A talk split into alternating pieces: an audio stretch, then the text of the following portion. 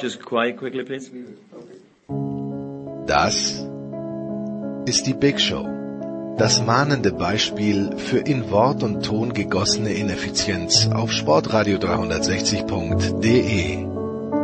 Viel Aufwand, kein Ertrag. Wir beweisen seit Jahren, dass gut gemeint in der Tat nicht gut gemacht ist. Warum es immer noch zum gepflegten Name-Dropping reicht? Hallo, hier ist Roger Fedor. Hey guys, it's Michaela Schifrin. Hallo, hier ist Thomas Müller.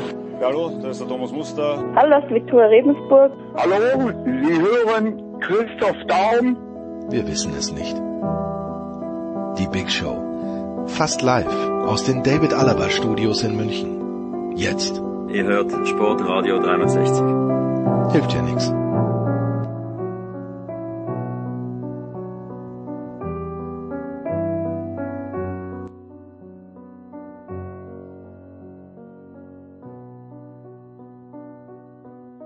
Sportradio 360. Es ist die Big Show 516 mit einem picke packe vollen Programm. Wieder solide drei Stunden, die auf euch zukommen. Die ersten, erste Dreiviertelstunde bestreiten Toni Tomic und Thomas Wagner. Nicht nur zu Euro, sondern auch zu einem anderen großen Fußballturnier, das gerade ansteht. Dann kommt Sven Heist live aus London. Äh, auch eine wunderbare Geschichte, die sich da abspielt und Sven war mitten drin. Nach etwas mehr als einer Stunde gehen wir dann zu Thomas Hahn nach Tokio. Da soll es ja in wenigen Tagen losgehen. Daran anschließend eine Stunde 25 in etwa Saskia Aleite von der Süddeutschen Zeitung. Und da geht's um die Leichtathleten, die dorthin fahren. Wir gehen dann zu Kaiser nach 1,41 zur Tour de France und äh, nach Sebastian sprechen wir im Motorsportteil zuerst mit Eddie Milke und Stefan de Vois Heinrich über MotoGP und Formel E und dann geht's nach zwei Stunden 14 so richtig los mit der Formel 1. Philipp Schneider und Christian Nimmervoll kommen dazu. Äh, nach zwei Stunden 40 in etwa sind wir dann bei der NBA anbelangt. Der NBA-Chefkoch Sepp Domitro sagt aber auch was zur deutschen Basketballnationalmannschaft und hinten raus der Davis Cup Kapitän ungefähr 2,56 Michael Kohlmann zu Wimbledon und zu allem anderen, was sich im Tennis... Ah, Herrschaften, die Big Show 516 legt los mit Fußball und ich freue mich sehr. In dieser, in dieser Konstellation ist einfach großartig, weil da muss ich extrem wenig reden. Ich werde nicht aufgeblattelt, wie man in Österreich sagt, weil ich keine Ahnung habe, sondern die beiden Herrschaften spielen sich die Bälle hin und her und wenn ich sage, Toni Tomic, guten Morgen, ich grüße dich herzlich. Guten Morgen, lieber Jens. Und auf der anderen Seite Thomas Wagner, ich grüße dich auch herzlich. Servus Thomas. Und mein Lieblingsbegleiter, was Wasserball-Europameisterschaften angeht. Hallo Toni, hallo Jens, guten Morgen. Oh, dies, dies, diese Facette kenne ich noch gar nicht bei Toni, die Wasserball-Europameisterschaft. Aber wir fangen natürlich, Thomas, äh, auch, auch auf deinen Hinweis äh, damit an, mit der Copa America. Und äh, warum sollte sich der europäische Fußballfan, Thomas, für diese Veranstaltung begeistern? Ähm, es gewinnen ja eh immer die gleichen, möchte man meinen, aber nein, Gerade einer hat sie ja noch nie gewonnen, nämlich Lionel Messi. Und jetzt kommt es in der Nacht von Samstag auf Sonntag zum Finale zwischen Argentinien und Brasilien. Aber zuerst mal die Frage, was begeistert, ich weiß, du bist ein Uruguay-Fan, aber was begeistert dich an der Copa so sehr, Thomas? Ähm, also zunächst mal muss man sagen, ich finde das Niveau der Europameisterschaft richtig hoch dieses Jahr und ich glaube, da kann die Copa nicht ganz mithalten. Liegt natürlich auch ein bisschen am Modus. Da hast du zehn Mannschaften und hast du mit Bolivien, Venezuela und so immer Mannschaften, die schon ein bisschen abfallen. Trotzdem ähm, finde ich, dass Argentinien das bisher gut macht und äh, ich bin grundsätzlich Messi-Fan. Und das, was ihm teilweise nachgesagt wird, dieser Schwachsinn, der hat noch nie einen großen Titel mit Argentinien gewonnen, deshalb ist er kein ganz großer. Ich glaube, er war in vier Finals, davon hat er zwei im Elfmeterschießen verloren. Das gegen Deutschland war als Niederlage unglücklich. Ich würde es ihm jetzt einfach gönnen. Die Brasilianer sind sehr stabil, aber ich habe die Hoffnung, dass wir am Sonntag über so einen Schwachsinn äh, Messi gewinnt keine Titel mit Argentinien nicht mehr reden müssen. Ähm, also ich werde es mir ganz sicher angucken und bin zu 100% Albi Celeste am Sonntag. Toni, welche Allianzen hast du in Südamerika? Meine ist ja bekannt, ich bin da eher Seleção. Äh, aber es ist auch nicht so, dass ich jetzt die Aufstellungen der letzten zwölf Jahre runterbeten könnte. Von 1982 WM, die kriege ich, glaube ich, äh, in Großteilen noch hin. Aber Toni, hast du irgendwelche Allianzen mentaler Art, in sentimentaler Art in Südamerika? Generell muss ich sagen, dass ich dem äh, südamerikanischen Fußball schon sehr nahe stehe. Äh, als ich damals angefangen habe, mich für Fußball zu interessieren, ähm, und selber Fußball gespielt habe, auch äh, waren zwei große Spielmacher, ähm, tragende Säulen ihrer Nationalmannschaft. Das war zum einen Diego Maradona bei Argentinien und zum anderen Enzo Francescoli bei Uruguay. Und deswegen habe ich so mein Herz so ein bisschen natürlich an diese beiden ähm, Teams oder diese beiden Länder, äh, Nationalmannschaften dann auch verloren. Letztendlich sicherlich geprägt durch eine Ära von Diego, die ähm, seinesgleichen sucht. Und insofern bin ich da auch eher bei Thomas, äh, mein Herz liegt dann eher bei, auf argentinischer Seite. Jetzt steht, mal, ja, an, den, an, den, an den Moderator dieser Sendung, wie viel äh, Brasilianer kriegst du denn noch hin von dem Spiel? Cerezo, Von äh, 82 meinst du, ja? Ja, genau. Okay, also natürlich Sico, dann Junior, Sokrates, ähm, äh, Cerezo, dann vorne, der hieß, glaub- Stürmer hieß, glaube ich, äh, Cerezo hast du schon gesagt. ja, ja, äh, Eder, selbstverständlich. Und dann wird schon ganz, ganz eng. Falcao, habe ich Falcao schon gesagt? Ich meine ja. Äh, Und vorne der Stürmer, der nichts getroffen hat mit der Nummer 9, hieß, glaube ich, Serginho. Bin mir aber nicht hundertprozentig sicher. Genau, richtig. Der Coach war Tele Santana. Richtig. Äh, und im Tor ist eine Pfeife gestanden, zumindest gegen Italien. Äh, aber du merkst, nach hinten hin wird's sehr, sehr dünn. Um nicht zu sagen, Ja, ich, also es, also es fehlen so, so geile Spieler wie Leandro, der Außenverteidiger. Der würde mir noch fehlen. ja, auch. Nee, Alemao hat da nicht gespielt, 82. 82 nicht? Nee. Paulo Isidoro hat noch gespielt. und Oscar hat noch gespielt. okay. Und wie hieß der Aber Torwart? trotzdem muss ich sagen, das war trotzdem nicht so schlecht, lieber, äh, lieber Jens. Naja, ich habe mich natürlich auf die Nummer 10 kapriziert und Sokrates wurde mir ja von allen erzählt, dass er so ein Philosoph ist, der, bei dem kann man wirklich sagen, der viel zu früh verstorbene Sokrates, äh, äh, Roberto Falcao hat er dann, nein nicht Roberto Falcao, nur Falcao hat er dann, glaube ich, sogar mit Herbert Prohaska beim AS Rom gemeinsam gespielt. Auch da das Auge und, und Eder war ja der, der mit dem linken mit dem mit der linken Klebe eigentlich der Vorgänger war von Roberto Carlos mit dem Unterschied, dass er ab und zu das Tor getroffen hat. Nicht so wie Und Roberto. der hat den Oscar bekommen bei der WM für angeblich den knackigsten Hintern, haben den die Hostessen gewählt. Darf man das überhaupt? Damals durfte man es noch, aber ich weiß nicht, ob das äh, 2021 überhaupt noch möglich wäre. Es war bestimmt kein FIFA-Wettbewerb. Ja, das ist, ah, damals durfte man ja auch, glaube ich, noch in, äh, da, damals äh, hießen die Stadien auch noch so, wie sie wirklich heißen, oder? Und nicht FIFA WM Stadion Madrid oder was auch immer, sondern damals äh, wäre es noch das Weserstadion gewesen und nicht das äh, FIFA. Aber wo hat denn das Spiel stattgefunden, das Spiel Brasilien gegen Italien, lieber Jens? Das war im kleineren Stadion in Madrid, glaube ich. Oder was im, oder im Espanyol-Stadion. Kleineren in Barcelona war Aber in Espanyol, von Espanyol. Ja, im Espanyol. Genau. Also ich wusste, dass es ein kleineres war, aber welches genau wusste ich nicht mehr. Alle drei Spiele fanden da statt. Genau, weil die haben sich halt vertan, die haben halt gedacht, dass äh, die Brasilianer mit zwei Gruppen Zweiten da irgendwo spielen, aber Italien und Argentinien sind in ihren Gruppen jeweils nur Zweiter geworden, deshalb war das die absolute Knallergruppe im kleinsten Stadion dieser Zwischenrunde. Ja, Italien, Genau. äh, Zwei Barcelona-Stadien in dieser Zwischengruppe und zweimal äh, Madrid-Stadien. Genau. ja, und Österreich gegen Nordirland hat in einem ganz traurigen Stadion stattgefunden, glaube ich, das 2 zu 2 gegen Frankreich haben wir 1-0 verloren, ähm, aber ich erinnere mich nicht mehr wo. Aber woran ich mich noch erinnere, ist ja Auftaktniederlage Toni gegen Belgien was, glaube ich, für die Argentinier, oder? Wo Maradona eigentlich sein erstes WM-Spiel gemacht hat. Ja, genau. Ja, 1 zu 0. Apropos Maradona, Toni, wenn ich jetzt vor dem Namen von Lionel Messi lese, der im Moment vereinslose Lionel Messi, da zucke ich natürlich ein kleines bisschen, weil ich kann mir bei Gott nicht vorstellen, dass er im nächsten Jahr nicht auch bei Barcelona spielt äh, und da muss er halt mal in Gottes Namen eine kleine Gehaltseinbuße in Kauf nehmen. Oder wird er das nicht tun, Toni? Wo antizipierst du ihn denn? Was kannst du dir vorstellen?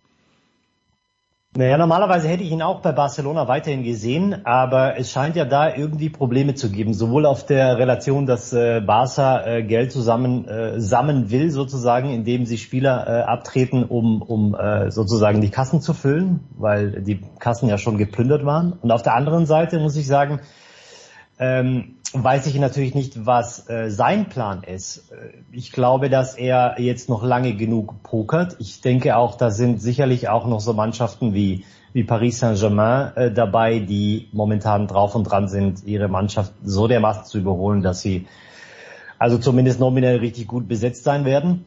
Wenn ich mal einen Blick so auf die erste Elf werfe von Paris Saint-Germain, das klingt dann schon dementsprechend. Auf der anderen Seite kann ich mir nicht, nicht vorstellen, dass Sergio Ramos und Lionel Messi in einer Mannschaft zusammenspielen werden. Äh, insofern ähm, glaube ich, ist es letztlich nur ein Poker. Ich glaube schon, dass es auf der Agenda von Barcelona ganz oben steht, natürlich. Und äh, jetzt bleibt abzuwarten, wie der Transfermarkt sich entwickelt für ähm, Barcelona. Das glaube ich übrigens äh, trotz allem, also ich könnte mir sogar vorstellen, dass Ramos und Messi zusammenspielen. Toni, das sehe ich ein bisschen anders. Ja.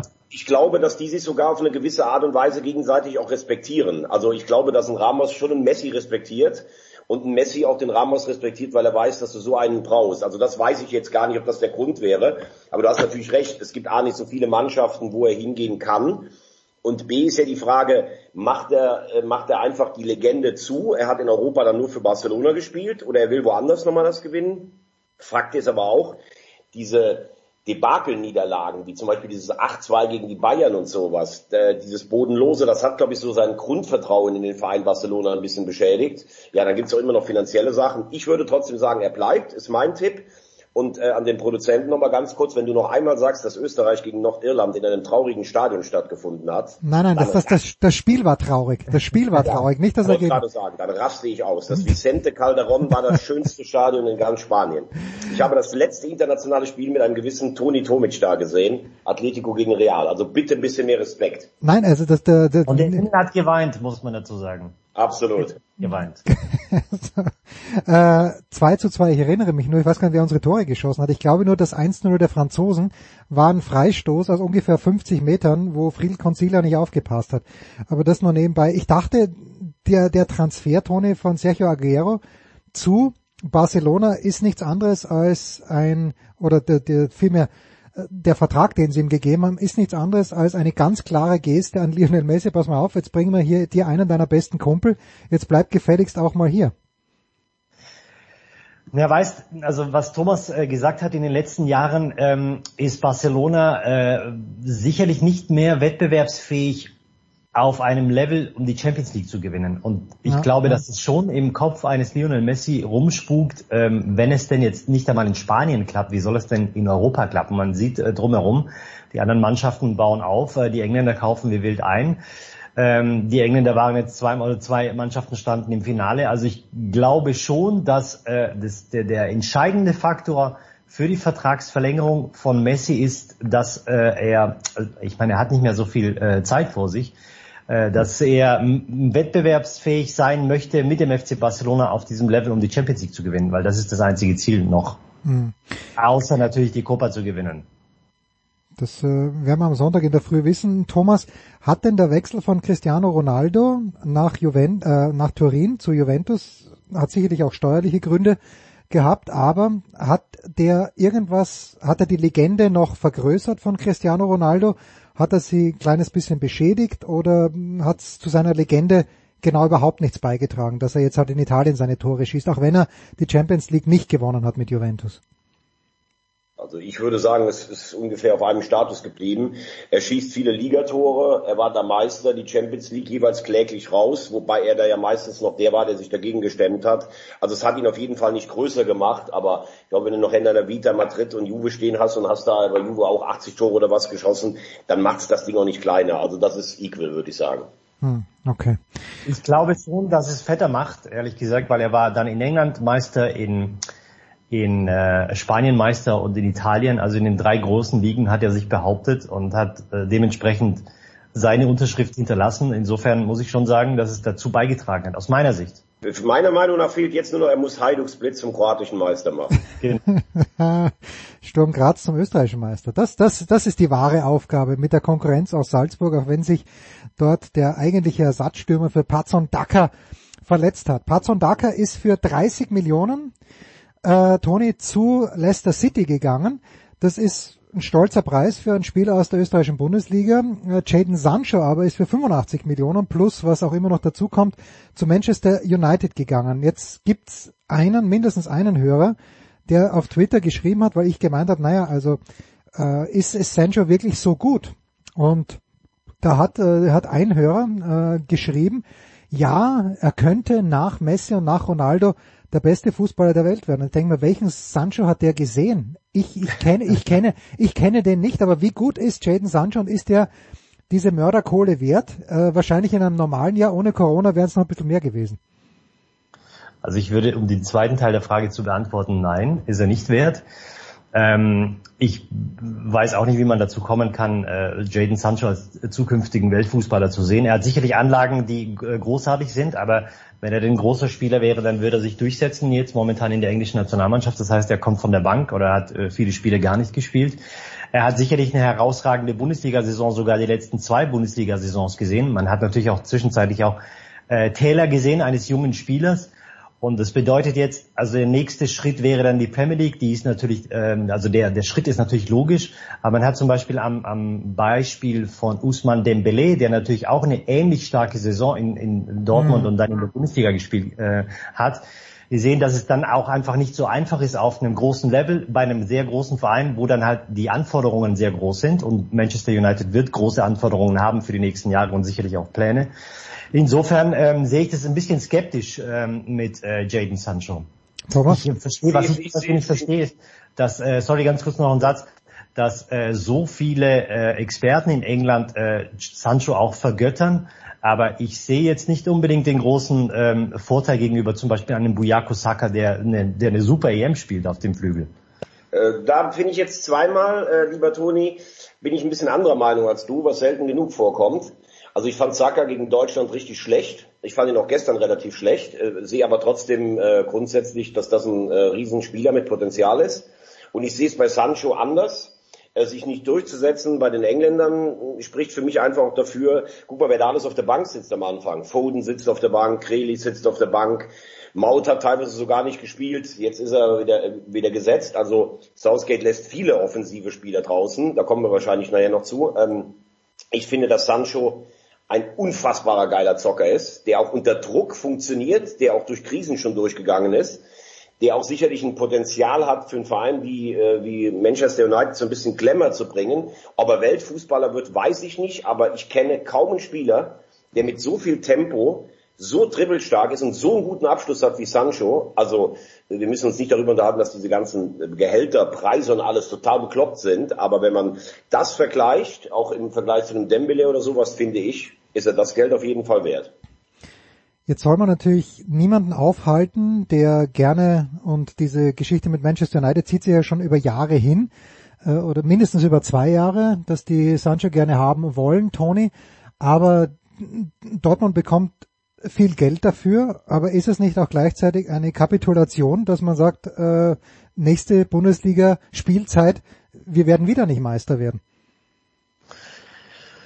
Ja gut, das ist natürlich das äh, schwere Los von, von Dortmund, weil ähm, Dortmund sich mittlerweile wirklich zu einem Ausbildungsclub ähm, ähm, hinentwickelt hat. Äh, das Scouting, über das Scouting braucht man nicht reden. Das ist sicherlich äh, mit das Beste, wenn nicht sogar das Beste in der Bundesliga, also wenn wir auf nationaler Ebene bleiben.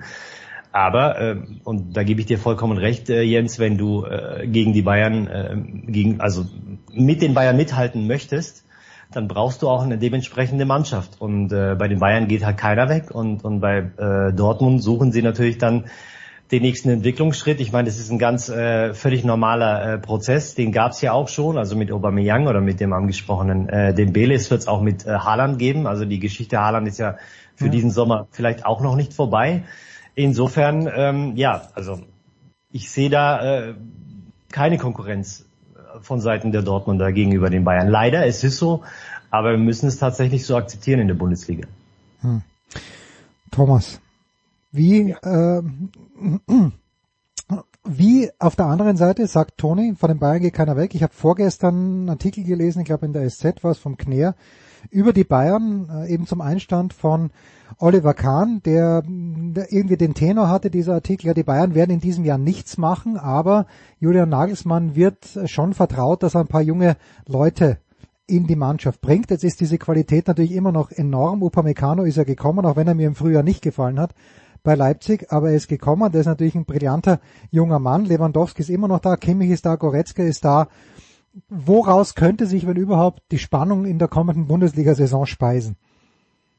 Äh, meiner Meinung nach gibt es äh, keine Spannung, weil das, was du gerade auf einer anderen Ebene angesprochen hast, also ich verstehe es bis jetzt nicht von Leipzig, ähm, dass du den Trainer abgibst, äh, egal wie viel der jetzt gekostet hat, das ist für die Bayern wirklich Portokasse, ähm, dein vermeintlich bester Abwehrspieler, ich bin ja kein Upamecano-Fan, ich kenne kaum jemanden, der so viele katastrophale, spielentscheidende Fehler gemacht hat in der letzten Saison, obwohl er sicherlich gute Anlagen hat. Aber das heißt, du bist eigentlich der Herausforderer und gibst deinen vermeintlich besten Abwehrspieler und den Trainer einfach weg. So, so sind wir ja mittlerweile schon angekommen. Das ist ja noch nicht mal mehr wie früher so verdeckt, ich mache meinem Konkurrenten ein Angebot, sondern es ist einfach so, okay, alle, die was können, gehen zu den Bayern. Es ist stinklangweilig und ähm, das ein, die einzige Möglichkeit, dass da mal was passiert, ist tatsächlich, dass sie mal, aber jetzt sind auch die Nationalspieler ausgeruht, die haben alle lang, nicht lange gespielt. Es wäre das Einzige, was, wenn irgendwie diese, diese Stars so ein bisschen in die Jahre kommen, wie Neuer, wie Lewandowski, wie Müller, mal ein längerer Verletzungsprozess, dann vielleicht intern ein bisschen Ärger, dass du so eine, dass du sagst, oh, wo sind Hödes, wo sind Rummenigge, die melden sich wieder zu Wort, aber das wird nicht passieren. Also so ein Absturz, wie ihn Manchester United hingelegt hat oder Arsenal aus den verschiedenen Gründen, wird es bei den Bayern nicht geben. Ich befürchte in den nächsten zehn Jahren wieder die Bayern als Meister. Ich, ich finde es, wie gesagt, stinklangweilig. Ähm, lasse mich aber gerne eines, eines anderen, äh, eines Besseren belehren, so heißt es ja. Das einzige, Toni, was für Leipzig sprechen könnte, ist, dass André Silva plötzlich da ist der weiß, wo das Tor steht, weil das hat ja Leipzig im letzten Jahr gefehlt. Das vorne, der Olmo ist ein wunderbarer Fußballspieler, aber Nagelsmann, alle grauen Haare, die er vielleicht jetzt schon hat, oder auch die Geheimratsecken, die sind nur Dani Olmo geschuldet, weil der nicht weiß, wie man Ball ins Tor schießt. Ja gut, man darf natürlich nicht vergessen, dass äh, Leipzig mit den angesprochenen äh, Upamecano und mit Konate, zwei ja. Sorten in der Abwehr verloren hat. Also das ist für mich eher ein Faktor zu sagen, dass Leipzig wahrscheinlich nicht oben, äh, ganz oben mitspielen wird. Also wahrscheinlich wird es für die Top 4, denke ich, schon reichen, weil einfach die Klasse innerhalb des Kaders so groß ist. Ähm, ich könnte mir natürlich auch vorstellen, dass äh, Jesse Marsch einen Fußball spielen lassen wird. Ohne Verteidigung. Äh, genau, der so ein bisschen hingeht in Schönheit sterben. Also wenn, dann gewinnen wir die Spiele 5 zu 4, anstatt sie irgendwie 1 zu 0 zu gewinnen. Das traue ich ihm sicherlich auch zu, so wie ich ihn erlebe, letztendlich wie er sich gegeben hat, auch in, in zu Salzburger Zeiten. Und ich denke auch seine Ankündigung war dementsprechend. Aber äh, prinzipiell, wenn du hinten zwei, äh, zwei Säulen verlierst, dann ist es einfach kaum äh, kompensierbar. Thomas hat's gesagt, wir sprechen gleich über die Fußball-Europameisterschaft, über die Engländer, die Italiener, die Spanier und über die Dänen, vielleicht auch sogar über ein bisschen mehr nach einer kurzen Pause.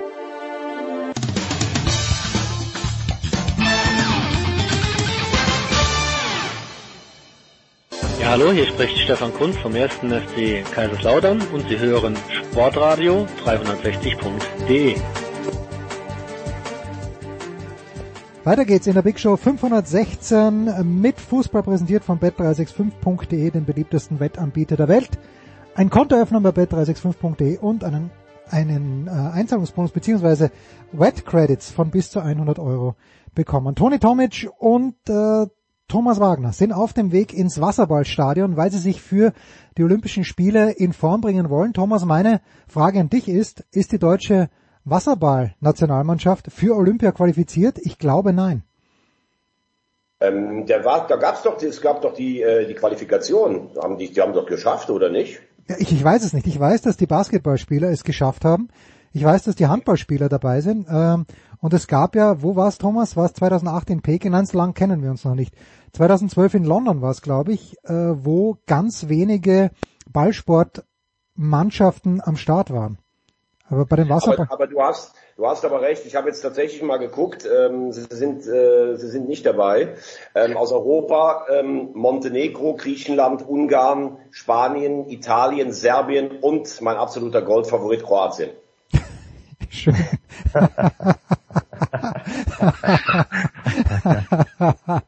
sehr, sehr schön.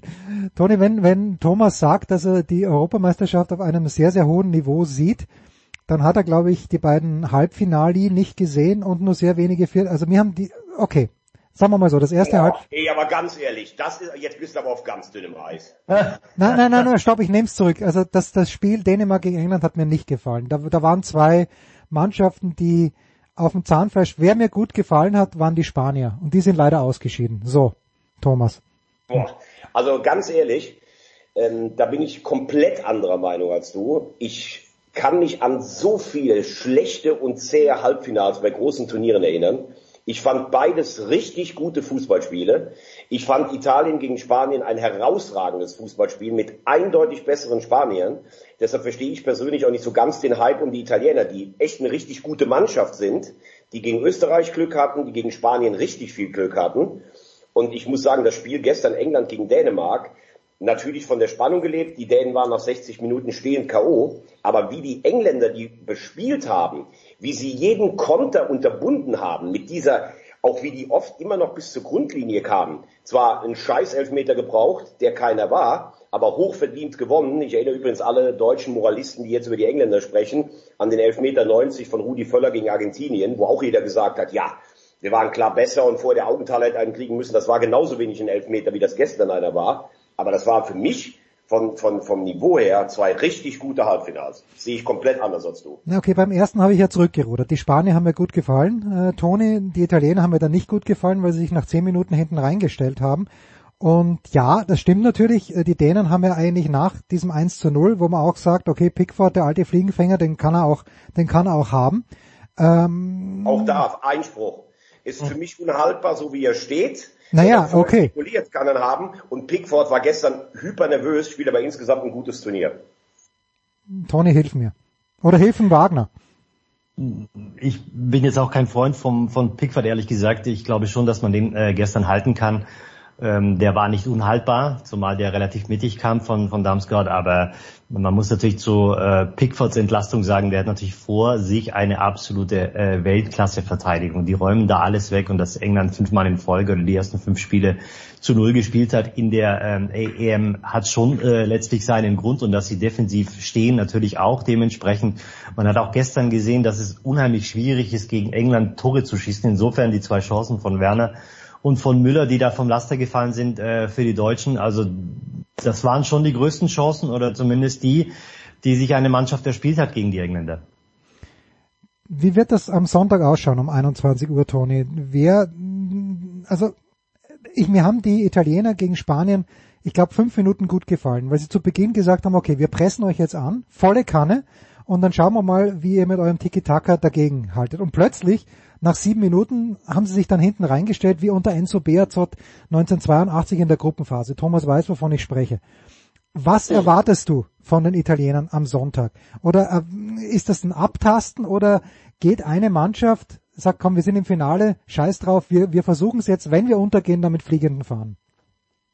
Nee, das glaube ich nicht. Also ich glaube, es wird schon äh, sicherlich Phasen geben, in denen man sich abtasten wird, vor allem äh, am Anfang. Ich kann mir nicht vorstellen, dass offensives Visier gespielt wird. Generell, äh, als ich gestern äh, England gesehen habe, hatte ich so das Gefühl bekommen über ähm, die gesamte EM, dass der Fußball der Engländer schon sehr sehr äh, schmal ist, sage ich mal. Also schmal jetzt in dem Sinne, dass er jetzt nicht der herausragende, der der Hurra-Fußball ist, äh, trotz der besetzten Namen. Das ist natürlich auch eine taktische Sache äh, von Southgate. Nach vorne zu kreieren ist ein bisschen wenig gewesen für, für mich über das gesamte Turnier mit Ausnahme des Ukraine-Spiels. Insofern, die Engländer tun sich schwer im Spiel nach vorne. Sie haben zwar die nötige äh, Geschwindigkeit und sie kommen durchaus auch in gewissen Phasen oder in Szenen, äh, in Situationen durch auch. Aber mh, hm, es ist jetzt nicht so, dass man sagen kann, sie äh, sie spielen den Gegner an die Wand und das wird gegen Italien sowieso nicht der Fall sein, glaube ich zumindest. Insofern wird es ein, Spiel absolut auf Augenhöhe und ich glaube auch, dass in dem Spiel wieder wiederum irgendwelche Details ähm, entscheidend, wird, entscheidend sein werden. Thomas. Also ich, äh, es, es macht sich ja in Deutschland eine unglaubliche Italien-Euphorie breit. Ähm, ich finde das auch völlig okay, weil ich war ja zum Beispiel 2006 äh, einer der ganz wenigen, die gesagt haben, das war ein verdienter Weltmeistertitel der Italiener und äh, sie haben uns im Halbfinale völlig berechtigt in Dortmund geschlagen, weil Lippi drei Offensive eingewechselt hat mit richtigen Cojones. Äh, und nochmal, ich finde den Mannschaftsgeist der Italiener, das wirkt auch nicht aufgesetzt. Das ist schon, das ist eine Mannschaft, deshalb stehen die sicherlich auch nicht ganz unverdient im, im Finale. Aber nochmal, gegen Österreich, zweite Halbzeit, war Österreich mehr als auf Augenhöhe. Spanien habe ich eben gesagt. Es fehlen natürlich auch die alles überragenden Einzelspieler in der Offensive, vielleicht von Insigne abgesehen. Ähm, äh, in Stürmer haben sie im Moment überhaupt nicht. Immobile gute Vorrunde gespielt, seitdem nicht mehr zu sehen. Belotti, sein äh, Vertreter auch nicht so. Und ähm, ich habe noch nicht mal so dieses große Pressing der Italiener gegen Spanien gesehen, sondern sie haben eigentlich Spanien die Initiative überlassen. Und das war ja das gestern, was mir bei England eigentlich ganz gut gefallen hat, dass sie, ähm, dass sie äh, es geschafft haben, ähm, äh, ja, also trotzdem zu Chancen zu kommen oder zumindest zu Angriffsmomenten über die Flügel. Und das fand ich richtig gut.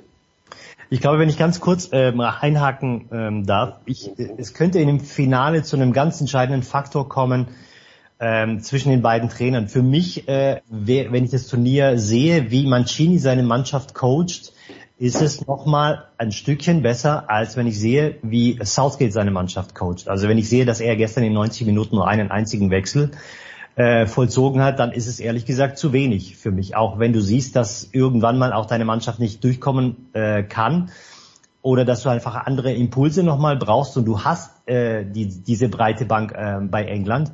Und wenn du das Spiel in 90 Minuten entscheiden möchtest, dann musst du von der Bank dementsprechend die, ähm, die, die Fäden ziehen. Und das kann Roberto Mancini und das kann im Übrigen auch Luis Enrique auf äh, spanischer Seite viel besser. Das sind die zwei besten Coaches für mich in der, ähm, in das, in, im Turnier. Aber trotzdem musst du sagen, er wusste ja gestern auch trotzdem, dass die Dänen platt sind. Ähm, ich finde es völlig okay zu sagen, wir haben nochmal 30 Minuten. Ich finde auch, dass die Italiener gegen ähm, gegen Belgien am Schluss stehen K.O. waren. Ich finde, sie waren gegen Spanien am Ende der 120 Minuten auch nicht mehr so. Also dieses, was überall äh, geschrieben steht, die Italiener machen jetzt die Engländer auf jeden Fall platt. Ich finde, dass die Engländer körperlich den besseren Eindruck machen.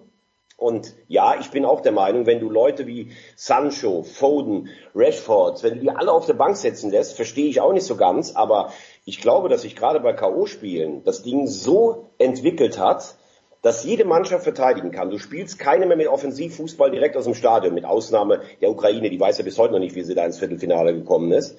Ähm, und deshalb sagt er einfach, wir müssen einfach erstmal gut hinten stehen. Das hat bis auf das Gegentor gestern gut geklappt. Und punktuell kann ich immer noch nachlegen mit Grealish zum Beispiel, den ich echt cool finde, wenn der reinkommt, der was, der einfach was bewegt. Ähm, deshalb kann ich nicht sagen, also ich finde, dass Southgate das total unaufgeregt macht und was haben sie alle vorher gelacht? Wie kann man so defensiv gegen Deutschland spielen? Ja, letztlich hat er einen Gegentreffer und steht im Finale. Also ich kann nicht sagen, dass der bisher ein schlechtes Coaching-Turnier macht. Ich meine jetzt das gestrige Spiel. Also ich habe schon das Gefühl gehabt, dass es Phasen gab, in denen äh, England im Mittelfeld die Kontrolle verloren hat. Und das darf dir letztendlich dann auch vor allem in so einem Halbfinale nicht passieren. Und das glaube ich nicht, dass es Roberto Mancini passiert mit, mit Italien. Also die haben sich natürlich dann später wieder gefangen, aber ich finde zum Beispiel, dass Rice und Phillips irgendwann mal dann auch durch waren, also auch kräftemäßig, weil sie gewisse ähm, äh, gewisse äh, Teile nicht mehr covern konnten des, des Platzes. Und da muss ich sagen, wieso nicht einen Henderson bringen, der sicherlich kein schlechterer Spieler ist als Rice oder als Phillips. Tja, Tony, was soll ich dir sagen? Du bist der, der, der Experte für die Premier League, da wage ich nicht zu widersprechen. Thomas, wenn man diese Liste noch ein kleines bisschen weiterführt, äh, die Tony gerade aufmacht mit Roberto Mancini, mit äh, Luis Enrique, der natürlich mein Trainer des also Turniers erstens Barcelona Vergangenheit, zweitens diese furchtbare Geschichte mit seiner Tochter und wie die Spanier dann wirklich besser geworden sind nach diesem so blöd klingt, aber schon glücklichen 5 zu 0 gegen die Slowakei. Wenn der Tormann da sich die Kugel nicht selbst reinhaut, dann schaue ich mir das mal an, wie sie immer nervöser werden. Aber welche Trainer, Thomas, während dieser Europameisterschaft, welchen Trainern würdest du noch ein Sternchen mit auf den Weg geben? Äh, ja gut, äh, wir haben jetzt über alle drei gesprochen im Halbfinale. Man muss natürlich äh, dem dänischen Trainer sicherlich auch ein, ein Kompliment machen. Ähm, also A hat es geschafft, diese Emotionen aus diesem ersten Spiel mit durchs Turnier zu tragen. Ähm, ich finde auch, dass sie teilweise, ich hatte sie in Innsbruck damals beim Vorbereitungsspiel gesehen, mhm. die sind schon schwer zu schlagen. Ähm, deshalb freut es mich auch, der hat auch ein sehr sympathisches Auftreten gehabt, Kasper Jülmen. Ähm, wobei man auch fairerweise sagen muss, die Dänen haben natürlich schon noch ein bisschen vom Modus profitiert. Also sie waren einer der Zweiten, die gegen einen anderen Zweiten gespielt hat im Achtelfinale. Das gibt's bei der WM ja zum Beispiel nicht. Sie haben Russland, Wales und Tschechien geschlagen. Also ich glaube, dass die Dänen mit dem Halbfinale schon auch gut entlohnt wurden äh, bei diesem Turnier. Aber trotzdem finde ich, hat der das sehr, sehr gut gemacht. Und wenn wir jetzt vielleicht noch auf die Viertelfinalisten gucken, muss man sagen, Martinez hat es leider mit, äh, mit Belgien nicht geschafft. Äh, wir hatten uns ja vorher schon mal darüber unterhalten. Ähm, ich finde, dass der, dass der, äh, dass der tschechische Trainer echt relativ viel rausgeholt hat, Shilavi aus, äh, aus seiner Mannschaft. Ähm, und äh, es gibt, würde ich eher sagen, ein paar Trainer, die äh, Minus-Fleißkärtchen sich verdient haben, wie Frank de Boer, wie Yogi Löw. Also da haben einige Trainer einen schlechten Job gemacht. Für mich ein Ausrufezeichen kriegt auch Franco Foda, oft kritisiert. Ich finde, dass Österreich eine hervorragende Visitenkarte abgegeben hat. Ja, da, da stimme ich dir zu, auch weil er ja eine Position besetzt hat, die ähm, mit, mit Daniel Bachmann später aber doch, auch wenn das gegen Nordmazedonien ein bisschen ungeschickt ausgeschaut hat, aber es scheint so zu sein, als ob wir endlich wieder jemanden hinten in der Kiste stehen hätten, ähm, der, der was kann. Toni, hast du noch einen anderen Kandidaten? Ähm, also mir fällt der, ähm, wer heißt der, Petkovic von den Schweizern, das ist schon auch eine formidable Leistung eigentlich. Ja, sicherlich. Ich glaube, das äh, ist gleichzuziehen mit, ähm, mit der Generation. Ich denke, die Schweizer haben jetzt irgendwo äh, den Zenit erreicht ihrer Generation und man hat schon gesehen, sie wollen sich nochmal beweisen und äh, letztlich Credit an die Spieler, auch in so einem Spiel wie gegen Frankreich dann auch dementsprechend äh, zurückzukommen nach einem 1 zu 3 das ja doch ziemlich äh, aussichtslos schien.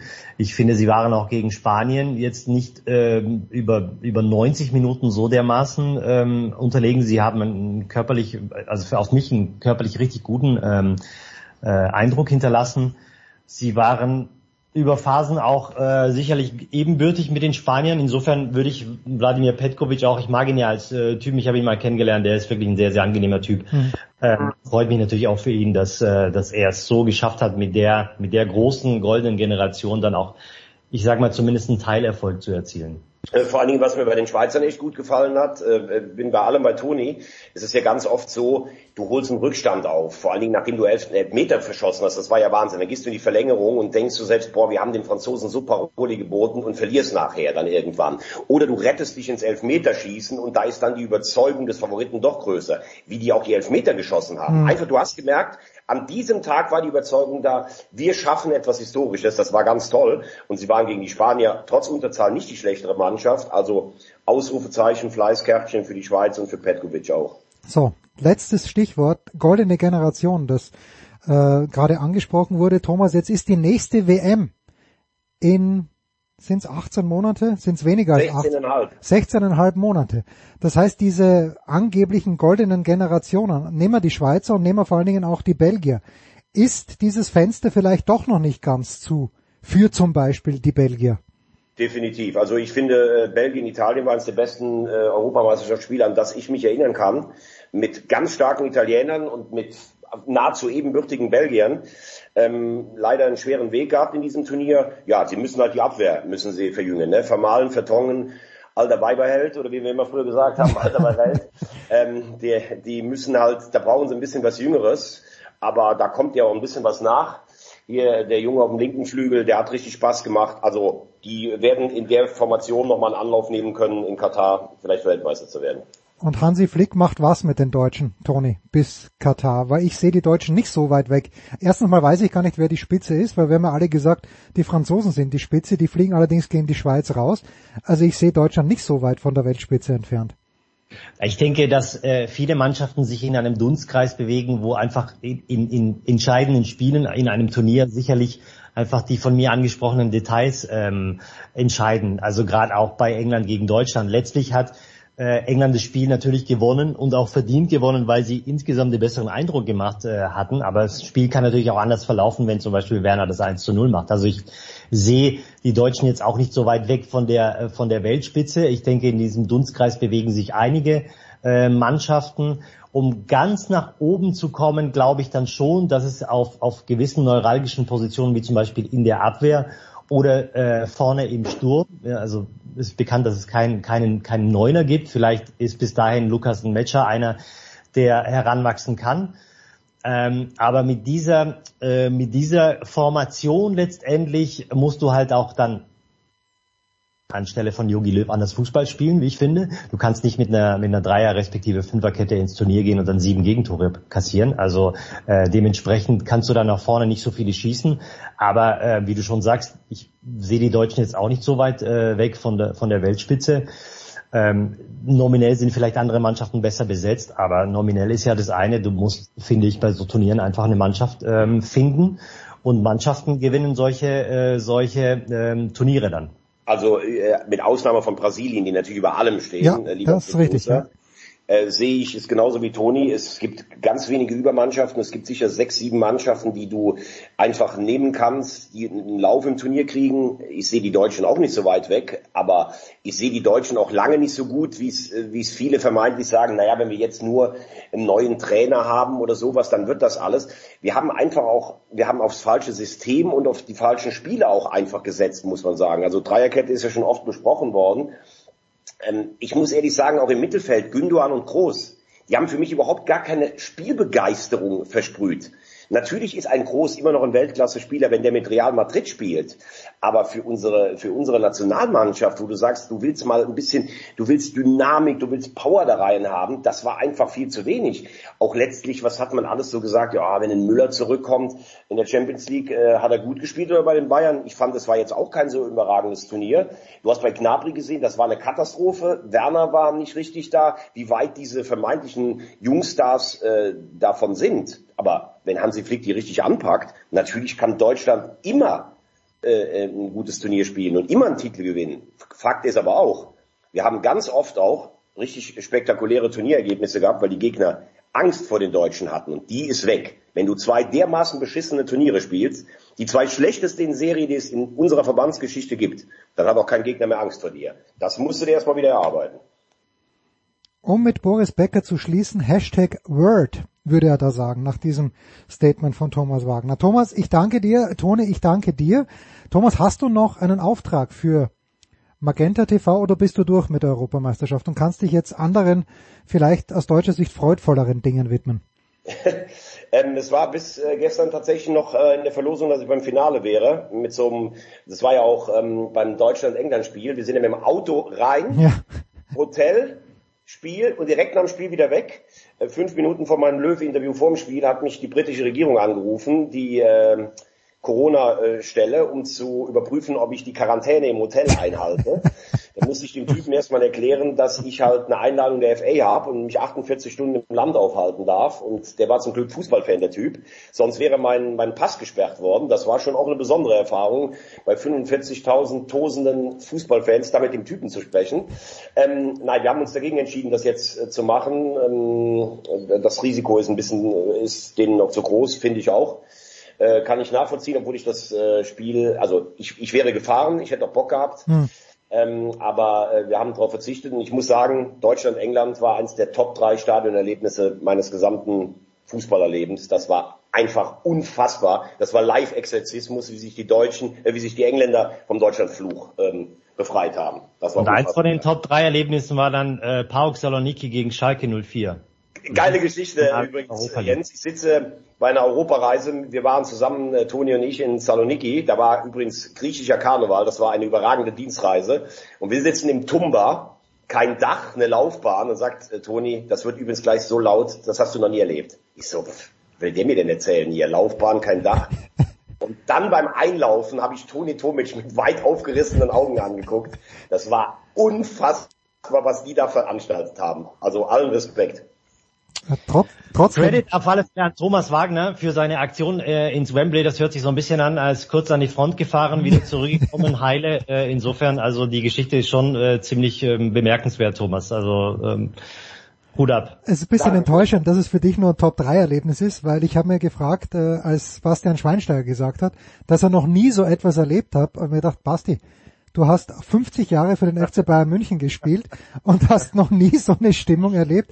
Das ist natürlich ein kleines bisschen enttäuschend, aber was Ja, man sind wir aber jetzt alle verwundert, ne? Ja, das ist ah, Toni, dich muss ich dir auch fragen, du hast das Wochenende hoffentlich frei und kannst dich auf was auch immer konzentrieren. Am besten auf deine Ich werde mich Kinder. auf zwei Finals konzentrieren, absolut. Ausgezeichnet. Also, Copa America in der Nacht von Samstag auf Sonntag. Ich weiß gar nicht, wer wird das, wer überträgt das? Wo kann man es sehen? Sport digital. Ah, Sport Digital. Wunderbar. Und am Sonntag dann, ich glaube, äh, die Rechte liegen beim ZDF und bei Magenta TV, wer es hat. Wolfi, Wolfi wird kommentieren, Thomas, glaube ich, oder? Davon gehe ich aus. Wolfi kommentiert, ganz genau. Ausgezeichnet. Wunderbar, wir machen eine Pause. Big Show 516. Danke Thomas, danke Toni.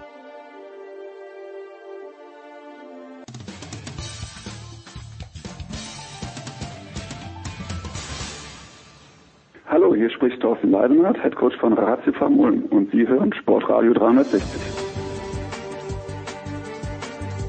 So, Herrschaften, es geht weiter in der Big Show 1516. Wir bleiben beim Fußball und wir gehen jetzt äh, rein dorthin, wo es äh, gestern Abend natürlich zu einer Explosion gekommen ist an wahrscheinlich Emotionen. Wir gehen nach London zu Sven Heist. Schönen guten Morgen, lieber Sven. Hallo, guten Tag. Hallo aus London. Sven, Thomas Wagner hat gerade vorhin gesagt, äh, er war auch bei Deutschland gegen England im Stadion und er hat einen Live-Exorzismus miterlebt, wie er ja, wie er das in seiner Karriere eben noch nicht erlebt hat als Reporter. Du warst natürlich, du warst Dienstag in Wembley, du warst Mittwoch in Wembley. Wenn das, ähm, das Spiel gegen Deutschland ein Exorzismus war, was war dann der Finaleinzug der Engländer nach 55 Jahren wieder in ein Endspiel eines großen Fußballturniers?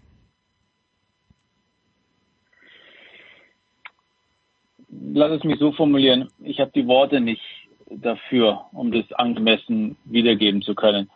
Ich glaube, die Atmosphäre war nicht ohrenbetäubend, auch nicht rauschhaft oder schwindelerregend, sondern fast mehr als das, womöglich sogar viel mehr als das. Vielleicht war die Lautstärke so wie ein Torschrei, wenn du alle Engländer zusammennimmst auf dieser Welt, wobei da gestern ja nur circa 65.000 Zuschauer im Stadion waren. Das war schon ein Moment, den ich so in dieser Form noch nicht erlebt habe. Aber ich glaube, da geht es jedem anderen der da im Stadion war, genauso.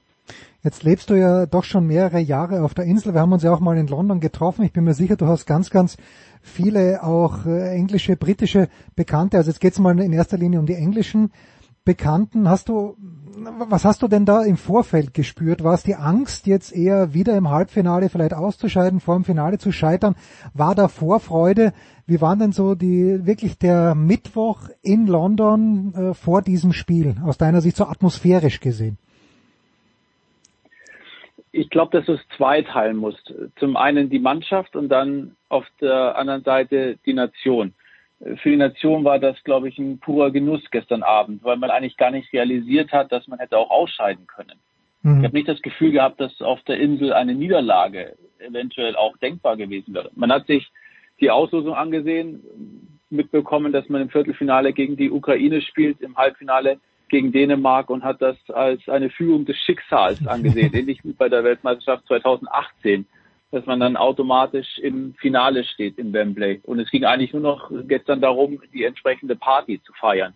Insofern war das für die Bevölkerung eigentlich gesetzt, dass England am Sonntag vertreten ist, nur halt für die Mannschaft nicht, weil die wusste genau, dass sie erstmal dieses Spiel spielen muss. Wenn du dann nach Abpfiff gesehen hast, wie ein Harry Kane, der Kapitän, an Ort und Stelle niedersinkt, völlig unfähig ist, sich da weiter zu bewegen, erschöpft, überwältigt, völlig leer, dann weißt du, welche Last auf ihm gelegen ist und auch auf seinen Mitspielern. Ich glaube, das lässt sich nicht richtig nachempfinden. Da kann man einfach nur die Bilder nehmen mit gestern ähm, nach Schlusspfiff und dann eine Vorstellung oder eine Ahnung dazu zu bekommen, ähm, wie das wohl für die gewesen sein mag. Ich möchte mir nicht vorstellen, was passiert wäre, wenn Kaspar Schmeichel, der dänische Torhüter, den Elfmeter festhält und die Dänen womöglich sogar noch am Ende im Elfmeterschießen gewinnen. Undenkbar, wirklich. Jetzt muss man natürlich sagen, dass der Sieg der Engländer, also ich habe es ja nur im TV gesehen, aber für mich absolut verdient über diesen Elfmeter. Da, da würde mich jetzt dann auch äh, A, deine Einschätzung, B, die Einschätzung der englischen Medien ähm, zu diesem Elfmeter hm, würde mich interessieren. Aber dass der Sieg der Engländer verdient war, spielerisch, weil sie natürlich äh, gegen komplett müde Dänen, was ja auch verständlich ist, aber die haben ja versucht, etwas etwas zu machen, haben versucht, Tore zu schießen. Der Sieg war absolut verdient, Sven, oder? Also jetzt auch, um auf die sportliche Ebene zurückzukehren. Wen interessiert die Aspekte dieses Spiels, Jens? Guckt da noch einer hin, ob dieser Führungstor der Dänen nach einem herrlichen Freistoß gefallen ist? oder dass der Ausgleich ein Eigentor war oder am Ende dieser Elfmeter zweifelhaft gewesen ist.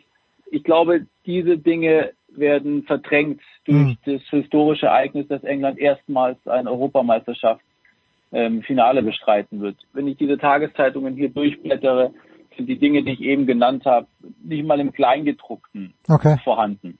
Ja. Für England ging es darum, das Schicksal gefügig zu machen, das gefühlt ein halbes Jahrhundert immer in der Gunst des Gegners zu sein schien. Und wenn du wirklich was haben möchtest, was hängen bleibt von dem Abend, ist, dass Harry Kane getroffen hat und Gary Southgate alles richtig gemacht hat. Und wir am Sonntag England im Finale sehen. Die Aufarbeitung des Elfmeters, ich glaube, da sind die Engländer fair genug, um zu sagen, dass sie da ziemlich viel Muscle hatten. Und aus Sicht der Dänen, glaube ich, aller Grund besteht, dort ähm, den Finger zu heben. Das war eine spielentscheidende Szene. Ich bin mir sicher, wenn dieses Tor in diesem Moment nicht fällt, ist die Wahrscheinlichkeit größer, dass wir ein Elfmeterschießen erleben, als dass England in den finalen 15 Minuten doch noch das Siegtor erzielt hätte. Und du bist lange genug selbst dabei, um zu wissen, dass ein Shootout am Ende in beide Richtungen gehen können. Unvorhersehbar. Insofern ähm, hat England trotz aller Überlegenheit gestern ein wenig diese Entscheidung benötigt. Ich kann allerdings auch nachvollziehen, dass sich auf der Insel dafür keiner rechtfertigen möchte, weil in den vergangenen Turnieren genug Dinge auch gegen England gelaufen sind. Erinnert dich nur zurück an die WM 2010 im Achtelfinale, als damals Frank Lampard gegen Deutschland ein reguläres ja. Tor zum 1 zu 1 erzielt und das nicht gegeben wird. Da hat sich dann im Nachhinein auch keiner mehr darum gekümmert und das als Fußnote eingefügt. Insofern verstehe ich, dass ähm, die englische Nationalmannschaft das gerne gestern mitgenommen hat. Wenn man sich die Spieler der englischen Nationalmannschaft anschaut, und du hast jetzt Harry Kane zweimal erwähnt, ist Kane die beste Geschichte äh, aus Sicht eines äh, Reporters, weil Kane ja doch, ich würde sagen, stotternd ins Turnier gestartet ist. Raheem Sterling hat zu Beginn die Tore besorgt, dann ja auch gegen Deutschland äh, das erste, bevor Kane getroffen hat. Und jetzt ist Kane wieder dort. Er hat, glaube ich, äh, Gary Lineker hat also getweetet, er ist jetzt, glaube ich, zweistellig bei großen Turnieren, also er ist ein ganz großer. Äh, wer, wer ist die bessere Story? Ist es Kane oder ist es Raheem Sterling, der ja, der kein leichtes Leben hat in England? Klare Antwort von mir. Kane und Southgate. Hm. Die beiden gehören so zusammen wie ein Zwillingspaar. Unzertrennlich. Okay. Weil sie genau gleich denken und entsprechend ihre Persönlichkeit auf das Team übertragen. Die Mannschaft oder der Charakter des Teams ist ein reines Abbild dieser beiden Menschen. Und ich finde, die kannst du nicht getrennt voneinander bewerten. Und deswegen hatte das ja gestern fast eine tragische Note. Also du musst dir das ja nochmal vorstellen. Gareth Southgate hat als bislang letzter Engländer in diesem Stadion einen Turnierelfmeter ja. für seine Nation verschossen. Und dann läuft Harry Kane dort gestern an in der 104. Minute als Nachfolger sozusagen von Southgate. Und dieser Southgate steht auch noch ein paar Meter davon weg am Seitenrand. Und oben auf der Tribüne seine ehemaligen Mitspieler von der M 1996, die aufgrund seines Fehlschusses damals ausgeschieden sind, tragisch. Allein die, diese Konstellation, die kannst du eigentlich gar nicht so bekommen. Wenn du das so hörst, denkst du, okay, das hat sich jetzt jemand ausgedacht, weil das halt ganz gut passen würde. Nein, das war Tatsache gestern. Und Harry Kane kann im Training noch so häufig Elfmeter üben und den Ablauf durchgehen. Ja. Gestern in diesem Moment war das natürlich im Kopf. Der braucht er nur rausgucken an die Seitenlinie. Und selbst wenn er das nicht tut, dann weiß er, dass dort der Saufgate steht. Und er kennt diese Geschichten. Die leben ja nicht auf dem Mond. Das bekommen sie jeden Tag aufgetischt. Zum Frühstück, zum Mittagessen und auch noch zum Abendessen. Dann weißt du, was in Kane gestern vorging. Und ich glaube, das ist da die einzige plausible Erklärung, warum ein so brillanter Elfmeterschütze wie er, für den es eigentlich eine todsichere Sache ist, diesen Ball aus elf Metern ins Tor zu schießen, gestern für seine Verhältnisse ja diesen diesen äh, fast erbärmlichen Schuss dort abliefert, halb hoch, halb mittig, ja so kraftlos, dass Kasper Schmeichel den Ball fast hätte festhalten können. Wie viel Emotion ist jetzt noch übrig Sven, wenn, wenn gestern, äh, du sagst ja, das war, war größer als äh, emotional, als all äh, die Superlative, die du eigentlich zu Beginn gebraucht hast. Und jetzt geht's aber am Sonntag noch gegen Italien, die auch nicht mehr ganz frisch sind, wie auch nach diesem Turnier, die aber vielleicht äh, als Mannschaft, ich weiß gar nicht, sind sie viel weiter, wie viel Emotion ist noch da, wie viel Kraft ist noch da für dieses Endspiel am Sonntag? Ich wünsche der englischen Mannschaft dass die Last gestern abgefallen ist. Mhm. Und hm. ich könnte mir gut vorstellen, dass das auch so passiert ist. Natürlich ist diese Geschichte erst dann vollendet, wenn sie natürlich äh, den Titel gewinnen. Sonst wird ja, werden die Jahre weitergezählt seit dem Weltmeisterschaftserfolg 1966. Aber die Tatsache, dass diese Mannschaft indirekt für sich Geschichte geschrieben hat, mit dem erstmaligen Einzug in ein Europameisterschaftsfinale, nicht mal dahin hat es ja England in der langen Historie geschafft, glaube ich, dass der Druck von dieser Mannschaft abgefallen ist. Auch weil man ehrlicherweise sich eingestehen muss, dass dieses Team nach dem Erfolg über Deutschland nichts mehr zu gewinnen hatten, aber alles zu verlieren. Ja. Jeder hat das für garantiert genommen, dass sie Ukraine und Dänemark schlagen. Im Finale wird das nicht mehr der Fall sein. Das ist eine Begegnung auf Augenhöhe. Italien ist, wenn man das so sagen darf, ein, ein akzeptabler Gegner auf absolutem Weltklasse-Niveau.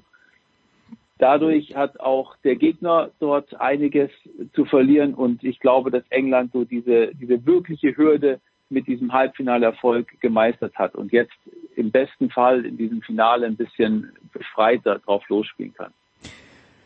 Dann lass uns äh, vielleicht noch ganz kurz einen Tag zurückschauen auf den Dienstag nämlich. Da habe ich es irgendwie im Vorfeld gelesen. Naja, ähm, die Spanier würden, so war die Theorie, im Stadion mehr Unterstützung erfahren, vor allen Dingen von den eigentlich neutralen englischen Zuschauern, weil man in England eben davon ausgeht, dass Spanien der unter Anführungszeichen leichtere Finalgegner wäre. Jetzt war meine Empfindung, äh, ich habe es ja wie gesagt nur im TV gesehen, dass die Italiener auch äh, was die Unterstützung angeht in der Überzahl waren. Äh, wie, wie, wie war denn die Atmosphäre am Dienstag, wo ja nur, wenn ich es richtig verstanden habe, Inlands also Auslandsitaliener und Auslandsspanier dafür verantwortlich waren, dass ein bisschen Stimmung reinkommt in den Laden und die Stimmung war ja nicht schlecht. Ach, überraschend gut, würde ich sagen. Das trifft schon, wie du es eben formuliert hast. Also da kommt ja dann schon darauf an, wie viele ähm, Wahlitaliener oder Wahlspanier leben in Großbritannien. Und da sind dann doch die Italiener in, in großer Überzahl gewesen. Hm.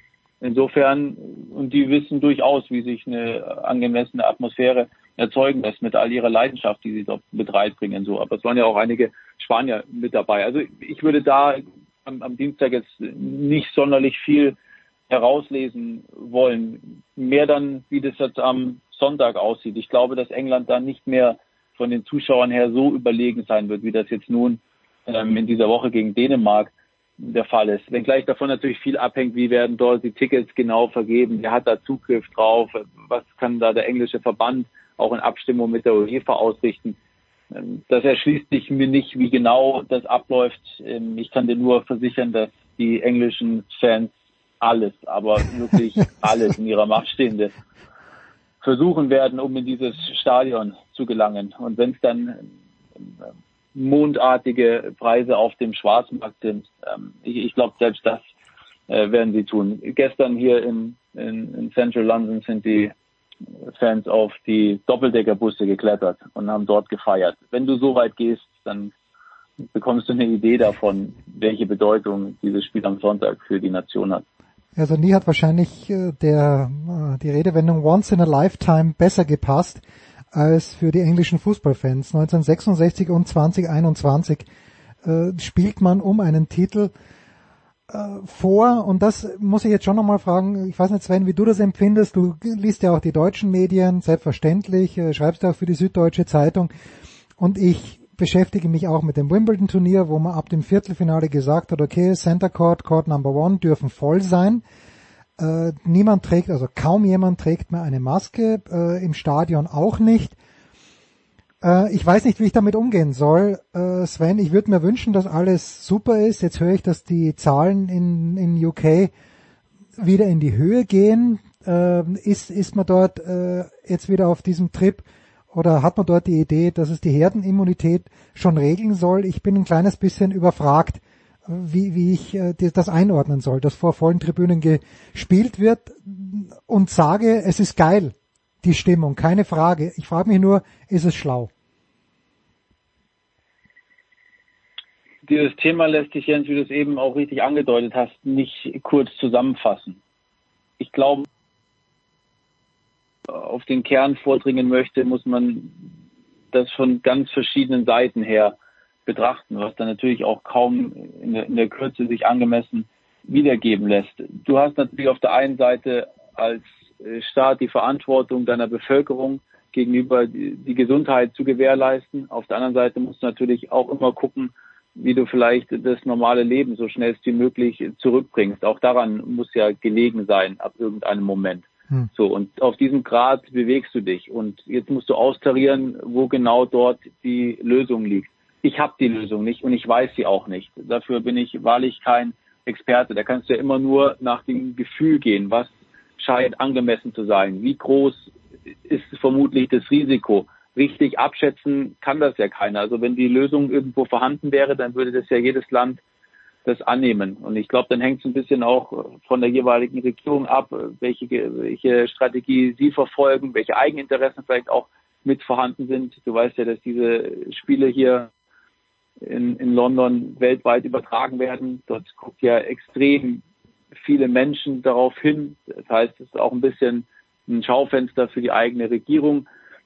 Nicht, nicht jeder wird sich da im Detail mit beschäftigen, sondern vielleicht auch nur zur Kenntnis nehmen, oh, das Stadion sieht ja fast voll aus, hm. scheint ja sehr gut zu laufen in England, was ja ähm, den Zahlen nach nicht unbedingt der Fall ist. Du siehst, wir kommen in so viele unterschiedliche Aspekte hinein, dass ich das ähm, nicht schnell zusammenfassen lässt. Dann sagen wir ganz schnell noch, ähm, oder sagen wir es auch ausführlich, dieser eine Tag weniger Pause, den die Engländer haben, wird das Adrenalin vor dem Finale diesen einen Tag weniger Pause äh, nichtig machen?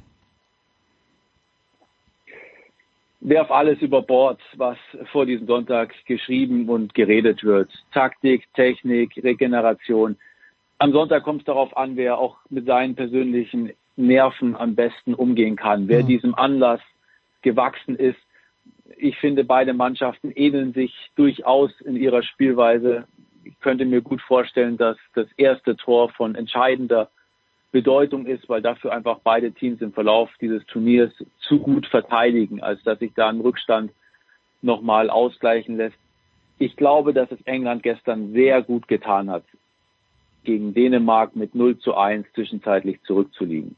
Diese Prüfung hatte die Mannschaft bis dato noch nicht mhm. bewältigen müssen. Mal aus einem Rückstand, aus einem unverhofften Rückstand ähm, und dann auch unter der Zugzwang gewinnen zu müssen, ein Spiel zu drehen. Ich glaube, das wird England die Selbstsicherheit geben, auch für Sonntag und dieses gute Gefühl, dass man vielleicht im Hinterkopf hat, hey, wenn wir tatsächlich ein Tor kassieren, dann können wir wiederkommen. Das schafft dir einfach eine Freiheit, mit der du dann vielleicht ähm, dieses Spiel positiver gestalten kannst, als wenn du diesen Test noch nicht bewältigt hast. Es ist 50-50. Die Engländer haben die Zuschauer, die Italiener haben vielleicht ein bisschen mehr die Reife und die Historie auf ihrer Seite. Lassen wir uns überraschen. Ich glaube, es wird ein würdiges Endspiel werden. Wir freuen uns drauf. Sonntag 21 Uhr mitteleuropäischer Zeit. Da ist Sven klar im Vorteil, denn in London ist es nur 20 Uhr. Und Sven ist dann doch so viele Jahre jünger als ich, auch wenn er die Nacht wahrscheinlich durcharbeiten muss. Er, er verträgt das. Wir freuen uns wirklich drauf. Sonntag Wimbledon-Finale, über Wimbledon sprechen wir später und das Finale der Fußball-Europameisterschaft 2020, wie es offiziell heißt. Sven, ich bedanke mich ganz, ganz herzlich bei dir. Immer eine Freude und übrigens auch immer eine Freude, dich zu lesen in der SZ. Das macht wirklich Spaß.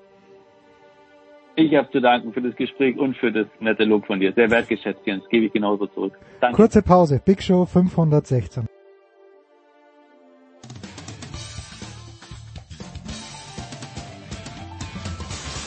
Ja, grüß euch, servus, das Dominik Landerdinger und ihr hört Sportradio 360.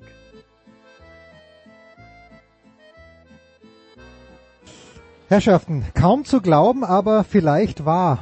In wenigen Tagen, es sind wirklich nur noch Tage, nämlich am 23. Juli werden die Olympischen Sommerspiele 2020 eröffnet, nämlich 2021. Und mittendrin wird Thomas Hahn sein, der jetzt seit wie vielen Jahren, Thomas, in Tokio? Es sind schon zwei Jahre, die du in Tokio bist. Sind es möglicherweise schon mehr als zwei Jahre? Es sind, ähm, es sind zwei Jahre und vier Tage, glaube ich, oder so. Unglaublich. Ja, also am 2. 2. Juli war mein, war mein Jubiläum, das ich natürlich überhaupt nicht begangen habe, weil das fand ich die Zeit dafür. Sage mal, äh, bei Olympischen Spielen, ja, die Eröffnungsfeier in London wird und auch die, die Schlussfeier in London wird nicht mehr zu toppen sein. Aber diese Festivitäten, ich glaube, man muss es schon mal gesehen haben.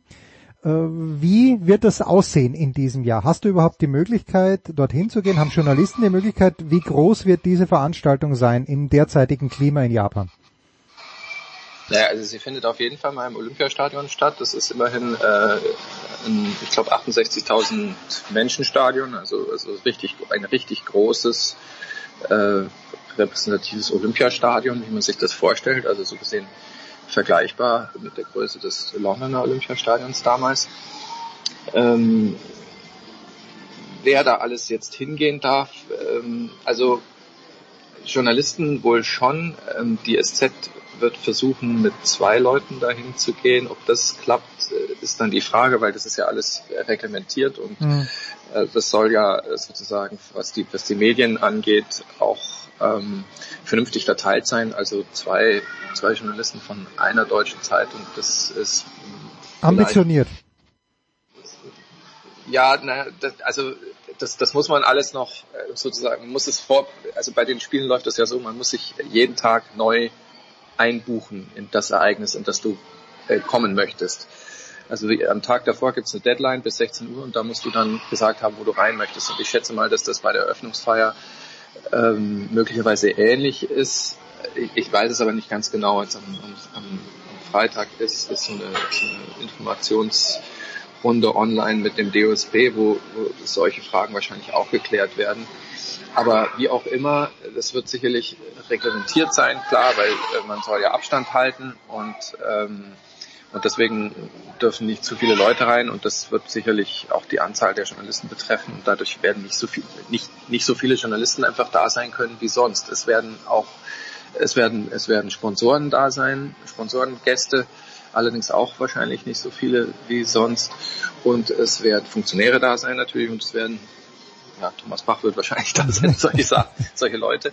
Ähm, wer nicht da sein wird, wahrscheinlich ähm, so ist jetzt mein Verständnis und es ist ein bisschen schwierig da durchzusteigen, weil es sich irgendwie jeden Tag äh, die die, die äh, Zuschauerpolitik irgendwie so ein bisschen ändert. Äh, Zuschauer werden nicht lassen. Also normale Zuschauer, also Einheimische, die ähm, sich die Eröffnungsfeier anschauen äh, wollen. Und wenn man, wenn man die Eröffnungsfeiern der letzten Jahre im Kopf hat, dann wird das natürlich schon ein ganz enormer ähm, Einschnitt sein in die Atmosphäre dieser Eröffnung, Eröffnung, weil bis sonst war es ja immer so, dass die Zuschauer eingebunden waren in die Performance sozusagen. Also man hat irgendwelche Lichter an, an, an, am Sitz gehabt und dann sollte man die anmachen und so. Und also das, das, das Rund, das Rund war also Teil äh, der Bühne. Das werden sie sicherlich irgendwie anders auffangen, aber äh, es ist eben eine Eröffnungsfeier, so wie es jetzt sich gerade anlässt, äh, die in erster Linie für eine Fernsehshow hm. gemacht ist und äh, Zuschauer können da eben nicht da sein. Es wird heute auch ähm, heute auch wird, wird der nächste äh, Coronavirus-Notstand ähm, ausgerufen, weil, weil die, Inf die, die Infektionszahlen einfach für japanische Verhältnisse zu hoch sind. Ja, und das heißt also jetzt endgültig, dass, dass man Olympische Spiele ähm, in, in der Situation eines, eines offiziellen Coronavirus-Notstands hat. Und ja, das sind halt jetzt so die, die Stimmungs, die, die Stimmungslage, ja. ja. die Stimmungslage und Stimmungsmacher. Jetzt äh, abschli nicht abschließend, aber die, die zweite Frage, lass uns dann auch zum Sportlichen kommen, aber jetzt nur die zweite atmosphärische Frage ähm, hattest du in den letzten Monaten, es ist ja wie mit dieser WM in Katar, finde ich. Man sagt immer, ja, die kann dort nicht stattfinden, die wird nicht stattfinden, ist alles gekauft und genauso jetzt in Tokio, das kann nicht stattfinden, wird nicht stattfinden. Die einzigen, die es wollen, sind die Spon sind ist das IOC im Grunde genommen, dass da seine Sponsoren befriedigen will. Aber hattest du in den letzten Monaten irgendwann mal das Gefühl, dass die Spiele wirklich und zwar wirklich auf der Kippe standen? Hm, also wenn man wenn man sich bisschen rein vertieft in die, in die, ähm, in die Arithmetik, also in, die Konstruktion, wie das, wie das, was hier alles wie zusammenhängt, dann ähm, muss man im Nachhinein feststellen, das war, stand wahrscheinlich tatsächlich nie auf der Kippe, dass die Olympischen Spiele stattfinden.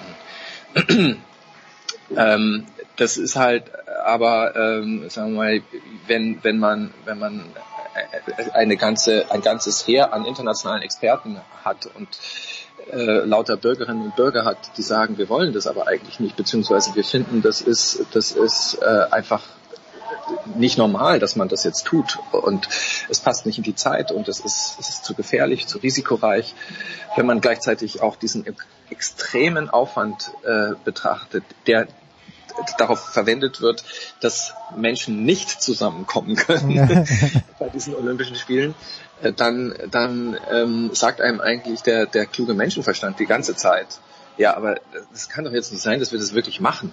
Es gibt es doch jetzt nicht. Aber es stand nie auf der Kippe wirklich, äh, behaupte ich mal. Das ist, ähm, das, das, da, da gibt es Verträge.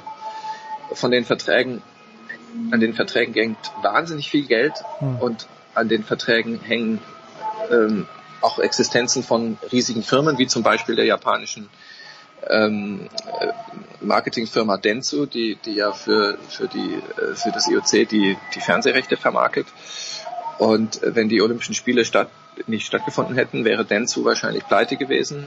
Ähm, das wiederum äh, würde sozusagen das gesamte wirtschaftliche, gesellschaftliche Japan-Konstrukt äh, schwer durcheinander werfen. Also da hängt schon natürlich ein bisschen mehr dran, als einfach nur sozusagen so äh, ja eigentlich äh, geht es mir stimmungsmäßig mit diesem Ereignis nicht gut.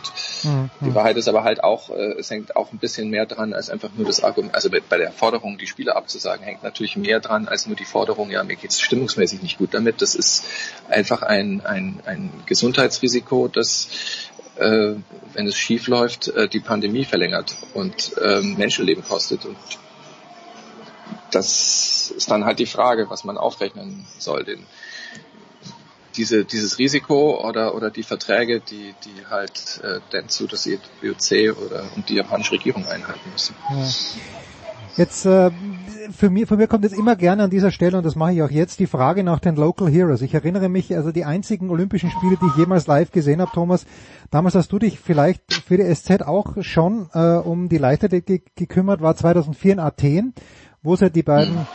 Ah, Ekaterina Tanu und äh, Kostas Kenteris äh, hießen die beiden, glaube ich, heißen sie hoffentlich immer noch, mhm. die beiden griechischen Sprinter, die dann zufälligerweise vor, vor der Dopingkontrolle geflüchtet sind oder sehr absichtlich und sich dann im Moped verletzt haben. Aber das waren die Local Heroes dort. Also und, und ich habe irgendwie gefunden, die durften dann natürlich nicht mitmachen, zu Recht. Aber ich habe gefunden, da war ein bisschen die Luft draußen. Also die, die Griechen, entweder waren sie generell beleidigt oder generell komplett uninteressiert an Olympia. Irgendwie war die Stimmung ganz komisch. An wem, äh, an wem hängen sich denn die Japaner aus? Gibt es da irgendwelche Wettbewerbe, Sportarten, die Japan ganz besonders interessieren? Ähm, Gibt es irgendwelche Sportler, außer Kei Nishikori, der mir jetzt gerade spontan einfällt, der aber nichts gewinnen wird im Tennis, äh, und Naomi Osaka, die vielleicht was gewinnen wird, das weiß man nicht, aber gibt es irgendwelche großen Sportler, an denen sich die Japaner äh, aufhängen? Ja, also es gibt, es gibt, also das ist eine tolle Mannschaft, die Japan hat meines Erachtens. Also das ist natürlich, wie das oft so ist bei also Gastgebern, ähm, die größte, die Japan je aufgeboten hat hm. bei Olympia, äh, fast 600 Leute. Und ja, also die, die, die du genannt hast, äh, die sind natürlich, äh, das sind natürlich, äh, also Naomi Osaka ist sicherlich mit der größte japanische Star und äh, in, in Japan, was, was ihr teilweise auf die Füße fällt. Das, also meine, meine Theorie ist, dass sie die French Open und Wimbledon ausgelassen hat, weil weil sie einfach äh, diesen japanischen, diesen ständigen japanischen Fragen ähm, aus dem Weg gehen musste, die, die ja mit Sport dann oft nichts mehr zu tun haben, sondern die sie so in diese Rolle der moralischen Instanz drängt. Mhm. Und äh, ähm, das ist einerseits, das kann die einerseits eine Zeit lang machen, weil sie das, glaube ich, auch ähm, so empfindet und auch, auch gerne ähm, was inhaltlich beiträgt, hatte ich den Eindruck, ich kenne kenn die ja nicht, ähm, aber es geht halt dann irgendwann zu weit. Und wenn, wenn du immer nach dem Coronavirus gefragt wirst in Japan, Japan und ähm, du dann zitiert wirst und dann möglicherweise auch, auch irgendwelche Echos von der, aus der Heimat kriegst oder aus, aus Japan, das ist wirklich ihre Heimat, das sei dahingestellt, ähm, dann ist das wahrscheinlich sehr anstrengend und deswegen glaube ich, hat sie deswegen ähm, diese Turniere ausgelassen, weil sie diese Fragen einfach vor den Olympischen Spielen nicht mehr ertragen konnte. So, also, also Naomi Osaka, Kei Nishikori, das sind schon ähm, Nee, warte mal, habe ich den Namen jetzt falsch gesagt, oder? Nein, aber ich habe, ich hab, ich, gerade wollte ich dich darauf ansprechen. Wahrscheinlich sag ich ihn immer falsch. Du hast, du hast Ke- ich habe Kei Nishikori und du hast aber ein bisschen anders ausgesprochen. Und du wohnst seit zwei Jahren und vier Tagen in Tokio.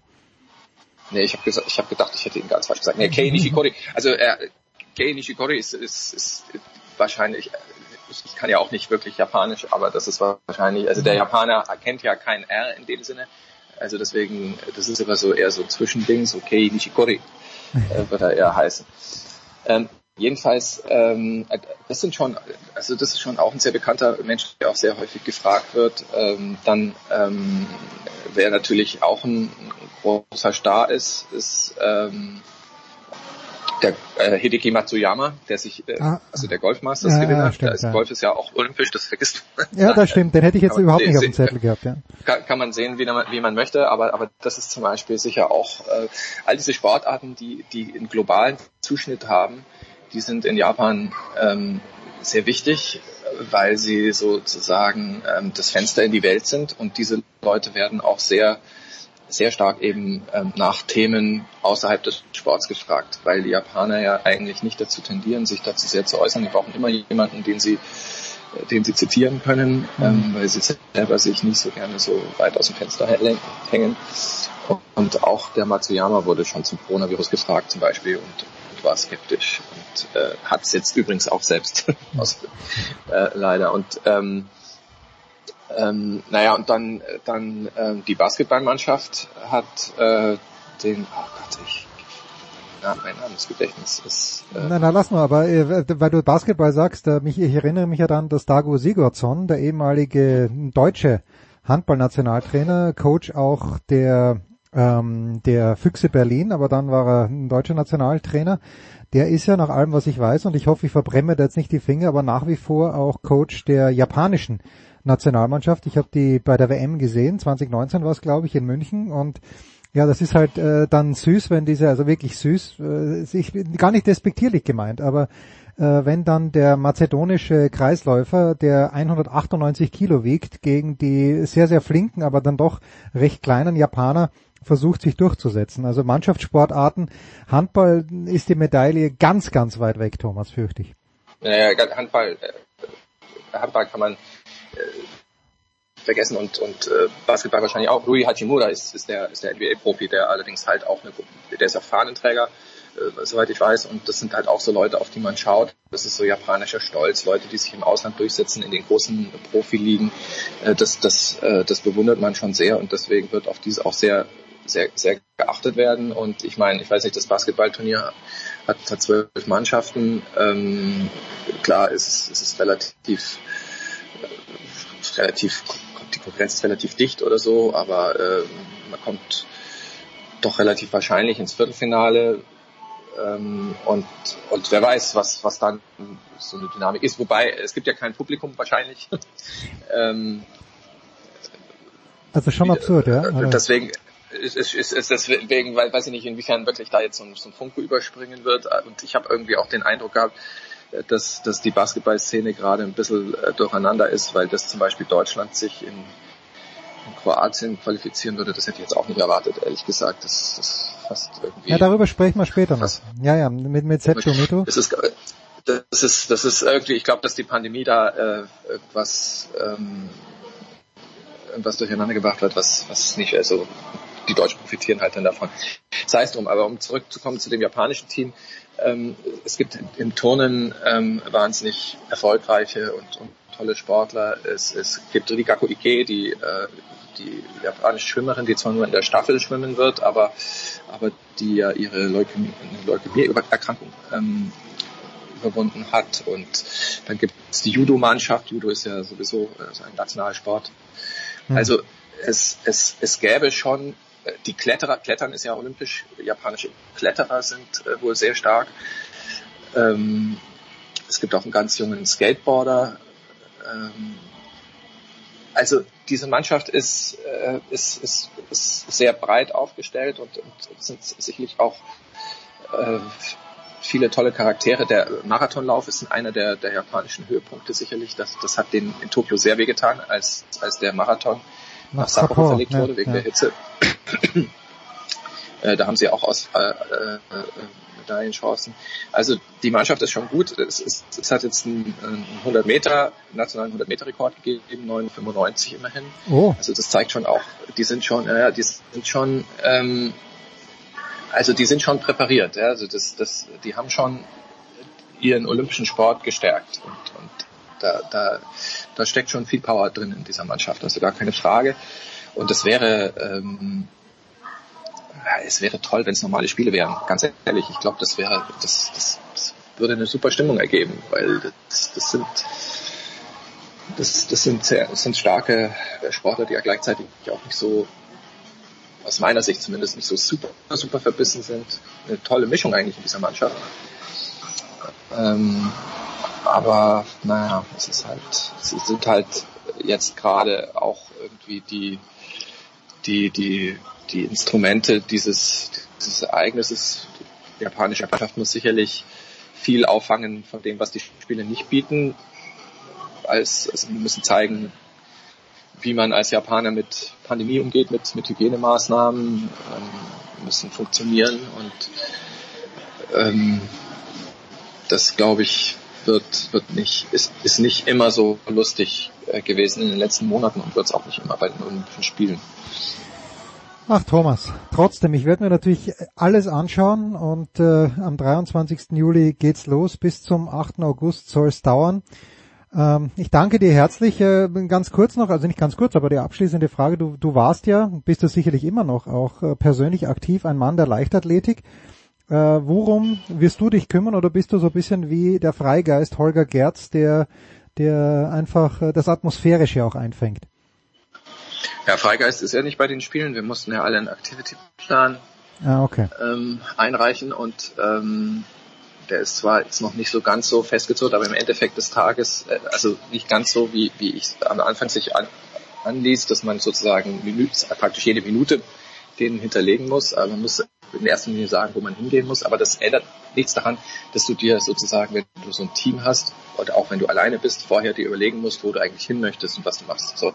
Also deswegen haben wir einen relativ präzisen Plan dieses Mal und äh, ich werde machen, äh, also ich bin übrigens leider sportlich fast praktisch gar nicht mehr aktiv, weil ich überhaupt nicht dazu komme, es ist ein totales Drama. Ähm, aber ähm, was mache ich alles? Ich, ich, ich habe übernommen Basketball, Judo, Schießen. Ähm, ich gehe teilweise zum Kanu. Ich gehe, ich gehe, ich mache diese ganzen Sachen wie ähm, Skateboarden, Surfen. Also so.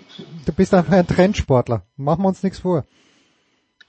Ja, also leider ja. Ich, ich kann das ja alles nicht, aber ich mich fasziniert halt diese Kultur. Ja. Also schon immer hat mich schon immer fasziniert. Ich finde ähm, es auch spannend, dass es also bei vor allem Skateboarden spannend, dass es bei Olympia ist. Ich finde es allerdings auch äh, bisschen bisschen schade in gewisser Weise, weil das das wird äh, das Skateboarden habe ich das Gefühl, das wird mehr so eine Kinderveranstaltung. Da sind wahnsinnig viele sehr sehr junge mhm. Sportler. Äh, weiß ich nicht, ob das wirklich gut ist. Ähm, das heißt dann immer ähm, Olympia für die Jugend äh, zugänglich machen, aber ob man das jetzt wirklich mit Zwölfjährigen erreicht, weiß ich, weiß ich nicht so genau. Also ich, naja, also es heißt drum, aber solches, das, das, das mache ich halt. Und ähm, ich freue mich ehrlich gesagt schon auf meinen allerersten Einsatz. Der wird ähm, nämlich schon am Mittwoch vor der Eröffnung sein. Also sofern alles klappt natürlich, ich weiß es nicht. Und zwar in Fukushima, ähm, das allererste Spiel dieser dieses, äh, dieser Spiele, äh, nämlich Softball Japan gegen Australien. Also die erste Mannschaft, die hier angereist ist ähm, und sozusagen so als, als Beispiel dafür, wie man sich als Mannschaft in der Pandemie verhält, so total äh, isoliert und so. Die australische Softballerinnen ähm, spielen das allererste Spiel an, an, an dem Mittwoch, 21. Juli, Mittwoch 9 Uhr in Fukushima und ähm, da möchte ich eigentlich hin und, ja, und über diesen Zusammenhang ähm, Spiele und Fukushima und was, was es eigentlich mal sein sollte, und diese Idee der Recover Games und was die Realität von Fukushima ist. Aber da freue ich mich eigentlich schon drauf. Es ist, es ist komisch irgendwie, es wird fürchterlich, in gewisser Weise. es wird überhaupt nicht, nee, es wird überhaupt nicht, es hat mit Olympischen Spielen wirklich einfach nichts zu tun. Es sind de facto keine Olympischen Spiele in dem Sinne. Es ist äh, irgendeine Fernseh-Reality-TV-Schau, für die man halt, die man halt unter dem Logo der Olympischen Ringe und, und mit einer Flamme äh, versehen abhält. Und trotzdem, ähm, so schräg wie es ist, man ist doch irgendwie gespannt und fast Vorfreude ist vielleicht zu viel gesagt. Aber, aber ja, also wenn es jetzt denn schon sein muss, dann so. Dann soll es jetzt dann auch losgehen. Ja, dann mhm. soll es jetzt auch, nee, dann soll es jetzt auch losgehen, weil, weil ähm, bring, ja, bringen wir es hinter uns unter diesem Motto. Ja. So ist es, genau. Bringen wir es hinter uns. So, nur drüber zu reden ist, ist nervig auch mittlerweile. Es geht halt wirklich auf die Nerven, weil die halt auch jedes Mal erst, erst sagen sie 10.000 Zuschauer, dann sagen sie 5.000 Zuschauer, dann sagen sie vielleicht doch null, dann sagen sie wieder 5.000 äh, jetzt ist Notstand, jetzt wird alles nochmal neu gewürfelt. Das ist ähm, und, und die Regierung erzählt auch so viel, so viel Mist äh, teilweise. Neulich hat die Olympiaministerin, ähm, sie, sie wollten die Volunteers impfen. Ja, das wäre ja eigentlich eine wichtige ja. Sache gewesen, dass sie, dass sie gerade die Volunteers, die ja am meisten Kontakt haben mit allen impfen. Aber sie haben zu spät angefangen. Das, ist, das bedeutet, ähm, die haben die kriegen wahrscheinlich, die meisten kriegen wahrscheinlich nur ihren ersten Shot. Und dann hat sich die Olympiaministerin ins Parlament gestellt und, und gesagt, ähm, ja, erster Shot impft auch schon. Und das ist eben. stimmt halt einfach ähm, nicht. Ja? ja, das stimmt natürlich nicht. Und das ist eben, aber das ist, das ist, äh, ich weiß nicht, wie viele Leute in der Öffentlichkeit das dann glauben. Die dies wissen, die wissen es natürlich, dass es nicht so ist. Aber das sind eben möglicherweise auch nicht so viele. Und äh, das ist, das ist das, das Problem bei dieser Veranstaltung. Es wird halt einfach her hingestellt, so wie man es braucht. Und nicht so, wie, wie es sinnvoll wäre. Das, ähm, das ist halt bitter, ehrlich gesagt. Aber du hast völlig recht. Ähm, bringen wir es hinter uns und ähm, machen wir das Beste draus. Jawohl. Sagen, ja, glaube ich, alle.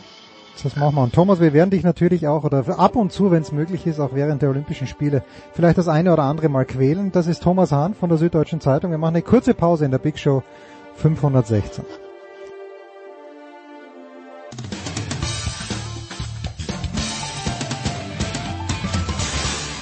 Hi, hier ist Marcel Kittel und ihr hört Sportradio 360. Big Show 516. Wir bleiben olympisch. Wie gesagt, am 23. Juli geht's los. Heute schreiben wir, Moment, ich schaue mal ganz kurz nach. Es müsste in etwa der 8. Juli sein. Etwas mehr als zwei Wochen also noch. Äh, die Vorfreude, sie ist, ich fliege nicht hin, aber ich schaue es mir trotzdem an. Aber wer hinfliegt und sich's beruflich zu Gemüte führt, das ist die fantastische Saskia Leite. Guten Morgen, liebe Saskia. Gibt es so etwas wie Vorfreude? Ist es ein kleines bisschen, ja, wie ist die, wie ist die Befindlichkeit jetzt eher in organisatorischer Hinsicht, wenn du an deine Japanreise denkst? Ja, guten Morgen. Äh, ja, gut, organisatorisch wird die Vorfreude da eher betrübt, sage ich jetzt mal, äh, weil da doch einiges zu bedenken ist. Du hast ja, glaube ich, gerade auch schon mit Thomas Hahn gesprochen. Ja. Der hat dir wahrscheinlich auch schon einiges erzählt, was äh, diese IoT ja, Organisationsgeschichten äh, angeht, ähm, ja, es ist ein großer Aufwand, alle möglichen Daten, angeforderten Daten da zu hinterlegen. Und man wird, glaube ich, erst am Flughafen merken, ob man jetzt in den Flieger steigen darf und in Japan merken, ob man dann ins Land darf. Ja, also ich bin ja äh, das nur nebenbei und äh, sorry, dass ich mich selbst ins Spiel bringe, aber ich bin für die US Open akkreditiert worden, on-site, hatte mich eigentlich gar nicht dafür darum beworben und äh, es ging ein zwei anderen deutschen Journalisten auch so, von der DPA, dem Wolfgang Müller.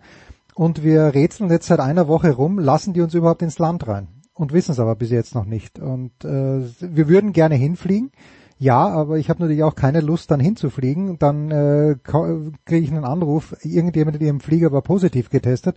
Sie ja. haben jetzt mal zwei Wochen hier ein Hotelzimmer direkt am Flughafen mit bester Aussicht auf JFK. Gut, das ist, das sind das sind meine Probleme. Äh, ich hoffe, dir wird das erspart bleiben. Saskia, du wirst dich, weil Thomas Hania sich mit zwölfjährigen Skateboardern herumschlagen wird, wie er uns gerade erzählt hat. Du wirst dich hauptsächlich oder äh, auch um die Leichtathletik kümmern. Ich gehe auch darauf, davon aus, dass das Schwimmen auch nicht ganz ohne dich stattfinden wird. Aber lass uns mal bei der Leichtathletik bleiben. Äh, du hast am Montag in der Süddeutschen Zeitung einen ausführlichen Artikel geschrieben über jene, die hinfahren, aber die nicht so hinfahren, wie sie gern hingefahren wären. Stichwort Gina Lückenkämper. Wie ist denn da jetzt, äh, ich glaube, sie fährt als Ersatzfrau hin, aber was heißt das genau? Ist sie für die Staffel fix nominiert? Gibt es äh, irgendwelche äh, Umstände, wie sie vielleicht dann die 200 Meter laufen könnte? Wie ist da der Sachstand im Moment, liebe Saskia? Also genau, wie du schon gesagt hast, die ist halt als Ersatzfrau dabei. Das heißt, ähm, also über 100 Meter, ähm, gut, es sind drei, also es sind drei Deutsche sozusagen vor ihr in der in der besten Liste. Also die kriegen halt die Einzelstartplätze für die 100 Meter. Mhm. Jemand ausfällt, ähm, dann ist, ist kommt sie halt in Frage. Und für die Staffel, äh, da ist sie, glaube ich, auch nur gesetzt, wenn jemand ausfällt. Also eigentlich steht jetzt kein, kein Start in Aussicht, sage ich jetzt mal, außer es passiert irgendwie irgendwas. Und die 200 ist sie halt über, überhaupt nicht gelaufen diese Saison. Also es war auch nicht im Plan, dass sie da, da hat sie meiner Meinung nach auch keine Norm und so weiter. Also genau, das ist halt. Ja. Also die drei deutschen Starterinnen über die 100 Meter sind Stand jetzt Alexandra Burkhardt, Lisa Meyer und Tatjana Pinto. Ähm, warum also äh, ich kenne Gina Lückenkämper nicht. Der Johannes hat sie letztes Jahr für unser Jahresmagazin interviewt. Äh, ich habe mir das angehört. Alles, was ich von ihr sehe, ist wirklich ist echt extrem sympathisch. Ja, ist wunderbar. Äh, auch ein, ich würde jetzt sagen, ein Must-Follow, aber wenn man Gina Lückenkämper auf Instagram folgt, da macht man nichts falsch. Ja? Das ist wirklich nett.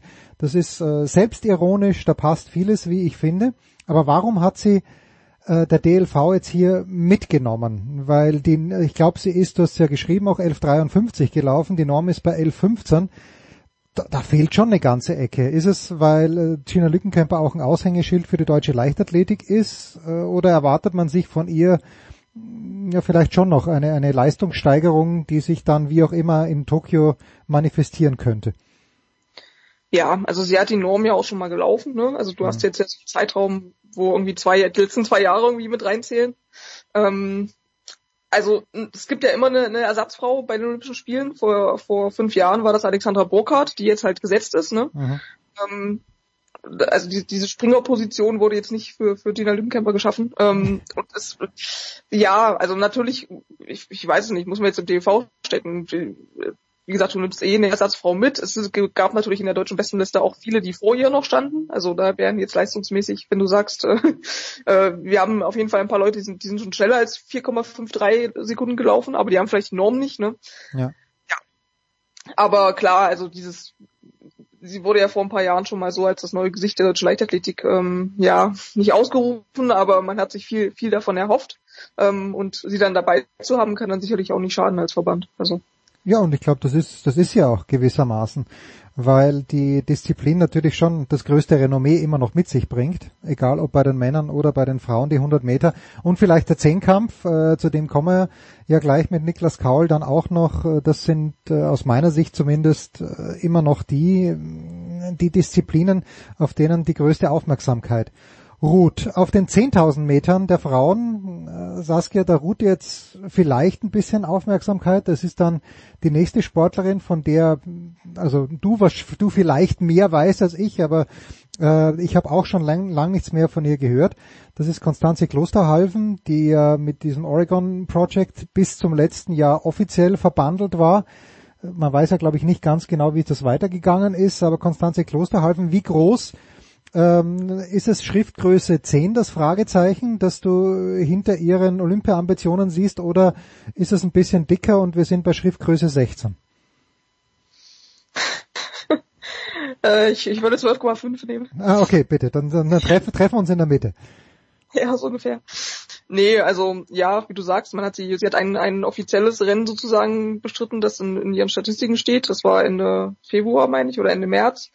Ähm, über 10.000 Meter. Das war auch ihr, ihr erstes über 10.000 Meter, wo sie gleich deutschen Rekord gelaufen ist und ähm, ja, seitdem nicht mehr wirklich äh, was, was äh, war nicht mehr wirklich was zu sehen von ihr. Ähm, gut, wenn man jetzt mit ihrem Management redet, dann war das irgendwie auch so geplant. Ähm, mhm. aber ja, es ist schon auffällig, auffällig, dass es halt ja wie gesagt, einfach nicht so viel von ihr zu sehen gab. Und sie ist ja in, in Doha noch äh, über 5000 Meter äh, Dritte geworden. bei der WM hat die 1500 auch gelaufen. Jetzt versucht man anscheinend so ein bisschen, weil die Konkurrenz halt sehr groß geworden ist auf diesen Strecken, sie eher auf die 10.000 auszurichten. Ähm, ob ihr das selber so taugt, weiß ich jetzt nicht, aber wird man dann tatsächlich erst in, äh, in Tokio sehen können. Also das eine große Fragezeichen, wie du schon sagst. 12,5 Schriftgröße. Wir werden das, wir haben das notiert hier in den, in den ehemaligen David Alaba Studios. Wenn du sagst mit ihrem Management, das ist ja glaube ich Oliver Minzlaff, ist ja glaube ich ihr Manager, wenn ich das richtig auf dem Zettel habe. Ist das, bitte?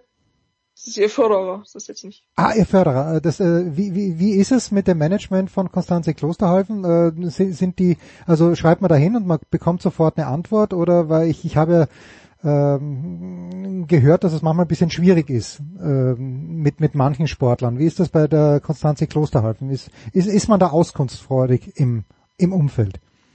Also der Kontakt kommt auf jeden Fall zustande und dann funktioniert. funktioniert, okay. Äh, jemand, der, und das hat mich ein bisschen überrascht, weil ich hatte ihn ja nie so auf dem Zettel. Ich erinnere mich, ich habe damals, wie hieß das nochmal, war das einfach nur ein Projekt der Süddeutschen Zeitung, aber wo ihr den Wurf von Robert Harting analysiert ja. habt. Das war, war wunderschön digital aufbereitet. Ich glaube, jede, jede Zehntelsekunde fast seiner Wurfbewegung, seiner Drehbewegung. Ähm, und deshalb bist du eine Frau des Diskuswerfens eigentlich. Machen wir uns überhaupt nichts vor. Jetzt, jetzt habe ich in einem Artikel gelesen, dass, dass Christoph Harting seit zwei Jahren keine Interviews mehr gibt. Das ist höchst ungewöhnlich, oder? Gibt es hier Präzedenzfälle dafür? Und er ist auch in, bei Olympia nicht dabei, der arme Kerl.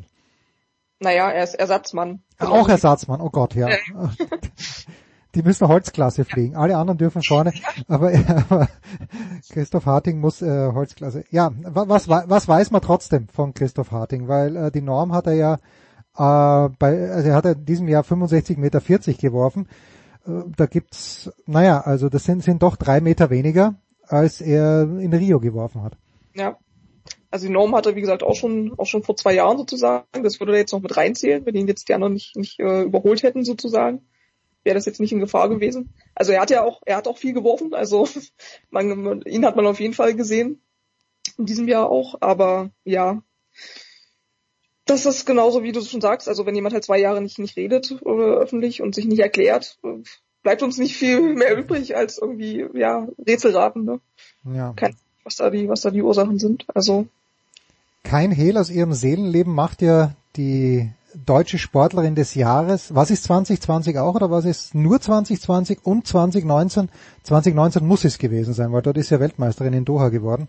Malaika Mihambo, die ein bisschen, äh, glaube ich, ja gesucht hat auch. Aber jetzt ist sie, korrigier mich bitte, ich glaube es war in Stockholm, wo sie 7,2 Meter zwei gesprungen ist, wenn auch mit ein kleines bisschen zu viel Rückenwind. Äh, wie schätzt du denn Ihre augenblickliche Verfassung ein. Darf man da sagen, dass dieser Formaufbau, von dem ich früher bei den österreichischen Skifahrern immer gehört habe, ja, wir wollen dann zur WM in Grand Montana in Form sein. Die WM in Grand Montana war ein absolutes Debakel und dann hieß es, naja, die Schweizer hatten einen Wunderwachs. Aber das ist nur eine ganz andere Geschichte. Wo, wie fühlt sich denn Malaika Mihambo in der Ferndiagnose an dieser Tage?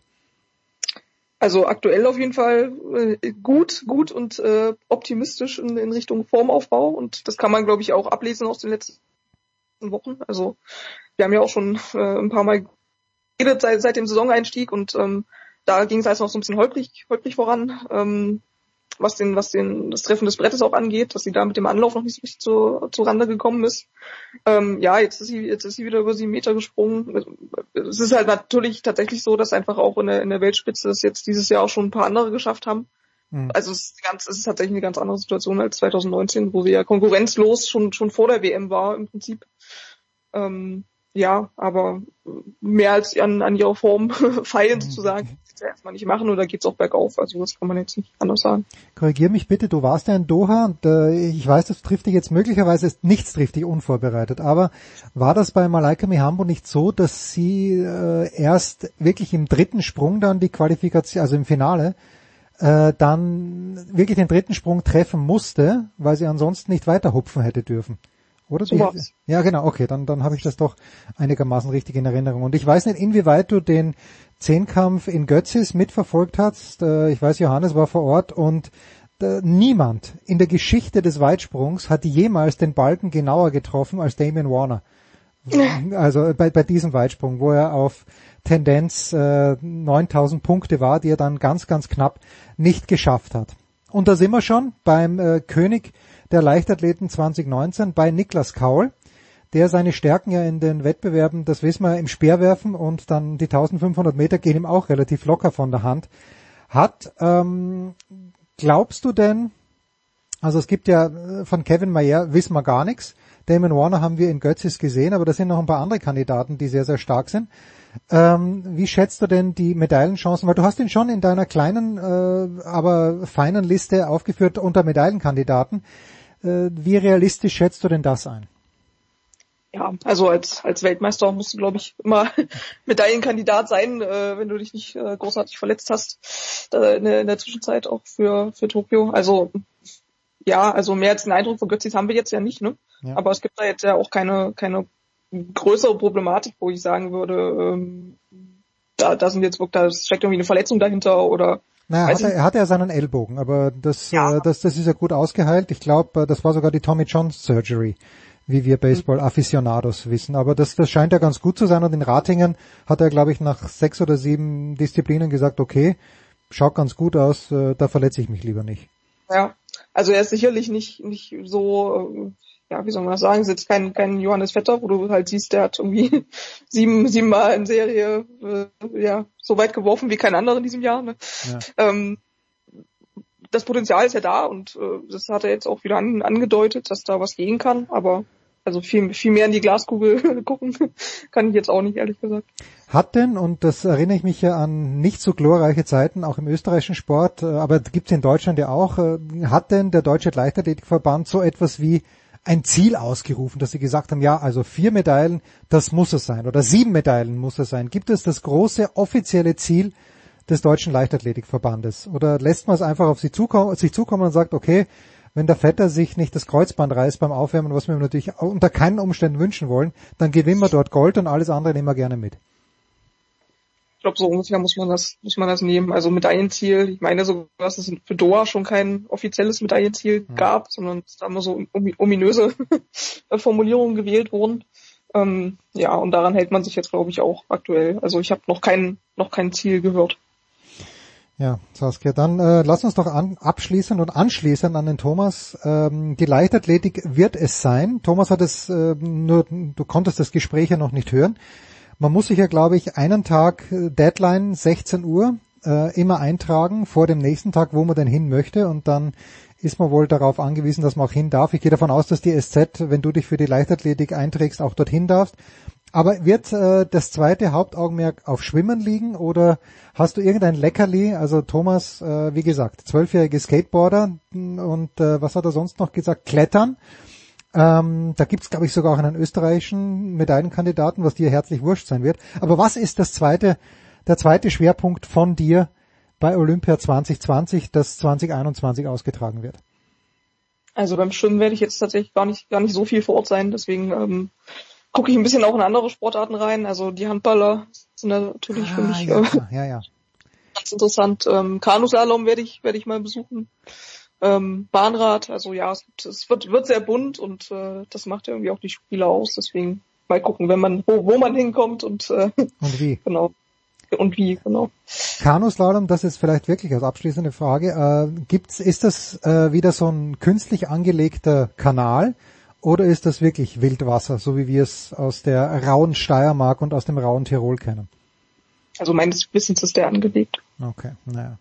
Also ja, gut es ist, es ist alles Wahnsinn. Es ist nicht ganz so schlimm, wie wenn man extra für Olympia eine Bob- und Rodelbahn baut, aber es ist, ist knapp davor, ja, dass man hier, außer die japanischen Olympiasportler trainieren dort dann auch die Jahre nach Olympia äh, und es gibt ein Leistungszentrum, aber nur wegen diese, wegen dieser zwei Wochen oder wegen diesen drei Wettbewerben, die dort stattfinden, einen eigenen äh, Kanal, Wildwasserkanal anzulegen oder einen Parcours anzulegen. Da braucht es auch eine gewisse Neigung. Na gut. Saskia, ich wünsche dir äh, einen guten Flug und äh, du ahnst es, äh, ich werde mich auch möglicherweise melden und ähm, so nett wie du bist, glaube ich, dass du sogar zurückschreiben wirst, wenn ich mich melden sollte. Wenn ich nicht wieder zurückgeschickt werde aus Japan. Ja, das, das wäre natürlich. Ich, ich habe keine Ahnung, wie lang ist der Flug nach Japan? Wie lange ist man da unterwegs? elf, elf Stunden ungefähr. Elf Stunden, okay. Ne? Das ist also wie, ja, naja, wie wenn man nach Los Angeles fliegen würde, vielleicht sogar ein kleines bisschen weiter. Saskia, ich danke dir ganz herzlich, Saskia Leite von der Süddeutschen Zeitung. Im Geiste vielleicht schon in Tokio.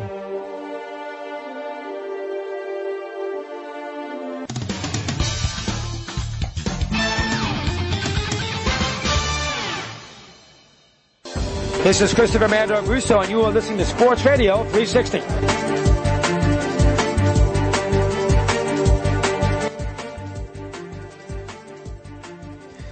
So, und es geht weiter in der Big Show 516 mit einem Mann, der auch nach Peking fliegen wird. Unglaublicherweise, nein, nicht nach Tokio. Nach Peking fliegt er vielleicht äh, im nächsten Jahr im Winter, aber die äh, Olympischen Winterspiele interessieren ihn eigentlich komplett null. Oder vielleicht doch Sebastian Kaiser. Grüß dich, Sebastian. Einen guten Morgen, einen wunderschönen guten Morgen. Sebastian ist bei der Tour de France unterwegs, das wissen wir. Wir kommen auch gleich zur Tour, aber Sebastian, du hast ja auf Instagram glaube ich, sogar schon deine Akkreditierung gepostet. Ist das in deiner langjährigen Karriere als äh, Erfahrung als Reporter das erste Mal, dass du die Akkreditierung zugeschickt bekommst oder war das ein Screenshot? Ich hab's, äh, mich hat das ein kleines bisschen verwundert. Lassen Sie einen nur ins Land rein, wenn man die Akkreditierung schon um den Hals gehängt hat? Naja, das ist immer so. Also bei Olympia bekommt man die Akkreditierung immer vorher zugeschickt. Ach, okay. Ähm, das ist äh, praktisch in vielen Ländern, wo man ein Visum braucht, praktisch das Visum. Also man mhm. braucht dann nicht auf die Botschaft und sich irgendwie einen äh, Stempel oder ein Visum zu holen, sondern dieses, äh, diese Akkreditierung gilt als Visum. Und äh, ja, das ist bei Olympia generell üblich. Also ich kenne das gar nicht anders. Das war bei den vorherigen fünf Malen, wo ich war, auch so. Schön. Ähm, wirst du und ich weiß, das ist unter diesen Umständen natürlich schwierig, weil äh, man, man ja eigentlich äh, von der Gnade der Veranstalter abhängig ist. Aber wirst du so ein bisschen als Freigeist unterwegs sein in Tokio oder hast du auch deine zwei, drei Disziplinen, die du zwingend dir anschauen wirst, aus beruflicher Hinsicht natürlich? Ja, als Freigeist unterwegs zu sein, das ist aufgrund der Restriktionen gar nicht möglich. Also man muss ja im Vorhinein angeben, wo man an welchem Tag ist, also am besten die Goldmedaillen vorausahnen. Ja. Und das ist alles äh, ja ziemlich verrückt und auch gar nicht machbar. Ähm, jetzt sind allerdings von anderen Zeitungen und äh, Agenturen schon Kollegen in Japan, die sind äh, relativ problemlos reingekommen und äh, da hat man auch gemerkt, dass die Restriktionen, die uns äh, auferlegt wurden, überhaupt nicht beachtet werden. Die sind äh, gar nicht in dem Maße kontrolliert worden und mussten auch nicht das vorzeigen, was eigentlich gefordert war. Also wir hoffen, dass das wirklich alles ein bisschen lockerer wird, als mhm. es jetzt im Vorhinein den Anschein hat. Und ähm, ansonsten hat man natürlich, aber das ist auch immer so bei Olympia, man guckt natürlich, dass man die Sportarten sieht, die man auch im alltäglichen Leben betreut. Also ich werde zum Tennis gehen, ich werde zum Radsport gehen, ich werde zum Schwimmen gehen und äh, alles andere ist eben dann, sage ich mal, auf Zuruf, wenn man eben dann weiß, ja, da hat man auch schon mal was gemacht und kennt ein paar kennt ein paar Leute und dann geht man auch dahin, wenn es die Zeit und wenn es die Restriktionen erlauben. Hm. So, jetzt hast du mir vor einer Woche und ziemlich genau vor einer Woche gesagt, äh, dass für dich die Tour de France im Grunde genommen entschieden ist. Tadej Bogacar, das war nach dem Zeitfahren, äh, hat für, und da war der Abstand noch überhaupt nicht so groß. Und du hast gesagt, äh, okay, kann man Haken dran machen, Pogacar wird wieder gewinnen. Jetzt ist der Abstand mehr als fünf Minuten. Gestern sind sie zweimal den äh, Mont Ventoux rauf und runter geradelt. Ähm, hat, hat die Konkurrenz, also Roglic hat ja Pech gehabt. Ja, der hat dann irgendwann aufgegeben, hast du letzte Woche auch gesagt, der schaut äh, von oben bis unten bandagiert aus. Aber hat, ab wann hat die Konkurrenz die Waffen gestreckt? War das in der, bei der ersten Alpenetappe, wo dann der Rest gesagt hat, okay, weißt was, wir fahren uns den zweiten Platz aus? Ja, ich glaube schon, dass man dann gesehen hat oder dass man in den Alpen generell auch der zweiten Etappe gesehen hat, dass äh, er das Feld sehr gut kontrolliert und immer wenn irgendwie einer zuckt, ist er da. Also auf der Alpenetappe, wo dann äh, dieser Australier Ben O'Connor gewinnt, da war es ja auch so, dass äh, der zwischenzeitlich im virtuellen gelben Trikot gefahren ist.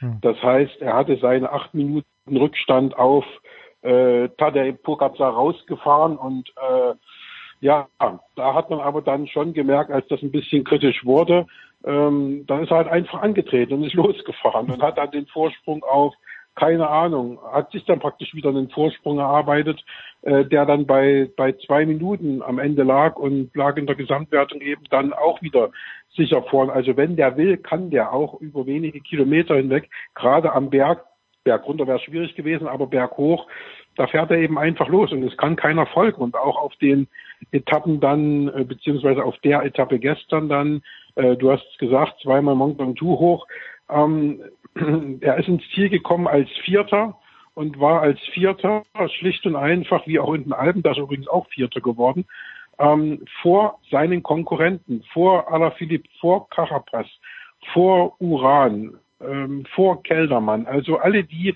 die äh, sich so ein bisschen ganz vage Hoffnungen machten, die kommen einfach nicht vor ihm ins Ziel und das müssen mhm. sie, wenn sie ihm Zeit abnehmen wollen. Und deswegen, ja, wie gesagt, er kann sich nur selber schlagen. Das geht nur über einen Sturz oder äh, wenn er irgendwie äh, schlechten Fisch isst. Ja, beides wollen wir ihm überhaupt nicht wünschen, um Gottes Willen. Nein, ähm, Gottes Willen, Gottes ja. Willen. Äh, jetzt hast du, äh, ich glaube, äh, in der Gesamtwertung zweites Rigoberto Uran, was, äh, was ein überragender, Rigoberto ist ein überragender Name. Also bisschen von den Silben her zu lang für meinen nächsten Hund, aber Rigoberto ist, ist großartig.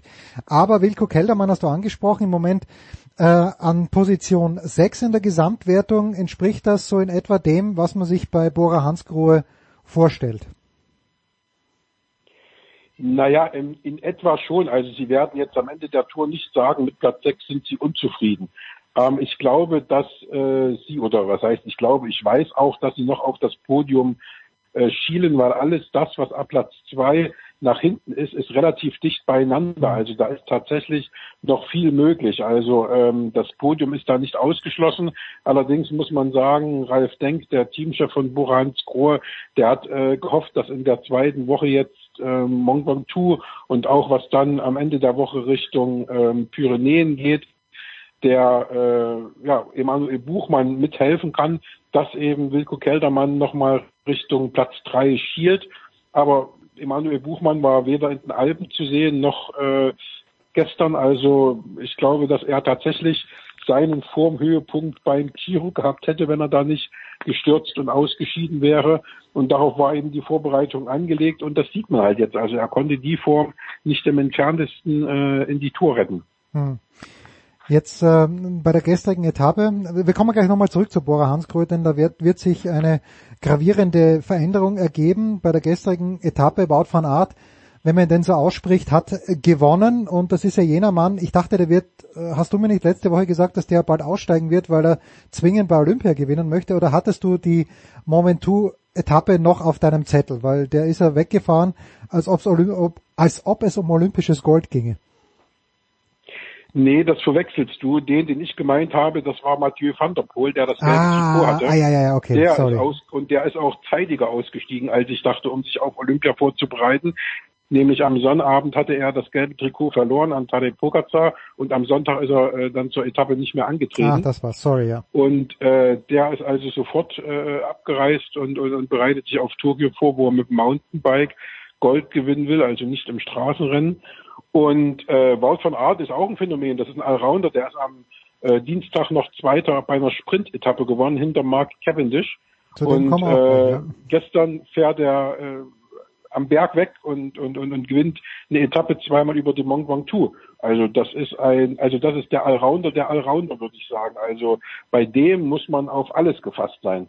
Aber da habe ich doch gestern. Nur nicht auf den Toursieg. das, das, das nicht. Aber da habe ich doch gestern bei Eurosport gehört, kann das sein, dass der Van Art auch äh, dieses Rad Cross macht, also wo man ein bisschen über über die übers Gehackte fährt, weil der der macht doch nicht die nur. Die Belgier machen alle, die Belgier machen ah, okay. sowas eigentlich alle. Also die haben meistens auch damit begonnen. Da sind auch äh, in normalen Zeiten 30, 40, 50.000 Zuschauer bei Crossrennen. Also ich kenne das auch von belgischen Kollegen. Wenn du denen sagst, und was sind deine nächsten Punkte, da äh, Höhepunkte, wo du hin musst, dann sagen die Cyclocross nächste Woche dort und dort. Also da ist Cross geht bei den Belgiern richtig ab. Da mhm da tanzt die Luzi.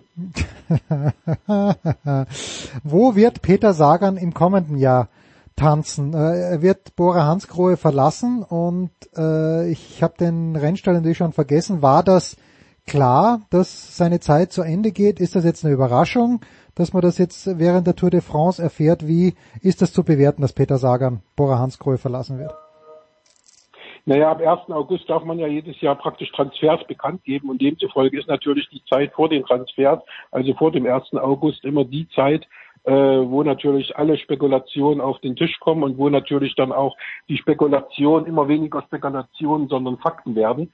Und äh, alles wird dann nach dem 1. August praktisch täglich finalisiert und bekannt gegeben, was man eigentlich vorher schon wusste. Und äh, Total Energie, das ist ein französischer Radrennstall, der äh, möchte unbedingt äh, den Peter Sagan haben und sein Vertrag bei Bora Hansgrohe läuft aus und man muss auch sagen, er ist jetzt die letzten zwei Jahre auch nicht mal in der nicht mehr in der Form, äh, in der er halt äh, war, als man ihn verpflichtet hat. Das ist einfach so und äh, deswegen muss man halt schauen, was macht man, wie richtet man sich künftig aus.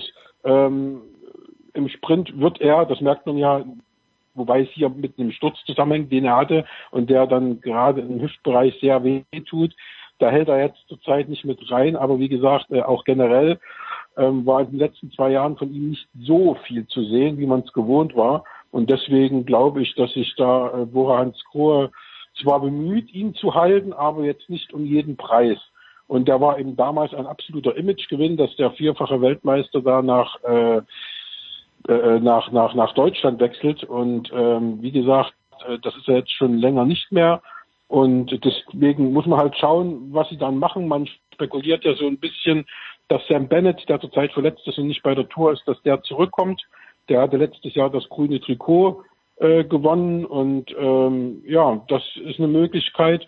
Oder auch, ähm, ja, weil es ja auch darum geht, was macht Pascal Ackermann. Mhm. Ähm, da spekuliert man auch, dass er zu äh, den UAE Emirates geht, wo jetzt Tadej Pogacar fährt und dort äh, Alexander Christoph ersetzt. Also da gibt es einige Möglichkeiten. Da wird viel, viel Wirbel sein in diesem Sommer in den, äh, ja, in den Transfer, auf dem Transfermarkt im Radsport. Ich weiß, ich springe ein kleines bisschen nochmal zurück zur Etappe gestern. Ich hatte so zwischendurch den Eindruck, dass ähm, der Pogacar gar nicht, also sein Team, der, der United Emirates, gar nicht das Tempo machen, also als es darum ging, wieder ranzukommen, sondern dass Ineos die Geschichte in die Hand genommen hat. Gibt es da eine Absprache, äh, weil da hat sich Pogacar dann für eine Zeit lang einfach bei den Ineos-Leuten hinten reingehängt?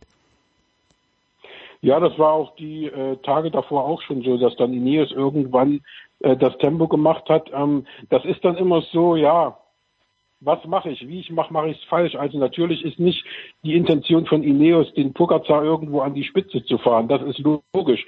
Aber andererseits ist es auch nicht verboten, dem äh, Pogacar sich an Ineos Hinterräder zu hängen. Aber Ineos muss natürlich irgendwas machen, wenn sie den Carapaz noch aufs Podium hieven wollen und äh, zumindest versuchen wollen, äh, den Rückstand zu äh, Pogacar zu verkürzen.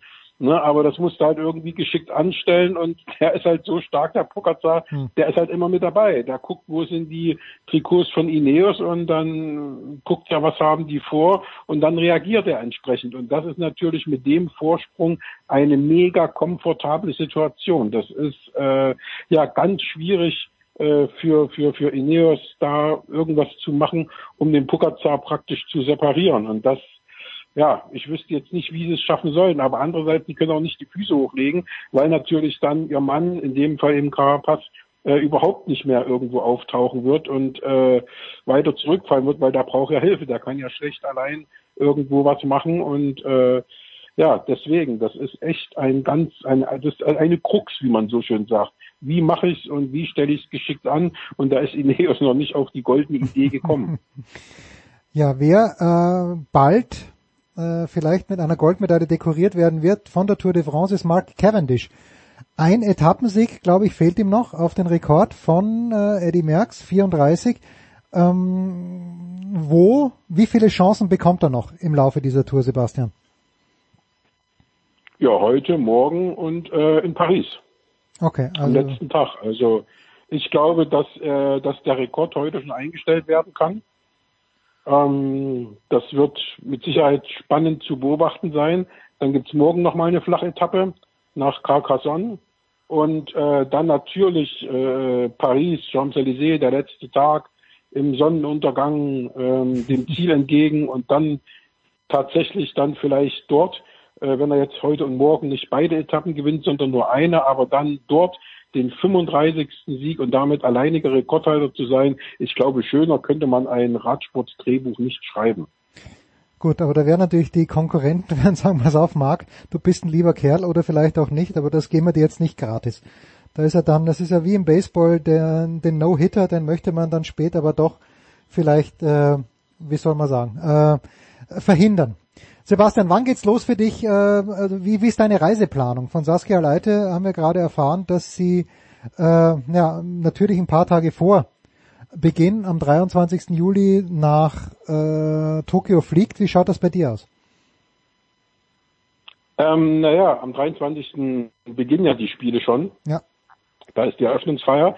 Ähm, meine Reiseplanung sieht so aus, dass ich sie noch gar nicht so richtig weiß, weil Angelique Kerber in Wimbledon im Finale steht und es sein kann, dass ich heute Abend äh, Richtung Wimbledon aufbreche. Sie steht, sie steht äh, im Halbfinale und hat gute Chancen gegen Ashley Barty zu verlieren. Zum Zeitpunkt unserer Ausstrahlung wissen wir, äh, Aufnahme wissen wir das natürlich noch nicht. Aber wenn Angie ins Finale richtig, kommt, dann fliegst du hin. Richtig. Ja. Dann, ja, dann besteht zumindest die Möglichkeit, da gibt es aber auch wieder Restriktionen. Ich könnte hinfliegen, die Erlaubnis von Wimbledon ist da. Da muss man aber jetzt auch gucken, äh, was macht man. Also das ist alles noch äh, ein großes Wirrwarr. Ähm, die Reiseplanung ansonsten sieht aus, äh, ohne Angelique Kerber, dass ich am äh, Sonntag Richtung Heimat aufbreche, äh, von Frankreich aus dann am Montagabend in Berlin ankomme, dann muss ich noch ein paar Sachen erledigen mit PCR-Tests, die die Japaner wollen, weil die nicht interessiert, ob wir geimpft sind oder nicht. Und dann muss ich äh, am Sonntag, also am letzten Tag der Tour de France, wenn Mark Cavendish seinen 35. Etappensieg feiert, da, da sitze ich in Frankfurt auf dem Flughafen, schaue mir das auf dem, auf dem Handy an und werde dann um 20.45 Uhr am Sonntag, dem 18. Juli, in den Flieger nach Tokio steigen, so Gott will. Ja, das will Gott, natürlich. Alles klar. Sebastian, ich danke dir ganz herzlich. Kurze Pause in der Big Show 516. Da machen wir mit, ich glaube, Motorsport weiter.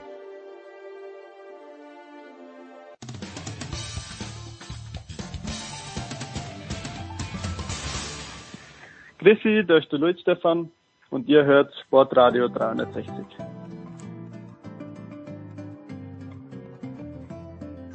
Sportradio 360, die Big Show 516 und äh, wir legen los im Motorsport auf zwei Rädern. Tun dies zum einen von run.de, von run, Eddie Mielke. Servus Eddie. Ja, schönen guten Tag aus Bremen. Und äh, in Tübingen, da erreichen wir Stefan der Voice Heinrich. Grüß dich, der Voice. Ich grüße euch, ich freue mich. Ja, wir freuen uns auch. Saure Gurkenzeit noch nicht ganz, denn Eddie wird, wenn ich es richtig am Zettel habe, am Wochenende ja New York im Auge haben. Brooklyn, um genau zu sein. Da kommen wir dann äh, gleich noch drauf. Aber der Voice, äh, jetzt, wenn, wenn so lange keine Rennen sind, dann muss man sich ja Themen suchen. Und ich habe eine Mail jetzt nicht ganz verstanden von dir. Ich dachte, dass du forderst, dass Valentino Rossi doch bitte möglichst bald seinen Rücktritt einreichen sollte. Aber da habe ich dich, glaube ich, falsch verstanden, oder?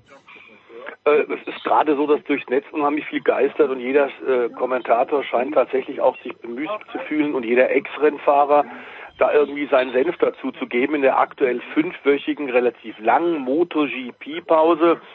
Ähm, wir haben es zwei, dreimal bei dir, Jens, äh, vor allem Eddie und ich, glaube ich, auch schon angeschnitten, was Valentino Rossi für die Motorrad-Weltmeisterschaft wirklich bedeutet. Er ist weltweit populärer als der Papst und ähm, natürlich diese Jahrzehnte, die er schon auf WM-Niveau dabei ist, ist sensationell. Klar ist aber, dass wir in diesem Jahr keine sehr gute Saison von ihm sehen. 17 Punkte bisher nach neun Rennen. Das ist natürlich nicht das, was, was auch sein eigener Anspruch ist. Das ist ganz klar. Dass aber nun jeder aus der Ecke rauskommt und meint, ein paar Schlagzeilchen machen zu dürfen, indem er dem äh, Valentino doch nahelegt, dem Diktatoren bitte sofort sein Operationsbesteck zur Seite zu legen und sofort aufzuhören, vielleicht sogar auch schon mitten in der Saison. Äh, das halte ich dann doch für ein bisschen einfach übergriffig, finde ich eigentlich ein bisschen bescheuert. Ich glaube, der ist alt genug, um selber zu entscheiden, entscheiden zu können, was er will. Und keine Frage ist, sollte er zurücktreten, wäre das ein großer Verlust für die Motorrad-Weltmeisterschaft, auch wenn er als Teamchef und Teambesitzer natürlich dabei bleibt. Eddie. Ja, da gebe ich dir, da gebe ich dir völlig recht, Stefan. Äh, das sehe ich auch so. Äh, ich finde, das gebietet auch der Respekt, äh, dass man bei einem neunfachen Weltmeister, bei Mr. MotoGP, die MotoGP wäre nicht dort, wo sie im Moment gerade ist, wenn Valentino Rossi nicht diese unglaubliche Karriere hingelegt hätte. Also der Respekt gebietet, dass man ihm wenigstens die Zeit gibt, dass er das vernünftig selber entscheidet. Und Stefan hat es richtig gesagt. Der ist alt genug, der hat genug Geld. Der ist im Moment mit seiner Yacht und seiner Freundin Francesca Sophia unterwegs äh, und der wird sich das in aller Ruhe selbst überlegen. Und eins ist mal völlig sicher, äh, der wird sich auf jeden Fall nicht von irgendjemandem unter Druck setzen lassen und der wird das so entscheiden, wie er es für richtig hält. Und das ist auch genau der Lauf der Dinge, wie er sein sollte, bei so einer Legende. Sind es nur, und ich bin ja nur ein peripherer Beobachter, Eddie, von der MotoGP, aber sind es nur die, nur unter Anführungszeichen, die großen Erfolge, du hast ja gesagt, neunfacher Weltmeister von Valentino Rossi oder ist das auch im wirklichen Leben ein lustiger Kerl, der hier und da aber auch begeistert mit, mit ganz, ganz wahnsinnig tollen Interviews oder mit irgendwelchen schlauen Ansagen? Weil ich bin da ein bisschen zu spät auf den Bandwagon aufgesprungen. Nein, nein, also das ist das Gesamtpaket, das ist das gesamte Charisma von Valentino Rossi. Äh, Stefan hat gerade gesagt, bekannter als der Papst weltweit. Mhm. ich glaube, ist äh, im, im gesamten Motorsport, da kann man auch die Autoszene mit dazu nehmen. Äh, da gibt's immer wieder so ein paar Ikonen und da gehört Valentino Rossi definitiv auch dazu. Und das liegt eben nicht nur an seinen sportlichen Erfolgen, sondern das liegt auch an seiner ganzen Art, äh, wie er früher seine Siege gefeiert hat und das gesamte Paket. Äh, und und wenn man ihn mal interviewen durfte, ich durfte das ja schon ein paar Mal, äh, dann weiß man auch, dass er ein sehr eloquenter und äh, sehr, sehr guter Typ ist, äh, der einfach diesen Sport groß gemacht hat. Da braucht man nicht drum rumreden. Äh, das ist äh, zu großen Teilen Valentino Rossi zu verdanken. Wenn er jetzt weitermacht, äh, nach, äh, als aktiver Fahrer, aber The Voice, du sagst ja auch als Teamchef, was äh, zieht jemand wie Valentino Rossi dann leichter Sponsoren an, bekommt er bessere Unterstützung von welcher Motorradfirma, wie auch immer, er macht's ja schon, aber was sind genau die, die Vorteile, wenn ich ein junger Motorradfahrer bin, warum sollte ich zu Valentino Rossi ins Team gehen? Na, das ist überhaupt gar keine Frage. Natürlich äh, hat er eine unglaubliche äh, Medienaufmerksamkeit und die für die Sponsoren ist er extrem attraktiv. Was mir sehr gut gefallen hat, da sind ja schon viele Geldgeber äh, hinter ihm hergelaufen wollten sich einfach an, an Rossis Legende einklinken, ähm, um dann eben ein, ein Team in der Königsklasse zu machen. Und er hat sich aber Zeit gelassen. Er hat sukzessive seine Mannschaft zusammengesucht und die tatsächlich mit der äh, VR46 Academy von der Moto 3 über die Moto 2 ist da auch ein paar Jahre geblieben, hat das sehr solide und Schritt für Schritt gemacht, nicht ums große Geld einzusammeln, was hätte er locker machen können, sondern einfach um tatsächlich auch sportlich eine, eine wertvolle Truppe zusammenzukriegen und tatsächlich junge Talente bis nach oben zu leiten. So ist es ja momentan. Wir können da, glaube ich, davon ausgehen, dass etwa 25 bis 30 Prozent aller MotoGP-Fahrer sind durch Valentino Rostis Academy gegangen. Mhm. Und das wird in den nächsten Jahren noch mehr werden. Ähm, die Frage ist, glaube ich, äh, vielmehr, ob die für ihn tatsächlich auch noch so eine Leidenschaft ist, jetzt um Platz äh, 18, 19, 20 rumzufahren. Das ist ihm nach wie vor, das hat der Graziano Rossi, sein Papa, früher selber ein, ein, ein sehr äh, spektakulärer Kerl und, und äh, MotoGP äh, oder respektive 500 Kubikzentimeter Fahrer. Ich glaube, bei den 250 hat er sogar Grand Prix gewonnen, der Graziano. Ähm, auch ein wilder Typ. Ähm, der hat gesagt, es ist momentan rein und allein die Leidenschaft, die Rossi auch in diesem Jahr noch antreibt solche Maschinen zu bändigen und dann mit Leuten oder gegen Leute zu fahren, die äh, halb so alt sind wie er selber, die seine Söhne sein könnten. Sollten nicht vergessen, also zum Beispiel Fabio Quattararo, der, der WM-Leader aus Nizza, ist 22. Rossi ist jetzt 42. Ähm, also dass er das noch macht, äh, hängt damit zusammen, dass es ihm noch was gibt. Aber mh, auch ein Kevin Schwons äh, hat sich dann ja irgendwann äh, totgelaufen, hat selber gesiegt, okay, ich hab, bin mit Suzuki einmal Weltmeister geworden, ich höre dann auf, eineinhalb Jahre nach seinem Titelgewinn. Bei Rossi haben wir diese Müdigkeit eigentlich noch nie festgestellt, aber natürlich kann man darüber diskutieren, ob er so ein bisschen seinen, seinen äh, Heldenstatus demontiert mit, mit solchen Ergebnissen, wie er sie momentan holt. Hm.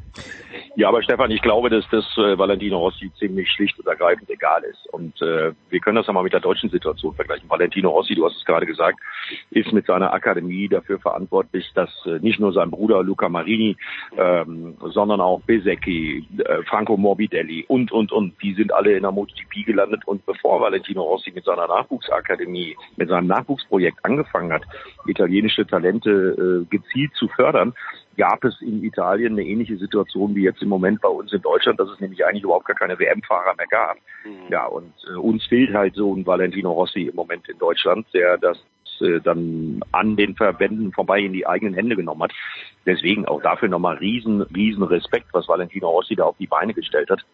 Denn vor ein paar Jahren sah die italienische Nachwuchssituation auch nicht so besonders berühmt aus.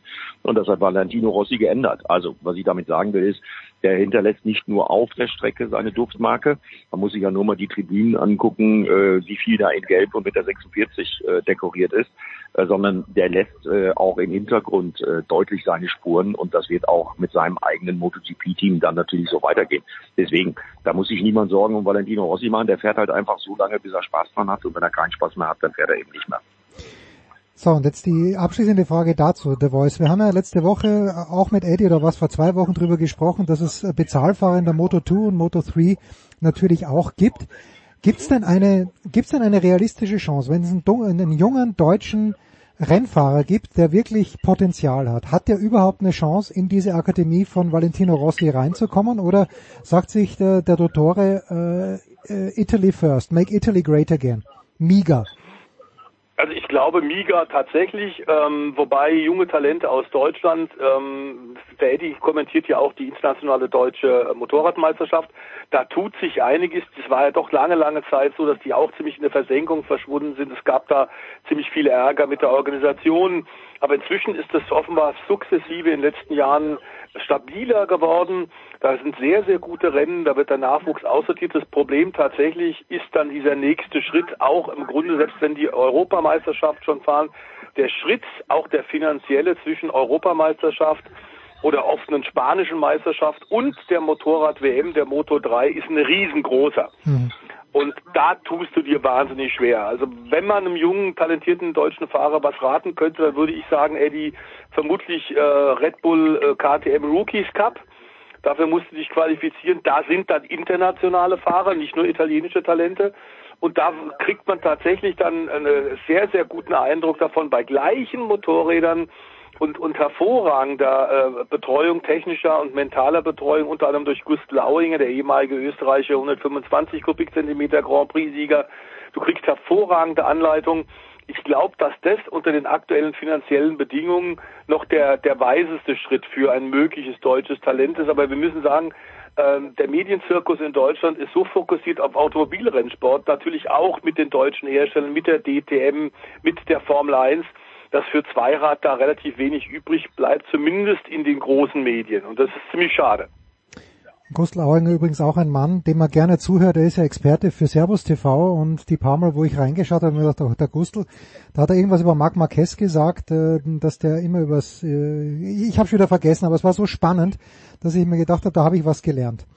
Eddie, am Wochenende äh, Big Dreams im Big Apple, möchte man sagen. Äh, jetzt weiß ich nicht, ob Brooklyn noch zum Big Apple dazugehört, aber wir sagen einfach mal ja. Es ist ja auch jener Stadtteil von New York City, wo es alle Schönen und Reichen jetzt hinzieht, weil das im Moment gerade so schick ist. Warum ist das, oder ich kann mir schon vorstellen, aber ne, warum genau ist es für die Formel E wichtig, dass man dort nach der Absage im letzten Jahr jetzt wieder einen Fuß reinbekommen hat? Ja, weil New York stellvertretend natürlich für die Grundidee der Formel E steht, also äh, den Sport in die großen Metropolen zu bringen. Und wo ginge das besser als im mhm. Big Apple? Und äh, man blickt direkt auf die Skyline, man blickt auf die Freiheitsstatue, die Fahrer äh, freuen sich alle wie Bolle. Ich hatte ein paar Kontakte mit dem einen oder anderen. Äh, sind alle begeistert, äh, dass sie in New York wieder Rennen fahren dürfen, auch vor Zuschauern, wenn auch äh, begrenzt. Also es wird nicht wie in den Fußballstadien sein, dass da rappelvoll ist, aber es werden auf jeden Fall Zuschauer erlaubt sein. Und äh, das ist die Grundidee der Formel E, die da gelebt wird. Also nicht auf einer permanenten Rennstrecke, wie wir es ja in diesem Jahr schon in Puebla und Valencia hatten, sondern rein in eine faszinierende, pulsierende Metropole und versuchen dort ein vernünftiges Formel E-Wochenende hinzubekommen. Und ich bin ziemlich optimistisch, dass das gelingt. René Rast. Ja, vor allem ja, würde man bitte. vielleicht noch anfügen, geht es ja darum, wirklich neue Zuschauerschichten zu erschließen. Deswegen eben äh, nicht nur New York und die ganzen anderen großen Metropolen, sondern zum Beispiel Berlin-Tempelhof. Ähm, das hat ja auch über die Jahre ganz gut funktioniert und da gab es auch Umfragen, ähm, dass tatsächlich etwa 70 bis 80 Prozent, je nach Jahr, 70 bis 80 Prozent seit dem ersten deutschen Formel E-Rennen 2015 aller Zuschauer, 70 bis 80 Prozent, waren Newbies, also Leute, die zum allerersten Mal bei einer Motorsportveranstaltung äh, waren. Ähm, und ähm, das funktioniert ganz offensichtlich. Also diese Marketingideen, dieser Ansatz scheint tatsächlich zu greifen. Und deswegen sind momentan dann noch, also natürlich noch so viele Hersteller mit dabei. Und das kann ich nur bestätigen. Das zeigen auch im Übrigen unsere Einschaltquoten, die für viele bei uns im Sender sehr überraschend waren, also überraschend hoch waren. Und äh, das ist im Übrigen äh, der Grund, warum wir am äh, Finalwochenende der Fußball-Europameisterschaft überhaupt bei Sat 1 ins Hauptprogramm kommen mit der Formel Mhm, E. mhm. Ähm, ohne die Quoten, die wir gemacht haben in den ersten Rennen, wäre das nicht gegangen. Also das äh, bestätigt so ein bisschen das, was Stefan gerade gesagt hat. Und Start ist aber relativ spät am Sonntag, glaube ich. 22.30 Uhr. Stimmt das oder bringe ich da was durcheinander, Eddie? Oder Sam, Sam, Sam, Samstag, Samstag, Samstag, ah. 22.15 Uhr und Sonntag 19.15 Uhr. Ja, das ist Auch doch herrlich. Da ist man uns entgegengekommen. Das findet dann direkt vor dem äh, EM-Finale statt am Sonntagabend. Also um 21 Uhr sind wir schon wieder fertig mit der Formel E. Aber das äh, wird sehr interessant sein, das zu beobachten, wie sich das auf die Quotenentwicklung auswirkt. der Voice, es geht extrem eng zu. Zwischen dem ersten Eduardo Mortara und äh, Nick de Vries als Sechsten liegen nur 13 Punkte. Es sind noch vier Rennen. Ist das jetzt, äh, wir hatten in der DTM mit Gewichten und äh, was auch immer, ist das dem Racing geschuldet oder wird da ein bisschen nachgeholfen, dass diese Serie so ausgeglichen ist? Ähm, nee, das ist durchaus dem Racing geschuldet, wobei natürlich schon klar ist, dass die Formel E ein paar Reglements äh, Eigenheiten hat, die wir zum Beispiel aus einer DTM oder aus einer Formel 1 in der Form nicht kennen. Man geht neue Wege, wie wir gerade ja schon auch eben aus, aus, aus Vermarktungssicht beschrieben haben. Das ist sportlich auch so. Mit zum Beispiel dem Attack Mode, mit der Möglichkeit, dass tatsächlich Zuschauer direkt auch ihre Sympathien äh, werten können und damit extra Leistung für den einen oder anderen Fahrer generieren. Das hat sich im Übrigen in Deutschland auch wunderbar über die Jahre. Und Berlin ist ja nun seit 2015 im allerersten Jahr der Formel E immer Teil der jetzt ja sogar WM gewesen. Wichtiger Fixpunkt auch in diesem Jahr das Finale, ich glaube, Eddie mit dem Doubleheader, gell?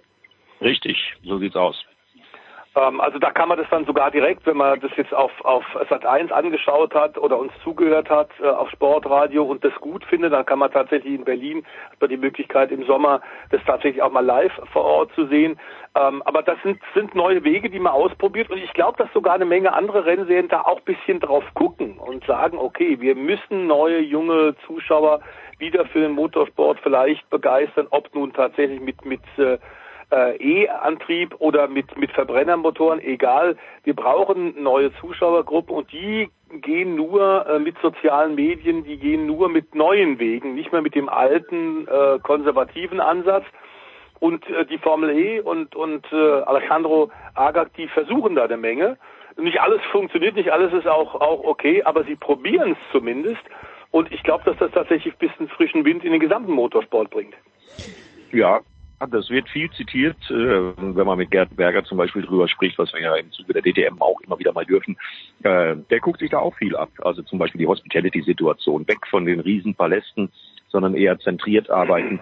Also da gibt es viele Ansätze, die von anderen Rennserien aufgenommen werden. Und ich glaube, dass äh, das Saisonfinale in Berlin, wenn es so spannend bleibt, wie es im Moment aussieht, mit einem René Rast, der dann vielleicht in Berlin noch um den Titel fährt, äh, das wird dann schon ordentlich Aufmerksamkeit erregen. René Rast im Moment Vierter in der Gesamtwert, nein, Dritter ist er, ex equo mit Antonio Felix da Costa und das Rennen in Berlin, wer jetzt Lust bekommen hat, hoffen wir einfach mal, dass dann Zuschauer zugelassen sind, nicht so wie am Sachsenring. Bei der, die sind zugelassen, okay, am Die sind 14. zugelassen, August. Äh, deswegen gibt's auch da äh, einen äh, kompetenten Streckensprecher. Es ist nicht wahr. Am 14. August in Berlin. Ganz, ganz Dann großartig. sehen wir uns endlich mal. Das finde ich auch Ja gut, Eddie, da gehen wir, gehen wir was trinken. Ja, ganz, ganz schön. Eddie Milke von RAN, also hört ihm zu, Samstag 22.15 Uhr, Sonntag 19.15 Uhr, genau richtig, äh, um sich auf das EM-Finale einzustimmen zwischen den Engländern und den Italienern. Ich danke dir herzlich, Eddie. Der Voice bleibt noch ein paar Sekunden bei uns, denn wir gleich sprechen wir über die Formel 1.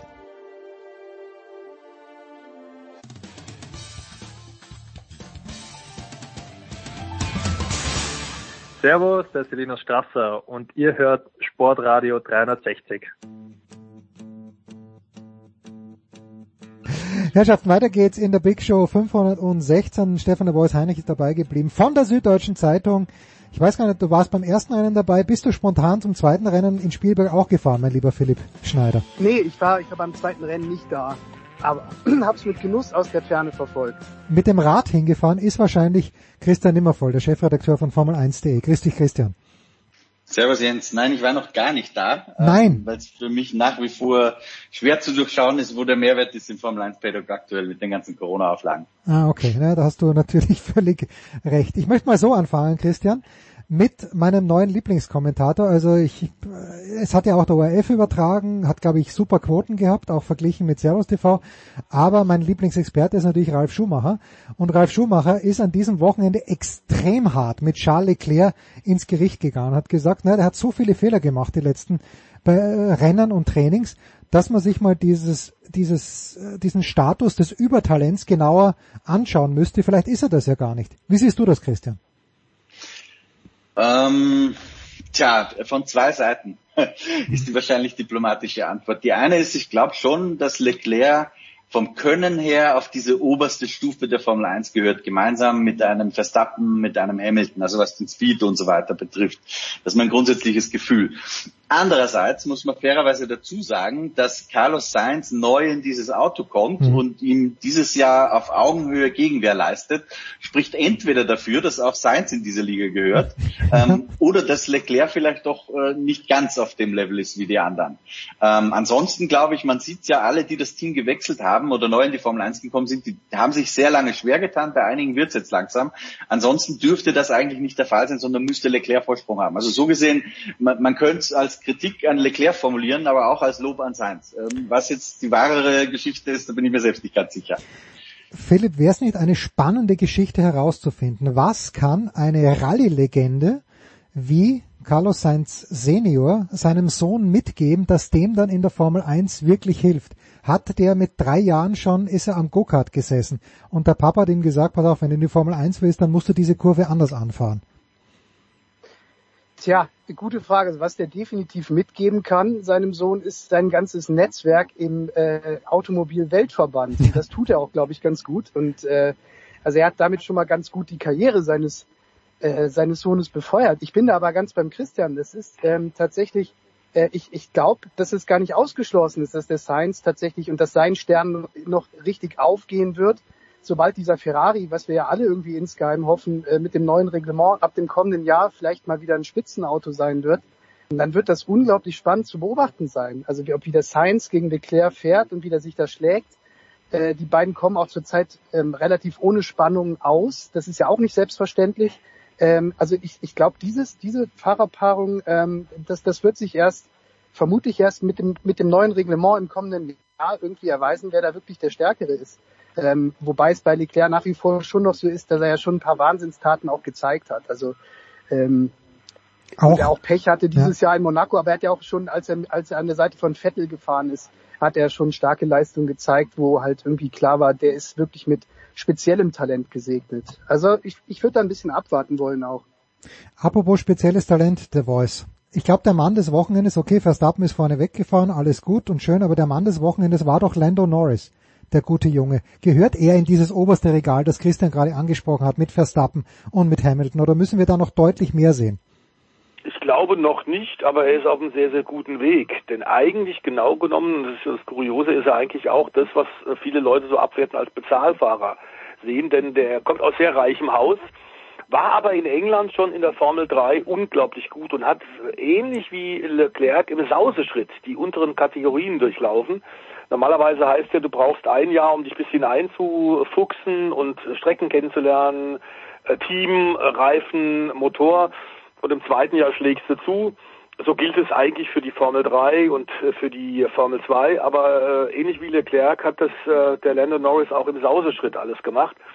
Ich habe ja eine ganze Weile in England äh, gelebt und habe dann auch sehr gute Kontakte auch zu den Kollegen von Autosport und äh, äh, da war völlig klar, als der dann in Richtung äh, Formel 3 Europameisterschaft kam, der junge Brite im zarten Alter von, ich glaube, 17 haben die mir schon gesagt, also der Lando Norris, das ist die beste Entdeckung seit dem äh, der Entdeckung des geschnittenen Brots. Mhm. Ähm, das ist einer der ganz, ganz großen Stars, der kommenden Stars. Achte mal besonders auf den als, als Streckensprecher im Rahmen der DTM und das habe ich dann auch gemacht und der war von Anfang an super schnell.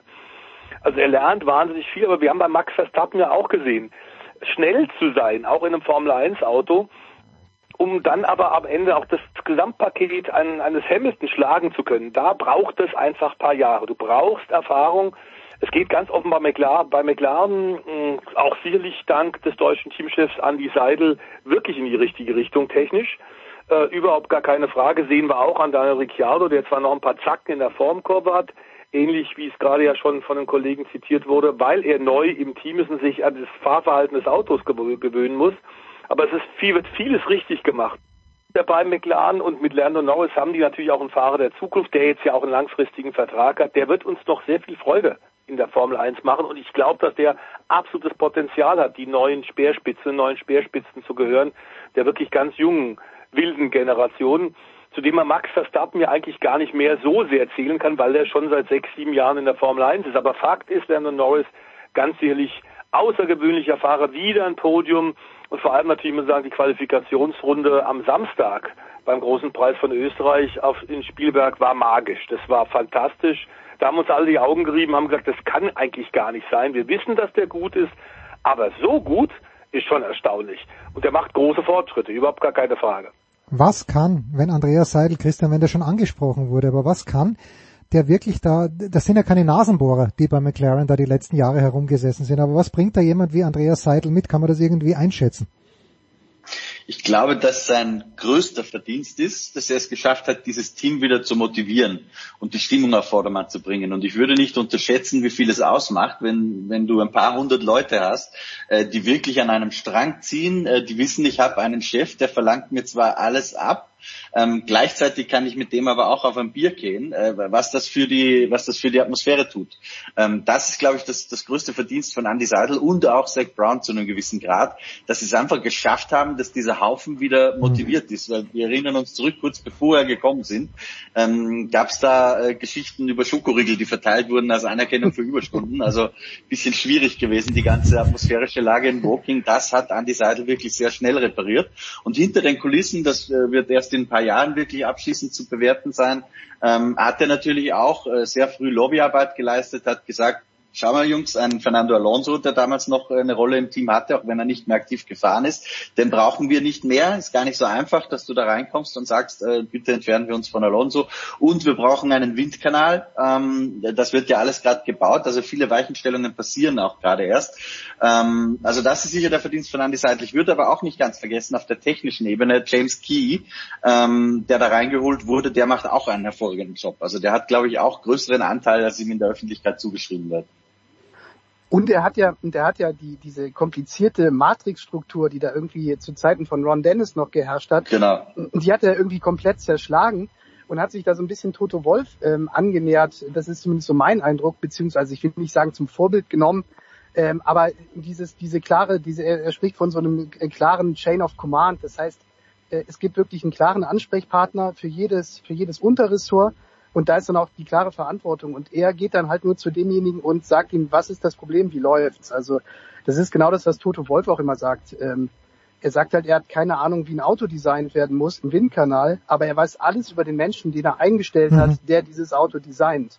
Und das ist so eine so eine Vertrauens so eine Vertrauensführung, die ähm, genau wie der Christian gesagt hat, das Team dann einfach unheimlich motiviert hat. Also McLaren wenn man damals vor, vor der Pandemie noch in das Motorhome gegangen ist, das war halt einfach ein, ein gute Laune Motorhome plötzlich. Ja, immerhin, also das, Entschuldige. Ja. Be besser ist. Und Dennis nicht zu, nicht, nicht nachzuvollziehen. Da war das ja alles eisig und der hat ja nun auch in der Öffentlichkeit, gerade gegenüber den Medien, oft sehr arrogant ausgeteilt. Ähm, wir schreiben Geschichte oder wir machen Geschichte, ihr schreibt nur darüber ich glaube auch der Sympathiebonus inzwischen, was die Medienschaffende angeht, ist mit dieser neuen Führung bei McLaren deutlich äh, vernünftiger, deutlich ehrlicher und deutlich authentischer. Wo kommt die Kohle her, Christian, eigentlich für McLaren? Verkaufen die so viel Sportwagen, dass sie sich das leisten können oder sind die schon auf Sponsoren angewiesen? Natürlich sind sie auf Sponsoren angewiesen, aber das ist ja nicht wie Mercedes und das ist auch nicht wie Red Bull, die ja, die möglicherweise sogar der größte Sportsponsor weltweit sind. Ja, ja, also wie alle anderen auch äh, sind sie natürlich auf Geldgeber angewiesen. Ähm, bei McLaren ist es tatsächlich auf, auf Kante genäht, würde ich das mal nennen. Ja, die haben auch gerade äh, diverse Schulden, die da sind, umstrukturiert. Heißt zum Beispiel wurde, wurden die Kronjuwelen verkauft, wenn man so möchte. Diese äh, super moderne Fabrik in Woking, das wurde im Zuge eines Sale and Leaseback Verfahrens ähm, verscherbelt. Heißt nichts anderes, als dass McLaren äh, zwar nach wie vor da drin residiert, äh, völlig äh, unberührt vom Verkauf. Also da hat sich im Operativen eigentlich nichts geändert, aber sie haben es verkauft und zahlen jetzt Mittel an jemanden. Ja? Ähm, das ist ja nichts anderes als eine Umschuldung. In Wahrheit haben sie da ein Darlehen aufgenommen, das sie zurück abstottern. So könnte man das äh, ein bisschen über, überspitzt formuliert äh, darstellen. Aber das ist schon so, äh, McLaren muss in den nächsten Jahren erfolgreich sein. Ansonsten haben die auch echt ein Problem. Äh, es gibt auch ein Darlehen, äh, das aus dem Staat Bahrain kommt. Das ist ja der größte Teilhaber des McLaren-Teams nach wie vor. Ein Teilhaber, Manso Oje, der ist nach sehr vielen Jahren schon sehr lange dabei. Ähm, der ist gestorben. Ähm, das heißt, äh, McLaren, es ist so erfolgreich, wie das Team sportlich gerade ist, ähm, so in eine gute Richtung bewegt sich zwar auch das wirtschaftliche Grad, aber ähm, da sind auch sehr, sehr hohe Verbindlichkeiten da. Und die müssen bedient werden und deswegen ist Erfolg in den nächsten Jahren schon sehr, sehr wichtig. Jetzt baue ich eine ganz geile Brücke. Mansur OJ, äh, das, äh, den der Christian gerade ins Spiel gebracht hat, habe ich das erste Mal gehört, diesen Namen es muss 1983 oder 1984 gewesen sein, als ähm, als Sponsor oder was auch immer, welche Funktion er auch gehabt hat im McLaren-Team von Niki Lauda. Und jetzt sind wir bei Niki Lauda und wir gehen ein paar Jahre zurück, The Voice, und wir gehen ins Jahr 1977, wo Niki Lauda einen Teamkameraden hatte, mit dem er sich nicht verstand. Er hat sich mit niemandem verstanden, aber ich glaube, mit Carlos Reutemann hat er sich am wenigsten von allen mit niemandem verstanden. Und dieser Carlos Reutemann ist leider im Alter von 79 Jahren verstorben, der Voice. Was muss die jüngere Generation über Carlos Reutemann wissen? Sehr charismatische Persönlichkeit, ähm, ungewöhnlich, denn äh, aus Südamerika kamen eigentlich immer in den 70er Jahren, 60er, Ende 60er, Anfang 70er Jahre Brasilianer, die schnell waren, Rennfahrer, Talente nach Europa aber im Grunde aus Argentinien, die ja, sollten wir nicht vergessen, auch einen fünffachen Weltmeister Juan Manuel Fangio hatten, also große Tradition durchaus, auch im Motorrad, im Autosport und im Motorradsport. Da kam eigentlich lange Zeit kein Topfahrer und der, Carlos Reutemann, war einer der ersten.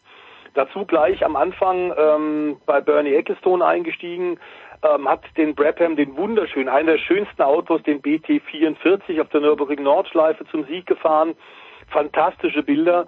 Ähm, und Reutemann war tatsächlich von Anfang an da, ist aber einer von den Fahrern, die tatsächlich, Chris Amon fällt mir da auch an, ein paar andere ebenfalls, im Grunde ob seines Riesentalentes und seiner Fähigkeiten, dann doch leider aufgrund von ein paar doofen, unglücklichen Entscheidungen seinerseits nie Formel 1 Weltmeister geworden ist. Das Potenzial hatte er eindeutig, ist ja mehrfach WM Dritter geworden, hat einmal die Weltmeisterschaft, das war damals Caesars Palace in den USA beim US Grand Prix, beim allerletzten, bei allerletzten Rennen, da ist als WM-Spitzenreiter im, im, Williams Cosworth hingegangen äh, und hat dann den Titel mit einem Punkt an Nelson Piquet verloren, mhm. im Brabham.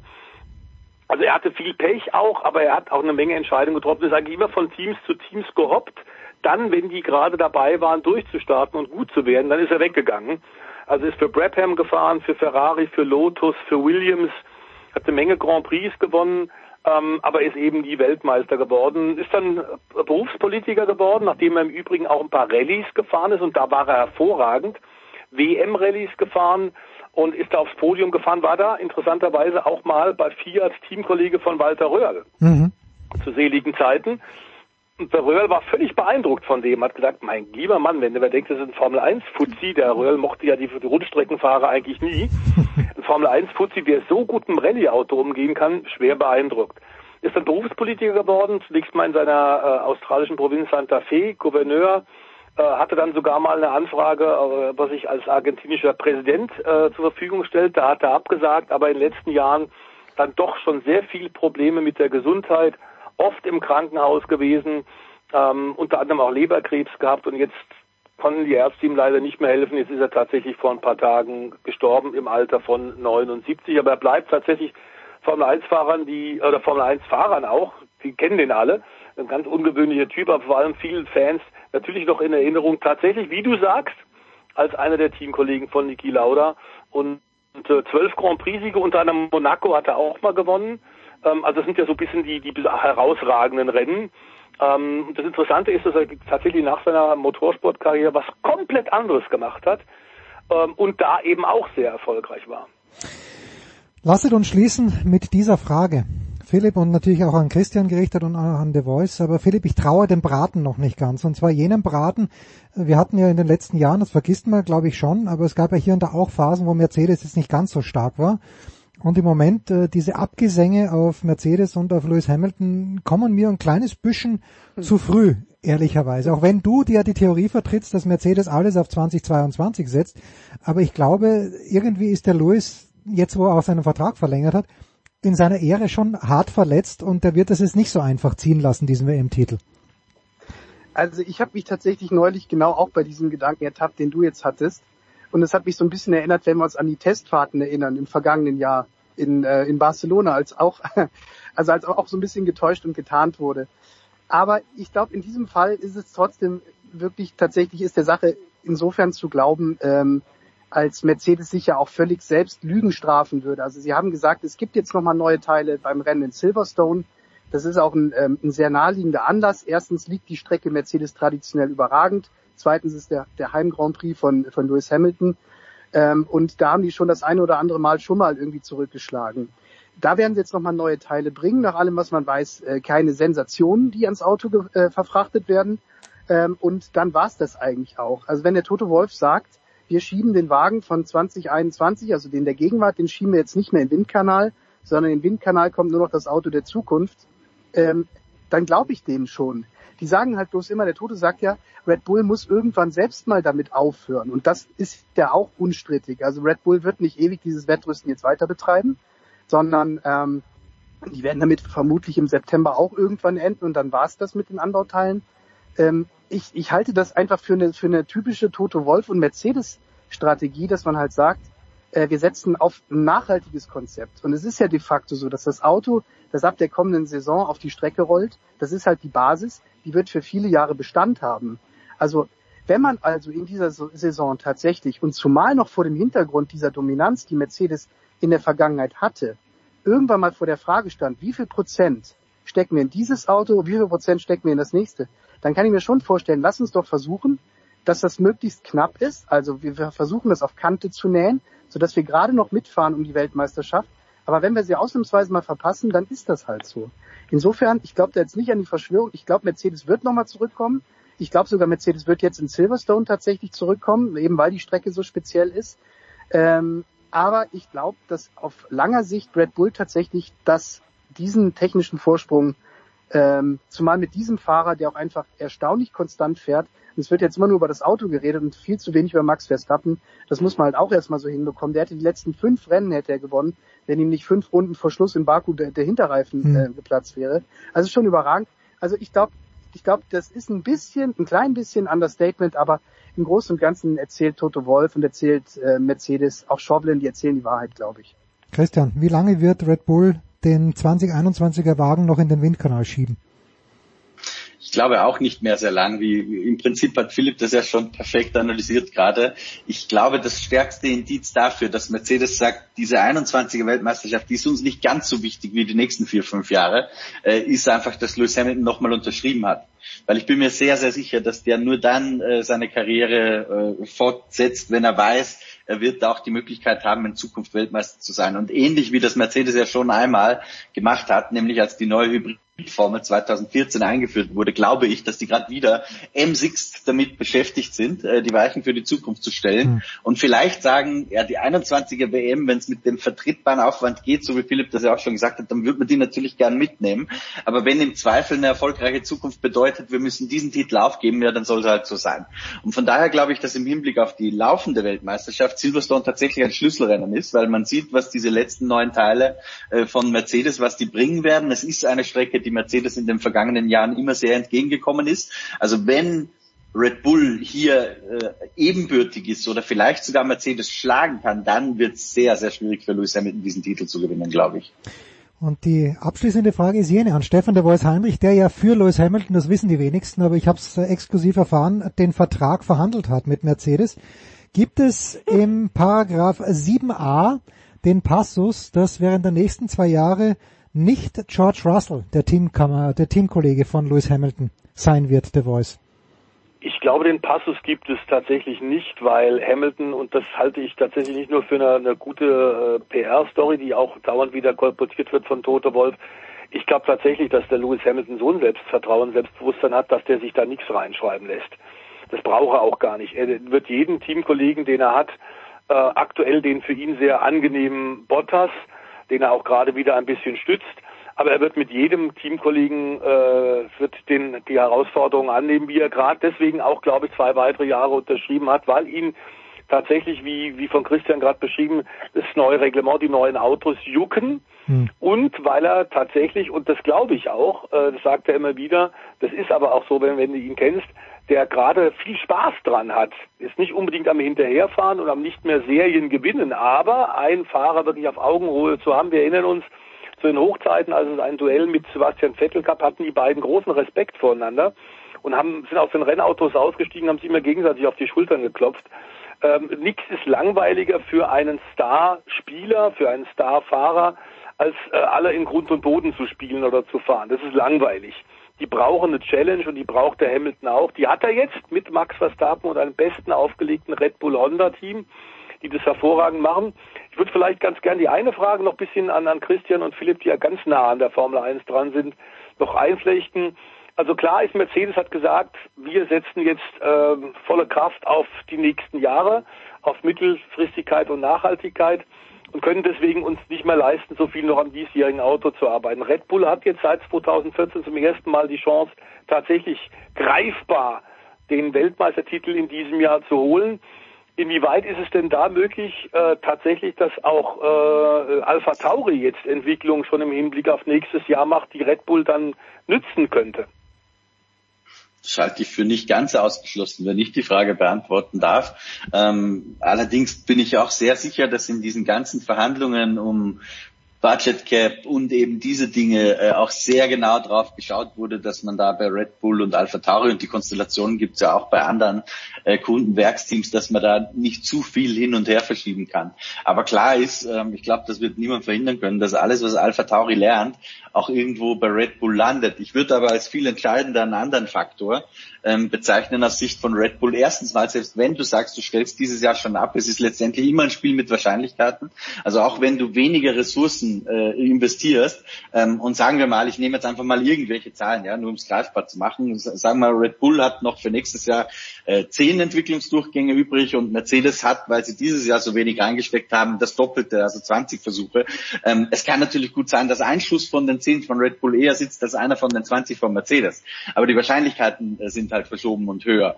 Und was ich glaube auch eine Rolle spielt, ist Adrian Newey. Fast immer dann, wenn ein neues Reglement kam, äh, war Newey, der da wieder so ein bisschen Freiheit für sich gesehen hat, äh, ganz vorne dabei. Eine der wenigen Ausnahmen war der letzte große Schritt 2017.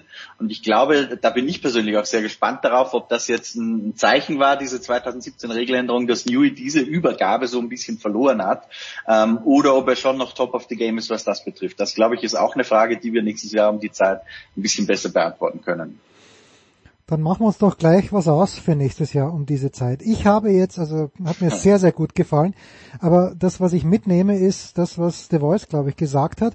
Die einzige Möglichkeit, und ich weiß, Christian und Philipp sind ja auch Tennisfans, die einzige Möglichkeit, also dass Novak Djokovic nicht Wimbledon gewinnt, ist, wenn er sich sagt, wenn er sich tödlich langweilt und sagt, pass mal auf, die verbliebenen drei Gegner, einen weiß er schon, Shapovalov und dann Berettini oder Hurkacz, die langweilen mich dermaßen, dass ich das Turnier nicht gewinnen werde. Das ist die einzige Hoffnung, die ich habe. Aber sie ist sehr klein. Danke Christian Nimmervoll. Danke Philipp Schneider. Danke Stefan der Voice Heinrich. Wir machen eine kurze Pause und kümmern uns dann um die NBA.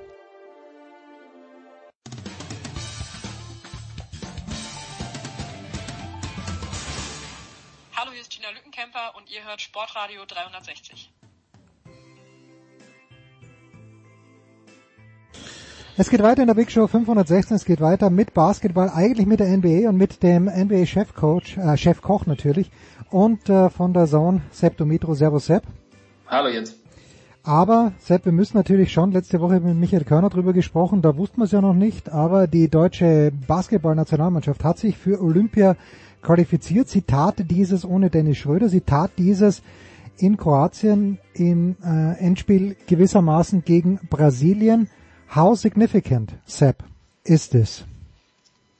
Also ich, ich fand es grandios. Ich habe vor dem Turnier, ähm, das hat man mir natürlich dann auch an den Kopf geschmissen, weil immer, wenn man äh, Aussagen tätigt, die dann so nicht kommen, dann heißt es immer gleich, ja, siehst du, konntest du, konntest du gar nicht richtig tippen. Ähm, ging aber, glaube ich, vielen so. Also Deutschland war sicherlich nicht der Favorit in dieser Gruppe ähm, und hat über enorm smarten, harten Basketball dann äh, alles richtig gemacht, sportlich gesehen zumindest. Ähm, das war schon sehr beeindruckend, die Art und Weise, wie die Jungs gefeitet haben, wie sie jeden Rückstand wettgemacht haben. Das ist eine mentale Stärke, die dieses Team hat, die vor allem im vierten Viertel dann immer so zum Vorschein gekommen ist und dementsprechend, ähm, also riesengroße sportliche Sache. Ne? Vor allem, wenn man bedenkt, dass mit Dennis und mit äh, Daniel Theiss und mit Maxi Kleber, die vielleicht drei wichtigsten deutschen Nationalspieler nicht mit dabei waren, ähm, auswärts in Split gegen Kroatien, gegen Brasilien, also sportlich gesehen 1A.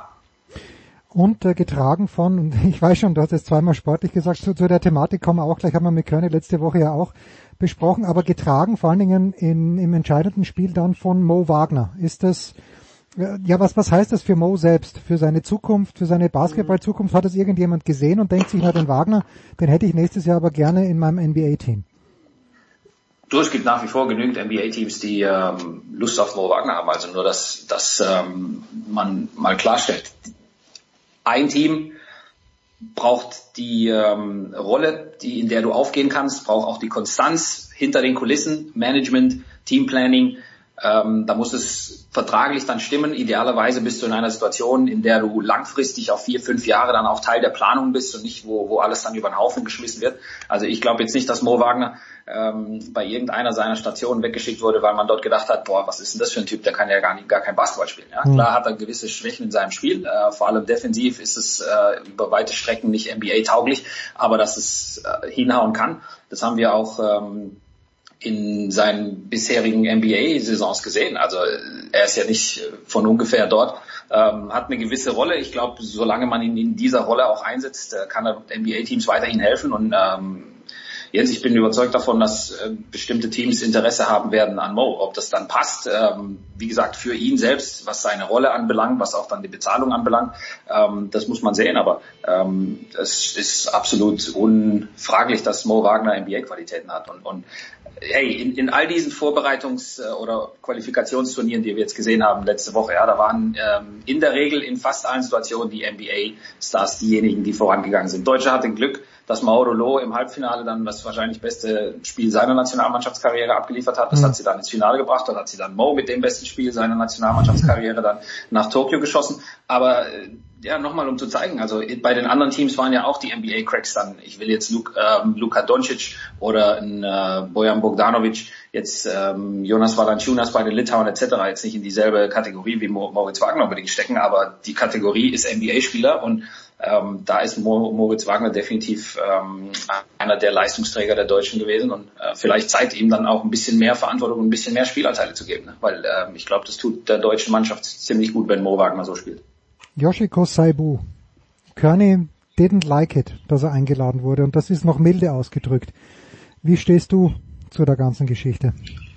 Ja, ich glaube, da macht man ein komplett ähm, riesiges Fass auf, was äh, so diese ganzen Off-the-Court-Geschichten anbelangt und vor allem auch was die grundsätzliche Frage anbelangt, wie groß ähm, müssen oder wie, wie vorbildlich müssen Sportler handeln, um sie dann in diese Mannschaften integrieren zu können. Wenn jetzt irgendein Ausnahmekönner, sage ich mal, menschlich fragwürdig daherkommt. Nimmt man den dann mit zu so einem Turnier, nimmt man den dann mit in, in so eine Mannschaft, in ein Trainingslager, in, in diese ja, Unterkünfte und so weiter mit den anderen oder nimmt man sie nicht mit? Ähm, ich glaube, bei Yoshiko, da ist nicht das Problem, dass er jetzt auf, auf irgendeinem Überlevel performt ähm, oder ein, ein Ultraspieler ist, obwohl er, glaube ich, der Mannschaft sehr geholfen hat da bei diesem ähm, Qualifikationsturnier. Ich fand ihn einen der besten auf dem Parkett. Ähm, aber die Frage ist immer, und die muss individuell beantwortet werden, ja, in dem jeweiligen Land, in dem jeweiligen Verband, von dem jeweiligen Coach. Ähm, Henry Grödel wollte ihn dabei haben. Äh, Henry Grödel hat wahrscheinlich gesehen, es sind sonst keine besseren Optionen vorhanden und sportlich ist Yoshiko Saibu einer der 10, 12 besten deutschen Basketballspieler momentan. Ja, ich, das sagt nicht ich, das hat wahrscheinlich Henry Grödel so entschieden, sonst hätte er Yoshiko sicher nicht mitgenommen, um da jetzt irgendwie einen, einen extra Shitstorm loszutreten. Deswegen, ne, ähm, klar ist es eine sehr prekäre Situation, eine sehr prekäre Thematik. Ähm, die muss auch sicherlich nochmal adressiert werden jetzt, vor allem wenn man mit dem Gedanken spielt, Saibu mit nach Tokio zu nehmen. Aber wer weiß, vielleicht ähm, wird er ja auch von Dennis Schröder ersetzt. Und dann das wäre meine nächste Frage, ja. Ne, dann ist die ganze Thematik dann eh wieder vom Tisch. Vielleicht war auch die Abmachung, Yoshiko spielt jetzt hier und dann, wenn das geklärt werden kann, und das ist äh, die große Frage, also ich wüsste jetzt nicht, was anders sein sollte, versicherungstechnisch, denn Dennis Schröder ist, ist nach wie vor in derselben Situation und Dennis Schröder wird nach wie vor seinen Free Agents Vertrag nicht unterschrieben haben, wenn es nach Tokio geht.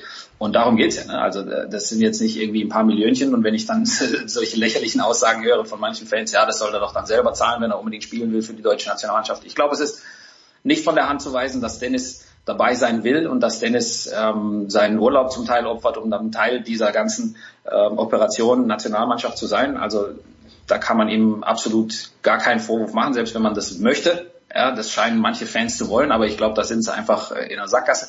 Und dann wird es um sehr, sehr viel Geld gehen und darum, ob die Versicherung das dann bezahlen kann. Vielleicht ist, ich kenne mich damit nicht aus, Jens, vielleicht du besser Nein, oder nicht. jemand Nein, da draußen. nein, Ne? Äh, vielleicht, vielleicht ist es anders bei einem olympischen Turnier, vielleicht kann man dann andere, weiß ich auch nicht, äh, Versicherungsoptionen dann mit reinnehmen und, und kann dann diese Summe decken. Und wenn nicht, dann, ähm, ja, dann ist er halt nicht dabei. Ist er denn vom sportlichen Wert her. Also er ist, also ich glaube, da lehne ich mich nicht zu weit aus dem Fenster, wenn ich sage, er ist der beste deutsche Basketballspieler. Kann man von den Positionen her wahrscheinlich schwierig vergleichen, aber er kann einer Mannschaft vielleicht grundsätzlich am meisten helfen, wenn ich so formulieren darf. Aber es gibt ja auch andere Stimmen. Ich erinnere an die Big Show 500 live aus dem Stadion an der Schleißheimer Straße. Da sind Michael Körner und Frank Buschmann dort gesessen und äh, die haben dann halt auch erzählt, naja, ist ja gar nicht mal so sicher, ob äh, Dennis so wunderbar gut in dieses Mannschaftsgefüge überhaupt reinpasst, eben mit seiner besonderen Art, mit seiner Entourage, die er natürlich nach Tokio nicht mitnehmen wird dürfen, aber Dennis ist vielleicht dieser Ausnahmespieler, wo man das in Kauf nehmen würde, oder nicht, Sepp? Ja, also Körning und Buschmann, da haben Sie völlig recht und äh, wenn die das sagen, dann ist da sicherlich auch ähm, was dran. Äh, un, also wir brauchen über eine Sache überhaupt nicht sprechen, Jens. Äh, Dennis Schröder ist der Deutsch, beste deutsche Basketballspieler. Okay. Das haben, ja, ich, ich hatte Maxi Kleber vielleicht noch äh, als, als Ersatzoption. Ja, Maxi ist, Maxi ist ein Star in seiner Rolle, aber das ist jetzt niemand, äh, dem du jetzt irgendwie 30 Prozent, 35 Prozent Nutzungsrate jetzt äh, den Ball in die Hand gibst und sag, mach mal hier für uns, äh, Mhm. mach mal hier was für uns. Ne? Also der Basketball, der auch international gespielt wird mittlerweile, ähm, ich sag mal so, wir sind nicht mehr in den, in den frühen 90ern, äh, wo du, sag ich mal, nur über Teamgeist jetzt äh, bei solchen internationalen Turnieren gegen diese mit NBA-Cracks gespickten Teams, also wenn du brauchst ja nur angucken, jetzt nicht mal unbedingt Team USA, äh, die Franzosen, äh, selbst die Nigerianer, ein paar dieser anderen Teams, ein Luka Doncic bei den Slowenen etc. Also die, die sind gespickt mit diesen Übertalenten, die in der NBA ihr Geld verdienen und die sind aus einem bestimmten Grund in der NBA. Das ist jetzt kein Zufall oder gutes Marketing, dass die Jungs dann dort gelandet sind und dort dann äh, ihr Geld verdienen. Und Dennis Schröder ist bei internationalen Turnieren, ich war ja auch schon bei dem einen oder anderen dabei. Und wenn du dann gegen andere Teams spielst, über den machen sie sich die anderen Teams dann die größten Gedanken. Wie Mhm. stoppen wir den Typen? Ja? Also das muss man dann auch da wieder, komme ich zurück zu meiner ursprünglichen Aussage. Die, die Frage zentral ist immer, wollen wir so einen Typen dabei haben, auch wenn er vielleicht jetzt nicht der ähm, umgänglichste ist in jeder Situation. Ich urteile jetzt nicht über Dennis, ich sage nicht, dass es nicht so ist. Es kann vielleicht echt alles Friede, Freude, Eierkuchen sein, auch innerhalb des Mannschaftsgefüges bei der Nationalmannschaft. Äh, Es kann aber auch sein, dass er vielleicht hier und da herausragt oder be- bestimmte Voraussetzungen hat oder bestimmte Sachen haben möchte, die andere sich nicht ähm, erlauben wollen oder erlauben möchten, ähm, erlauben zu trauen, keine Ahnung. Ähm, aber dass er sportlich dieses Team besser macht und dass er sportlich diesem Team eine bessere Möglichkeit dann einräumt, ähm, über die Vorrundengruppe hinauszukommen. Ich glaube, Deutschland hat Glück mit der Vorrundengruppe. Ja, das ist, äh, ich glaube, von allen dreien äh, die machbarste. Italien, Nigeria, Australien. Also da kann Deutschland definitiv entweder unter den Top 2 oder dann als einer der zwei besten Drittplatzierten den Sprung dann schaffen Mhm. ins äh, Viertelfinale. Ähm, aber die Chancen darauf sind mit einem Dennis Schröder, den man ja auch dann integrieren kann. Es ist jetzt nicht so, als würde Dennis Schröder aufs Parkett kommen und dann bei der Nationalmannschaft sagen, so, ich mache jetzt alles alleine und ihr, ihr seid einfach nur vier Wasserträger in mir. Also es war doch doch nie so. Also ich kann auch diese, diese Kritik irgendwo nicht ganz nachvollziehen, zumindest was, was das Sportliche anbelangt. Und ähm, klar hat man dann immer ein paar extra äh, Eisen im Feuer, wenn es dann nicht geklappt hat, dann kann man immer sagen, ja, guck mal, aber da hat es nicht geklappt und da hat es nicht geklappt und da hat man schlecht gespielt und so weiter. Ja, das geht fast allen anderen Teams immer genauso. Also frag mal bei den Kroaten nach, äh, ob jetzt äh, Bogdanovic jetzt unbedingt sie weitergebracht hat, obwohl der, äh, was hat er, fast 40 aufgelegt gegen die Deutschen. Ne? Also die sind aus anderen Gründen gescheitert und nicht, weil sie den NBA-Spieler mit dabei haben. Ich würde ihn mitnehmen, wenn es ähm, machbar ist. Also es ist ein absoluter No-Brainer. Und äh, du kennst mich, ich würde immer versuchen, die besten Jungs, die das Land in dem Moment hat, mitzunehmen und ähm, zu integrieren. Ich glaube, das, das würde jeder Coach. Und wenn dann irgendeiner dabei ist, der menschlich halt überhaupt nicht kann mit den anderen, dann muss man abwägen. Ja? Kriegt man das irgendwie unter einen Hut? Das ist auch irgendwo Aufgabe des Coaches. Und wenn der Coach dann sagt, nee, das ist es mir nicht wert oder das bringt sportlich nicht genug oder ich will jetzt nicht äh, elf andere Typen da jetzt sehen, das Leben zur Hölle machen, indem ich Spieler X mitnehme, dann nicht. Aber das war bei Dennis Schröder nie der Fall und das wird es auch nie sein. Also deswegen verstehe ich manche Diskussionen auch nicht. Ja, es ist ein schönes Zeichen, dass er wirklich, wie du sagst, seinen Urlaub opfert, um bei der Mannschaft zu sein, während die sich versucht für Olympia zu qualifizieren. Du bist ja ein Mann der klaren Worte, Sepp, und nach dem oder sogar während des ersten Finalspiels der NBA 2020, 2021 zwischen den Milwaukee Bucks und den Phoenix Suns hast du, glaube ich, Coach Mike Budenholzer äh, zart aber doch gefragt, äh, wo denn das griffige Defensivkonzept wäre. Und du hast es nicht gefunden. Habe ich das richtig interpretiert?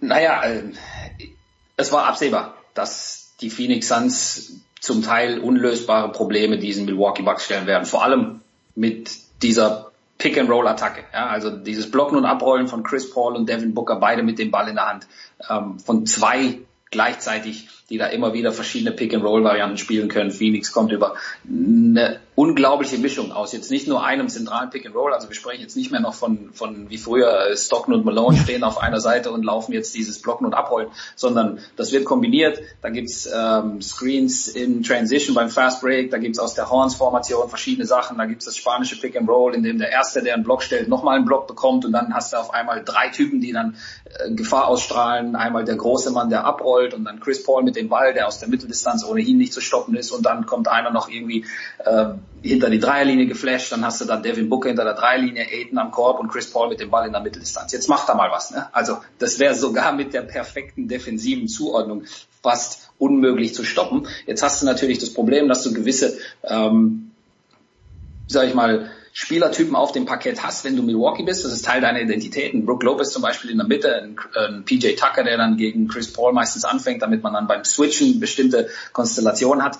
Ähm, was ich zum Teil aber gesehen habe, waren Aufstellungen, die, die so einfach nicht funktionieren gegen Phoenix, wenn, wenn die Suns ihren normalen Basketball herunterspielen. Ja, also dann mit zwei oder sogar mit drei großen, etwas fußlahmeren Typen dann zu hantieren gegen diese Mini-Guards, die, die hm. dann, also Chris Paul, der tanzt sich ja auf, einer, auf, auf einem Pfennigstück aus mit dem Dribbling. Ähm, da kannst du dann nicht immer wieder einen Brook Lopez oder einen Bobby Portis oder wen auch immer gegen ihn haben. Und ich glaube, da muss dann die ähm, Anpassung kommen von Mike Budenholzer in Spiel 2. Ich bin gespannt, ob wir vielleicht mehr Janis auf der 5 sehen. Auf jeden Fall muss es kleiner werden.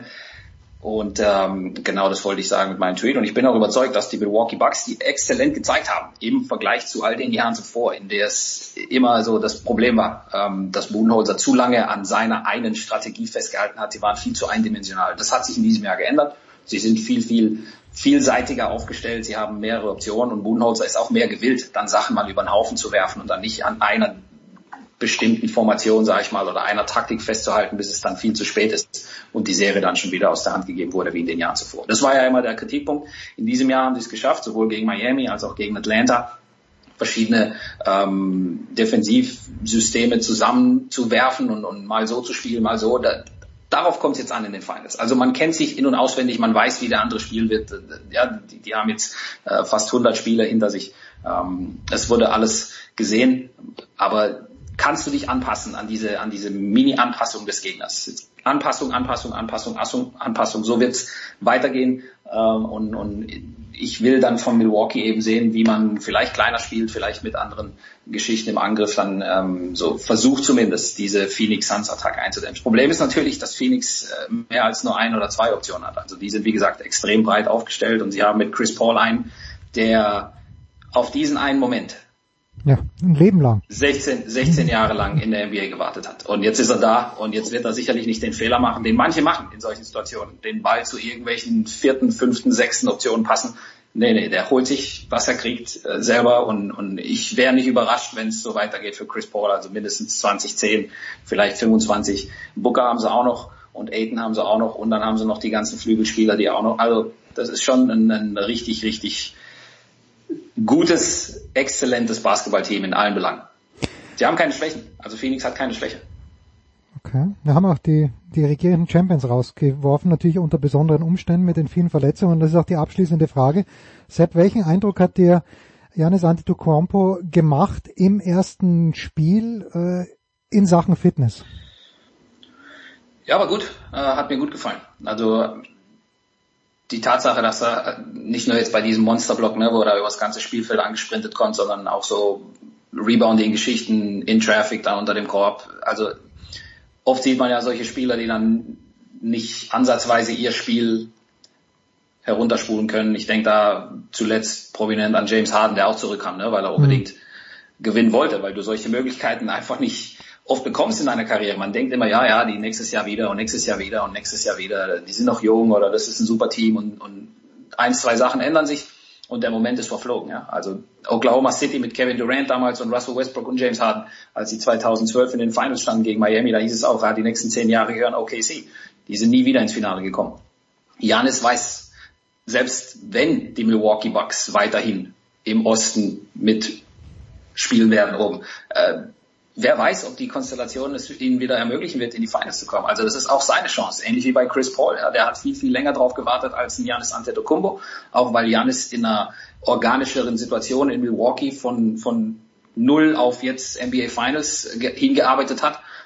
Äh, Chris Paul hatte diesen Luxus nicht, aber äh, es ist nicht garantiert, dass er jetzt wieder da ist und, und deswegen ist es umso ja, erfreulicher A, dass er mit dabei ist und dass er B ähm, so fast 95, 100 Prozent seines Selbst ist. Natürlich nicht 100 Prozent, ja, das merkt man auch mit, mit einigen seiner explosiven Aktionen, aber es ist schon mal zumindest ähm, positiv, dass er dass er sich da nicht scheut, den Körperkontakt aufzusuchen und, und dass er jetzt da nicht wegbleibt von den Brettern. Denn wie gesagt, offensiv ist er wichtig für Milwaukee, aber gerade defensiv und unter dem Korb, da ist er ja nicht zu ersetzen für die Bucks. Und wenn sie den Titel gewinnen wollen, dann brauchen sie einen Janis mindestens in der Form wie in Spiel 1.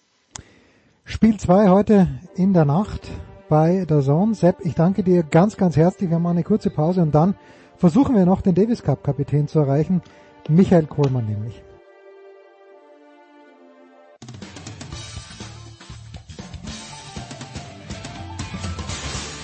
Oui, bonjour, c'est Henri Lecomte. Vous, vous écoutez la radio 360.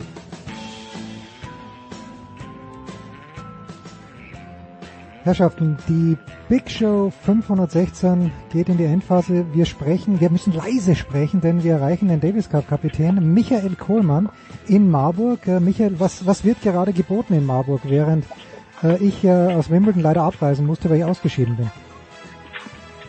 Äh, hochklassiges Tennis hier in Marburg. Ähm, wir sind beim Future, ähm, ein 25.000 Dollar Turnier und es spielen gerade Milan, Welte und Neo Niedner gegeneinander, zwei Deutsche. Deswegen kann ich jetzt äh, parallel mit dir auch telefonieren, weil das sind zwei Kaderathleten von uns, die ähm, ja dann natürlich auch äh, hinkriegen müssen, gegeneinander mal zu spielen. Und ich kann das in der aus der ähm, ja aus der anderen Perspektive mal mehr angucken, einfach mal äh, mich an den Rand setzen und beobachten, was die beiden machen.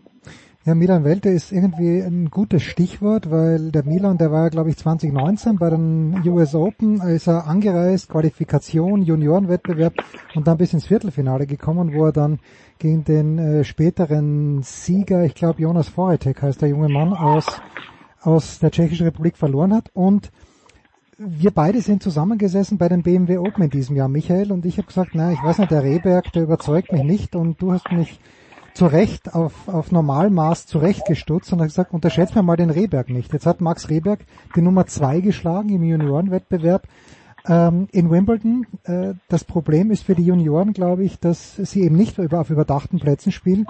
Aber hat sich sowas angekündigt? Ist Rasen was ganz Besonderes? Was kannst du uns über den Max sagen? Naja, generell muss man ja dazu sagen, dass er schon ähm, Ende letzten Jahres äh, bei Challenger-Turnieren in Deutschland auch auf Teppich ähm, seine ersten Punkte, seine ersten Weltranglistenpunkte geholt hat. Also insofern ist der schnellere, flachere Absprung mit Sicherheit ähm, für einen Max, ähm, also den hat er lieber als ein, ein Aschebelag. Aber äh, du, er, er entwickelt sich gut, hat äh, gleichzeitig jetzt noch sein Abitur gemacht und ähm, dass man gerade in, in der Phase auch mal etwas äh, oder Höhen und Tiefen ähm, durchlebt, das ist ganz klar. Und äh, ich sage mal, in dem Match gegen den French Open Sieger äh, der Junioren, ähm, da hat er mit Sicherheit ein Hoch gehabt und ich glaube, dass der Jugendbereich generell aber auch äh, sehr ausgeglichen ist. Das muss man immer mhm. dazu sagen. An, an, an jedem Tag kann ein, ein Max Rehberg äh, jeden in der Welt schlagen, kann aber dafür auch gegen sehr viele an einem schlechten Tag mal verlieren. Also ich glaube, dass es in der Jugend gerade noch, dass da die äh, Dichte extrem hoch ist und, und dass sich das dann erst im, im späteren Verlauf dann so ein bisschen auseinanderentwickelt.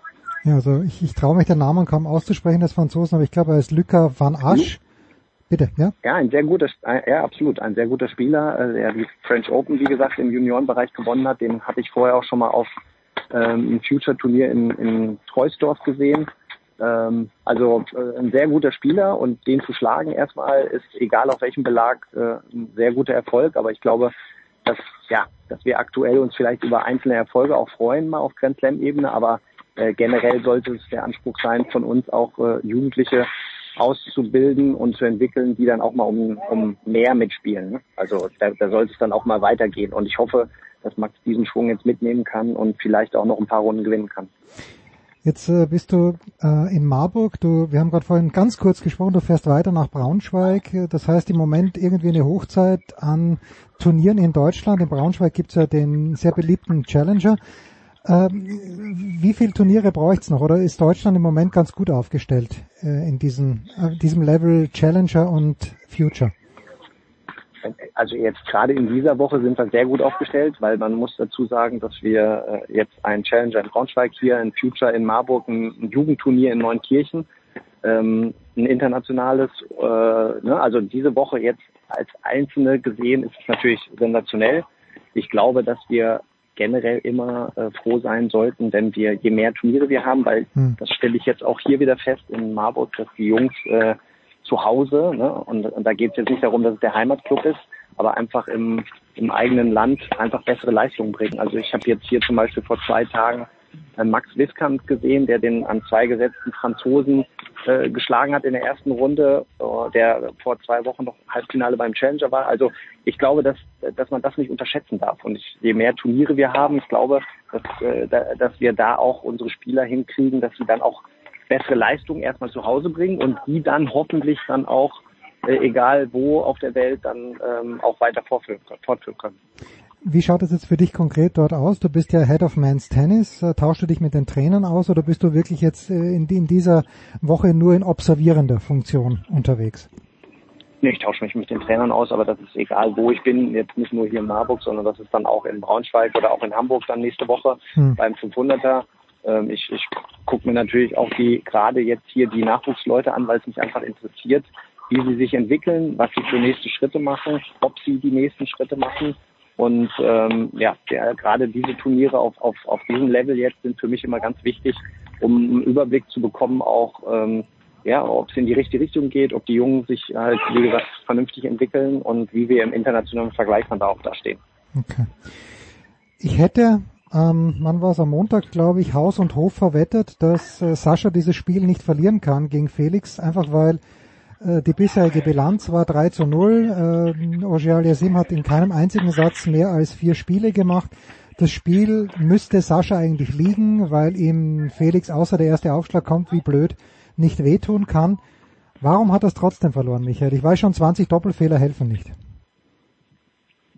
Ja, damit hast du es dir ja schon fast selbst okay, gut, okay. Ich glaube, ich glaube, ähm, dass dann natürlich, das darf man nicht vergessen, wenn der Aufschlag nicht kommt, der jetzt in den ganzen Runden davor eigentlich sehr solide war, äh, dass dann das gesamte Spiel auch darunter leidet. Und ich fand, das, das hat man in dem Match auch gesehen, dass er auch in den anderen Bereichen ein bisschen eine, eine gewisse Unsicherheit ähm, ja, ausgestrahlt hat und in den, in den Ballwechseln dann auf einmal auch nicht mehr diese Sicherheit hatte, die er die äh, Tage davor hatte. Und ja, und dann geht's schnell. Ne? Dann war es 0-2 Sätze. Äh, dann hat er, fand ich, äh, das sensationell gemacht, dass er da zurückgekommen ist, ruhig geblieben ist, weiter dran geglaubt hat. Ähm, und, und, und ich muss ganz ehrlich sagen, auch nach der, nach der Pause kam er, nach dieser Regenunterbrechung mhm. im fünften, kam er so raus, dass ich das Gefühl hatte, okay, jetzt gewinnt das. Weil da hat er 10, 15 Minuten, wo er wirklich fand ich sehr, sehr gut war und, und den Ball sehr, sehr gut getroffen hat. Und dann hat ihn aber leider äh, ein schlechtes Pokerspiel nochmal erwischt. Und das war's dann. Dann muss man auch äh, sagen, Respekt äh, vor, vor den zwei letzten Aufschlagspielen vom, vom Kanadier. Ähm, also in der Situation, das so solide nach zu spielen, das war schon, das war schon großes Fabrik. Ja, ich dachte, es, äh, es wäre das Rebreak schafft, das erste im fünften Satz, dass das jetzt die Wende ist, weil das wäre dann im Grunde genommen so gewesen wie äh, Tsitsipas, wo er die Breakchancen nicht verwertet hat. Auch der Satz geht, glaube ich, anders aus, den fünften Satz. In Paris kann man natürlich nicht wissen. Aber ja, ich, ich habe auch das Gefühl gehabt, selbst im fünften Satz dann noch, dass es gewinnen wird. Äh, ist die Pause jetzt zu lang für Sascha? Weil ich glaube, er wird ja vor Olympia nicht spielen oder braucht er diese Pause jetzt aus deiner Sicht? Nee, ich finde, er ist alles richtig. Also die Pause braucht er. Er hat es ja selber auch gesagt, er hat seit dem seit der Asche-Saison sehr, sehr viel gespielt. Ähm, hat äh, ja auch bei jedem Turnier, das muss man ja auch sagen, sehr, sehr weit immer gespielt. Ähm, hat viele Matches gehabt und ich glaube, dass jetzt die Pause für ihn äh, dringend notwendig ist. Und ich, ich glaube auch, dass es dann ähm, im, im Kreise der Mannschaft, also mit seinen, mit den, mit den anderen Jungs dann in Tokio auch für ihn eine gute, ein guter Start nochmal für die letzte, äh, für das äh, letzte Drittel der Saison ähm, beinhaltet. Und bin mir sicher, dass er da äh, im Kreise der anderen ähm, auch wieder äh, das abrufen wird, was, was wir uns erhoffen in, äh, in Tokio. Hm. Ihr habt aufgestellt, das Doppel, das war ja die große Frage, Struff Zverev und Pütz Krawitz. Haben da nur die Weltranglistenpositionen den Ausschlag gegeben, weil ich dachte vielleicht, dass nachdem äh, Sascha ja mit Kevin schon mal gespielt hat, in Miami war es glaube ich, und dass äh, Pützi und Struffi sicher sehr gut kennen, ähm, wäre das auch eine Option gewesen oder ging das wegen der Weltrangliste nicht? Na, generell gab's äh, gab's jegliche ähm, Kombinationen. Also das, das war schon, da waren alle im Spiel und ähm, wir mussten dann irgendwo eine Entscheidung treffen. Ähm, das, die, die Sache ist natürlich die, dass wir bei der Meldung auch nicht hundertprozentig wussten, wer reinkommt und wer nicht mhm. reinkommt. Ne? Also insofern musste man natürlich die Weltranglistenposition schon irgendwie im, im Kopf haben. Aber ähm, ich glaube, dass wir mit der Kombination jetzt gerade, wo Struck und äh, Zverev ja auch schon mal beim ATP Cup äh, gegen ein ganz wichtiges Doppel gegen Djokovic gewonnen hat und ähm, Kevin und Pützi halt eine sehr, sehr gute Saison spielen, jeweils mit ihrem Doppelpartner ähm, und, und somit auch in diesem Doppelrhythmus und Doppeltraining halt äh, ganz anders involviert sind, bin ich von überzeugt, dass wir da zwei sehr gute Teams ähm, auf den Platz schicken. Ja, Michael, ich hatte äh, vor dem Viertelfinale von Federer gegen Hurkacz irgendwie kein gutes Gefühl. Das hat sich dann bestätigt. Ähm, ich weiß nicht, wie viel du gesehen hast, aber wenn du was gesehen hast oder generell vom Federer das Turnier, äh, ich würde jetzt, if I was a betting man, würde ich sagen, es war das letzte Mal, dass er in Wimbledon gespielt hat. Welche Eindrücke hast du von, von diesen Vorstellungen mitgenommen? Ja, auch die Aussagen jetzt danach, ne, zeugen jetzt nicht davon, dass er auf jeden Fall nochmal zurückkommt. Ja. Ich glaube auch, dass er, äh, ich glaube, dass er es noch nicht hundertprozentig weiß.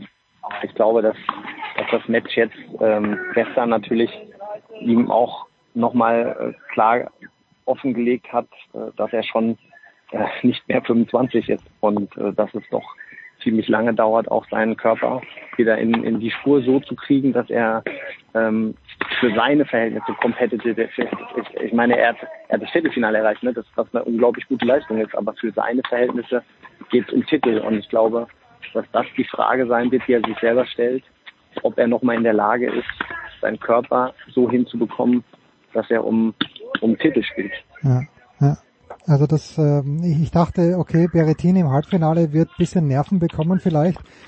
Ähm, aber das hat sich ja damit erledigt und wenn er immer sagt, er muss sich mit seinem Team besprechen, das hört sich bisschen für mich hört sich so an wie Andy Murray, der ja nach seinem Ausscheiden gesagt hat, Michael, äh, er muss sich schon die Frage stellen, ob dieser Wahnsinnsaufwand, den er da getrieben hat und dann das Ergebnis komplett chancenlos gegen Shapovalov gut nach zehn gespielten Sätzen rauszufliegen, ob es das wert ist. Und ich glaube, äh, die Frage wird sich Federer wahrscheinlich auch stellen, weil ähm, ja, äh, ein, zwei Kilo zu viel habe ich, glaube ich, entdeckt auf den, an den Hüften. Aber das ist nur meine böse Unterstellung. Okay, so genau habe ich nicht hingeguckt, aber ähm, ich glaube, dass es für ihn jetzt die nächste Frage sein wird, spielt der Olympia oder bereitet er sich nochmal auf die US Open vor? Ne, das glaube ich schon, dass er das noch macht. Äh, der Lever Cup ist auch noch, äh, also ich glaube, dass er diese Saison definitiv noch spielen wird. Und er wird sich jetzt die Frage stellen, welche Turniere spielt er? Äh, beziehungsweise wo hat er wirklich auch Möglichkeiten, nochmal einen Titel zu erlangen, weil ich glaube, alles andere interessiert ihn nicht. Das muss ich ganz ehrlich sagen. Also da bin ich mir ziemlich sicher, dass er, ähm, ihm jetzt nur darum geht, auch wenn er spielt, dass er dann auch Chancen hat, den, den, den Pokal am Ende hochzuhalten. Also Basel wird es nicht spielen, weil in diesem Jahr Basel nicht gespielt wird. Gut möglich, dass der Labour Cup das Ende ist. Michael, eine Sache vielleicht noch, äh, der Grand Prix von Australien ist abgesagt worden für dieses Jahr, MotoGP ist auch abgesagt worden und vor ein, zwei Tagen hat Craig Tiley gesagt, naja, also dass die Tennisspieler jetzt ja gewöhnt sind, irgendwo hinzukommen und zwar in einer Bubble zu sein, aber nicht mehr in Quarantäne zu müssen und dass er sich äh, ehrlicherweise nicht vorstellen kann, dass äh, die sich das nächstes Jahr wieder antun. diese Quarantäne, ist das auch der Vibe, den du mitbekommst? Dass, dass gesagt wird, okay, Australian Open ist zwar ein geiles Turnier, aber unter den Voraussetzungen wie 2021 fährt da niemand mehr hin. Also da muss ich ganz ehrlich sagen, habe ich jetzt mit keinem bisher drüber gesprochen. Ah, okay. Ich, ich glaube, dass halt äh, schon eine extreme Situation war, so, ne? Also die, die, das ganze Turnier. Ich glaube, jeder Spieler war glücklich, dass man, dass man spielen konnte erstmal und dass es im Endeffekt stattgefunden hat. Aber die Frage muss man sich ja eh stellen, dann, ob man den Aufwand dann nochmal ähm, ein Jahr später dann nochmal so gestaltet. Das, das, das, das müssen sich ja alle stellen, auch die Veranstalter, das Land, äh, Victoria. Ähm, also äh, in, insofern habe ich da aber jetzt noch keine Rückmeldung von den Spielern gehört. Ähm, ich glaube, dass die jetzt erstmal andere Sachen noch im Kopf haben, sind ja jetzt ein paar Highlights wirklich ja, noch äh, vor ihnen und dass dann ähm, Richtung US Open man sich da wahrscheinlich Gedanken macht, ob, ob Australian Open unter den Bedingungen nochmal so stattfinden werden. Letzte Frage, Michael. Kann Dennis Shapovalov äh, Djokovic ärgern oder wird äh, Djokovic nicht mal in Schwitzen kommen? Und wenn ja, wie kann er ihn ärgern? Also schwitz, schwitzen wird er, glaube ich. okay, wenn wenn wenn's Dach zu ist und ja. aber wenn ich jetzt ehrlich bin, äh, glaube ich, kann er ihn nicht ärgern. Nee, also äh, klar ärgern. Was verstehst du unter ärgern? er kann einen Satz gewinnen. Ja, vielleicht. Ja. ja, vielleicht kann er einen Satz gewinnen, aber also ich glaube, dass äh, dieses Turnier jetzt äh, dass die Wahrscheinlichkeit höher ist, dass Djokovic einen Linienrichter trifft, ähm, als dass einer von den Spielern ihn schlägt. Also das ist aber, ja, vielleicht, vielleicht ist das auch jetzt ein bisschen übertrieben, aber ähm, ja, so denke ich gerade. 6 zu 0 Bilanz übrigens von Djokovic gegen Shapovalov und du denkst auch nicht, also Berrettini wäre das erste Grand Slam Finale, aber A hat er keine Rückhand und B glaube ich, dass es im Finale die Nerven, die werden nicht halten von ihm. Ich, fand, man hat gestern ganz gut gesehen, ähm, dass äh, im, im Match gegen Felix äh, gerade im zweiten und dritten also wenn, wenn jemand ihn auf der Rückhand ein bisschen beschäftigt ähm, und vor allen Dingen seine Aufschläge ein bisschen ähm, zurückretourniert und da kann man sich sicher sein, dass Djokovic das macht, äh, dann äh, wackelt der Italiener auch. Und gerade in einem ersten Grand Slam Finale in Wimbledon, also könnte ich mir gut vorstellen, dass das ähm, eine schwierige Aufgabe wird für den Berrettini, auch wenn er mit Sicherheit ein sehr gefährliches Spiel hat. Aber äh, ja, in dem Matchup würde ich jetzt sagen, dass das, äh, dass das eine schwierige Angelegenheit wird. Also doch der Hupsi, der Hurkacz. Dann schauen wir mal. Michael, ich danke dir herzlich. Ich gehe zurück zu Milan Welte und äh, ich hoffe, wir ich sprechen. Ich habe meinen Platz nicht. Ich so. habe meinen Platz nicht verlassen. Also ich gehe nirgendwo zurück, sondern ich gucke immer noch von gleichen Position und ähm, alles gut wie wird's, äh, wir, wir wissen es ja noch nicht, aber zum Zeitpunkt unserer Ausstrahlung schon. Äh, gewinnt Kerber gegen Barty? Uh, ähm, ich hoffe es. Also ich muss ganz ehrlich sagen, äh, ich bin unglaublich positiv äh, beeindruckt von, von den Leistungen von Angie. mhm. ähm, auch schon in der Woche in Bad Homburg. Also muss man sagen, konnte man jetzt aufgrund der der Leistungen der Vorwochen nicht unbedingt mit rechnen und ich würde es ihr wünschen. Also ich finde, sie hat sich auch jetzt in Wimbledon wieder von Runde zu Runde gesteigert und ähm, ja, also ich freue mich eigentlich auf eine tolle Partie und hoffe, dass die Angie das dann am Ende auch zieht.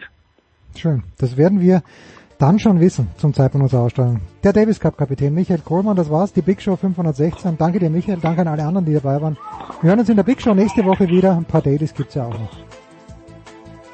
Das war die Big Show auf sportradio360.de. Folgen Sie uns auf Twitter, klicken Sie den Gefällt mir Button auf unserer Facebook-Seite und abonnieren Sie uns via RSS-Feed oder auf iTunes. Die nächste Ausgabe der Big Show gibt es am kommenden Donnerstag. Bis dahin sollten Sie die Zeit nutzen und die weiteren Angebote auf sportradio360.de wahrnehmen. Play Ball! Da ist gar nichts toll.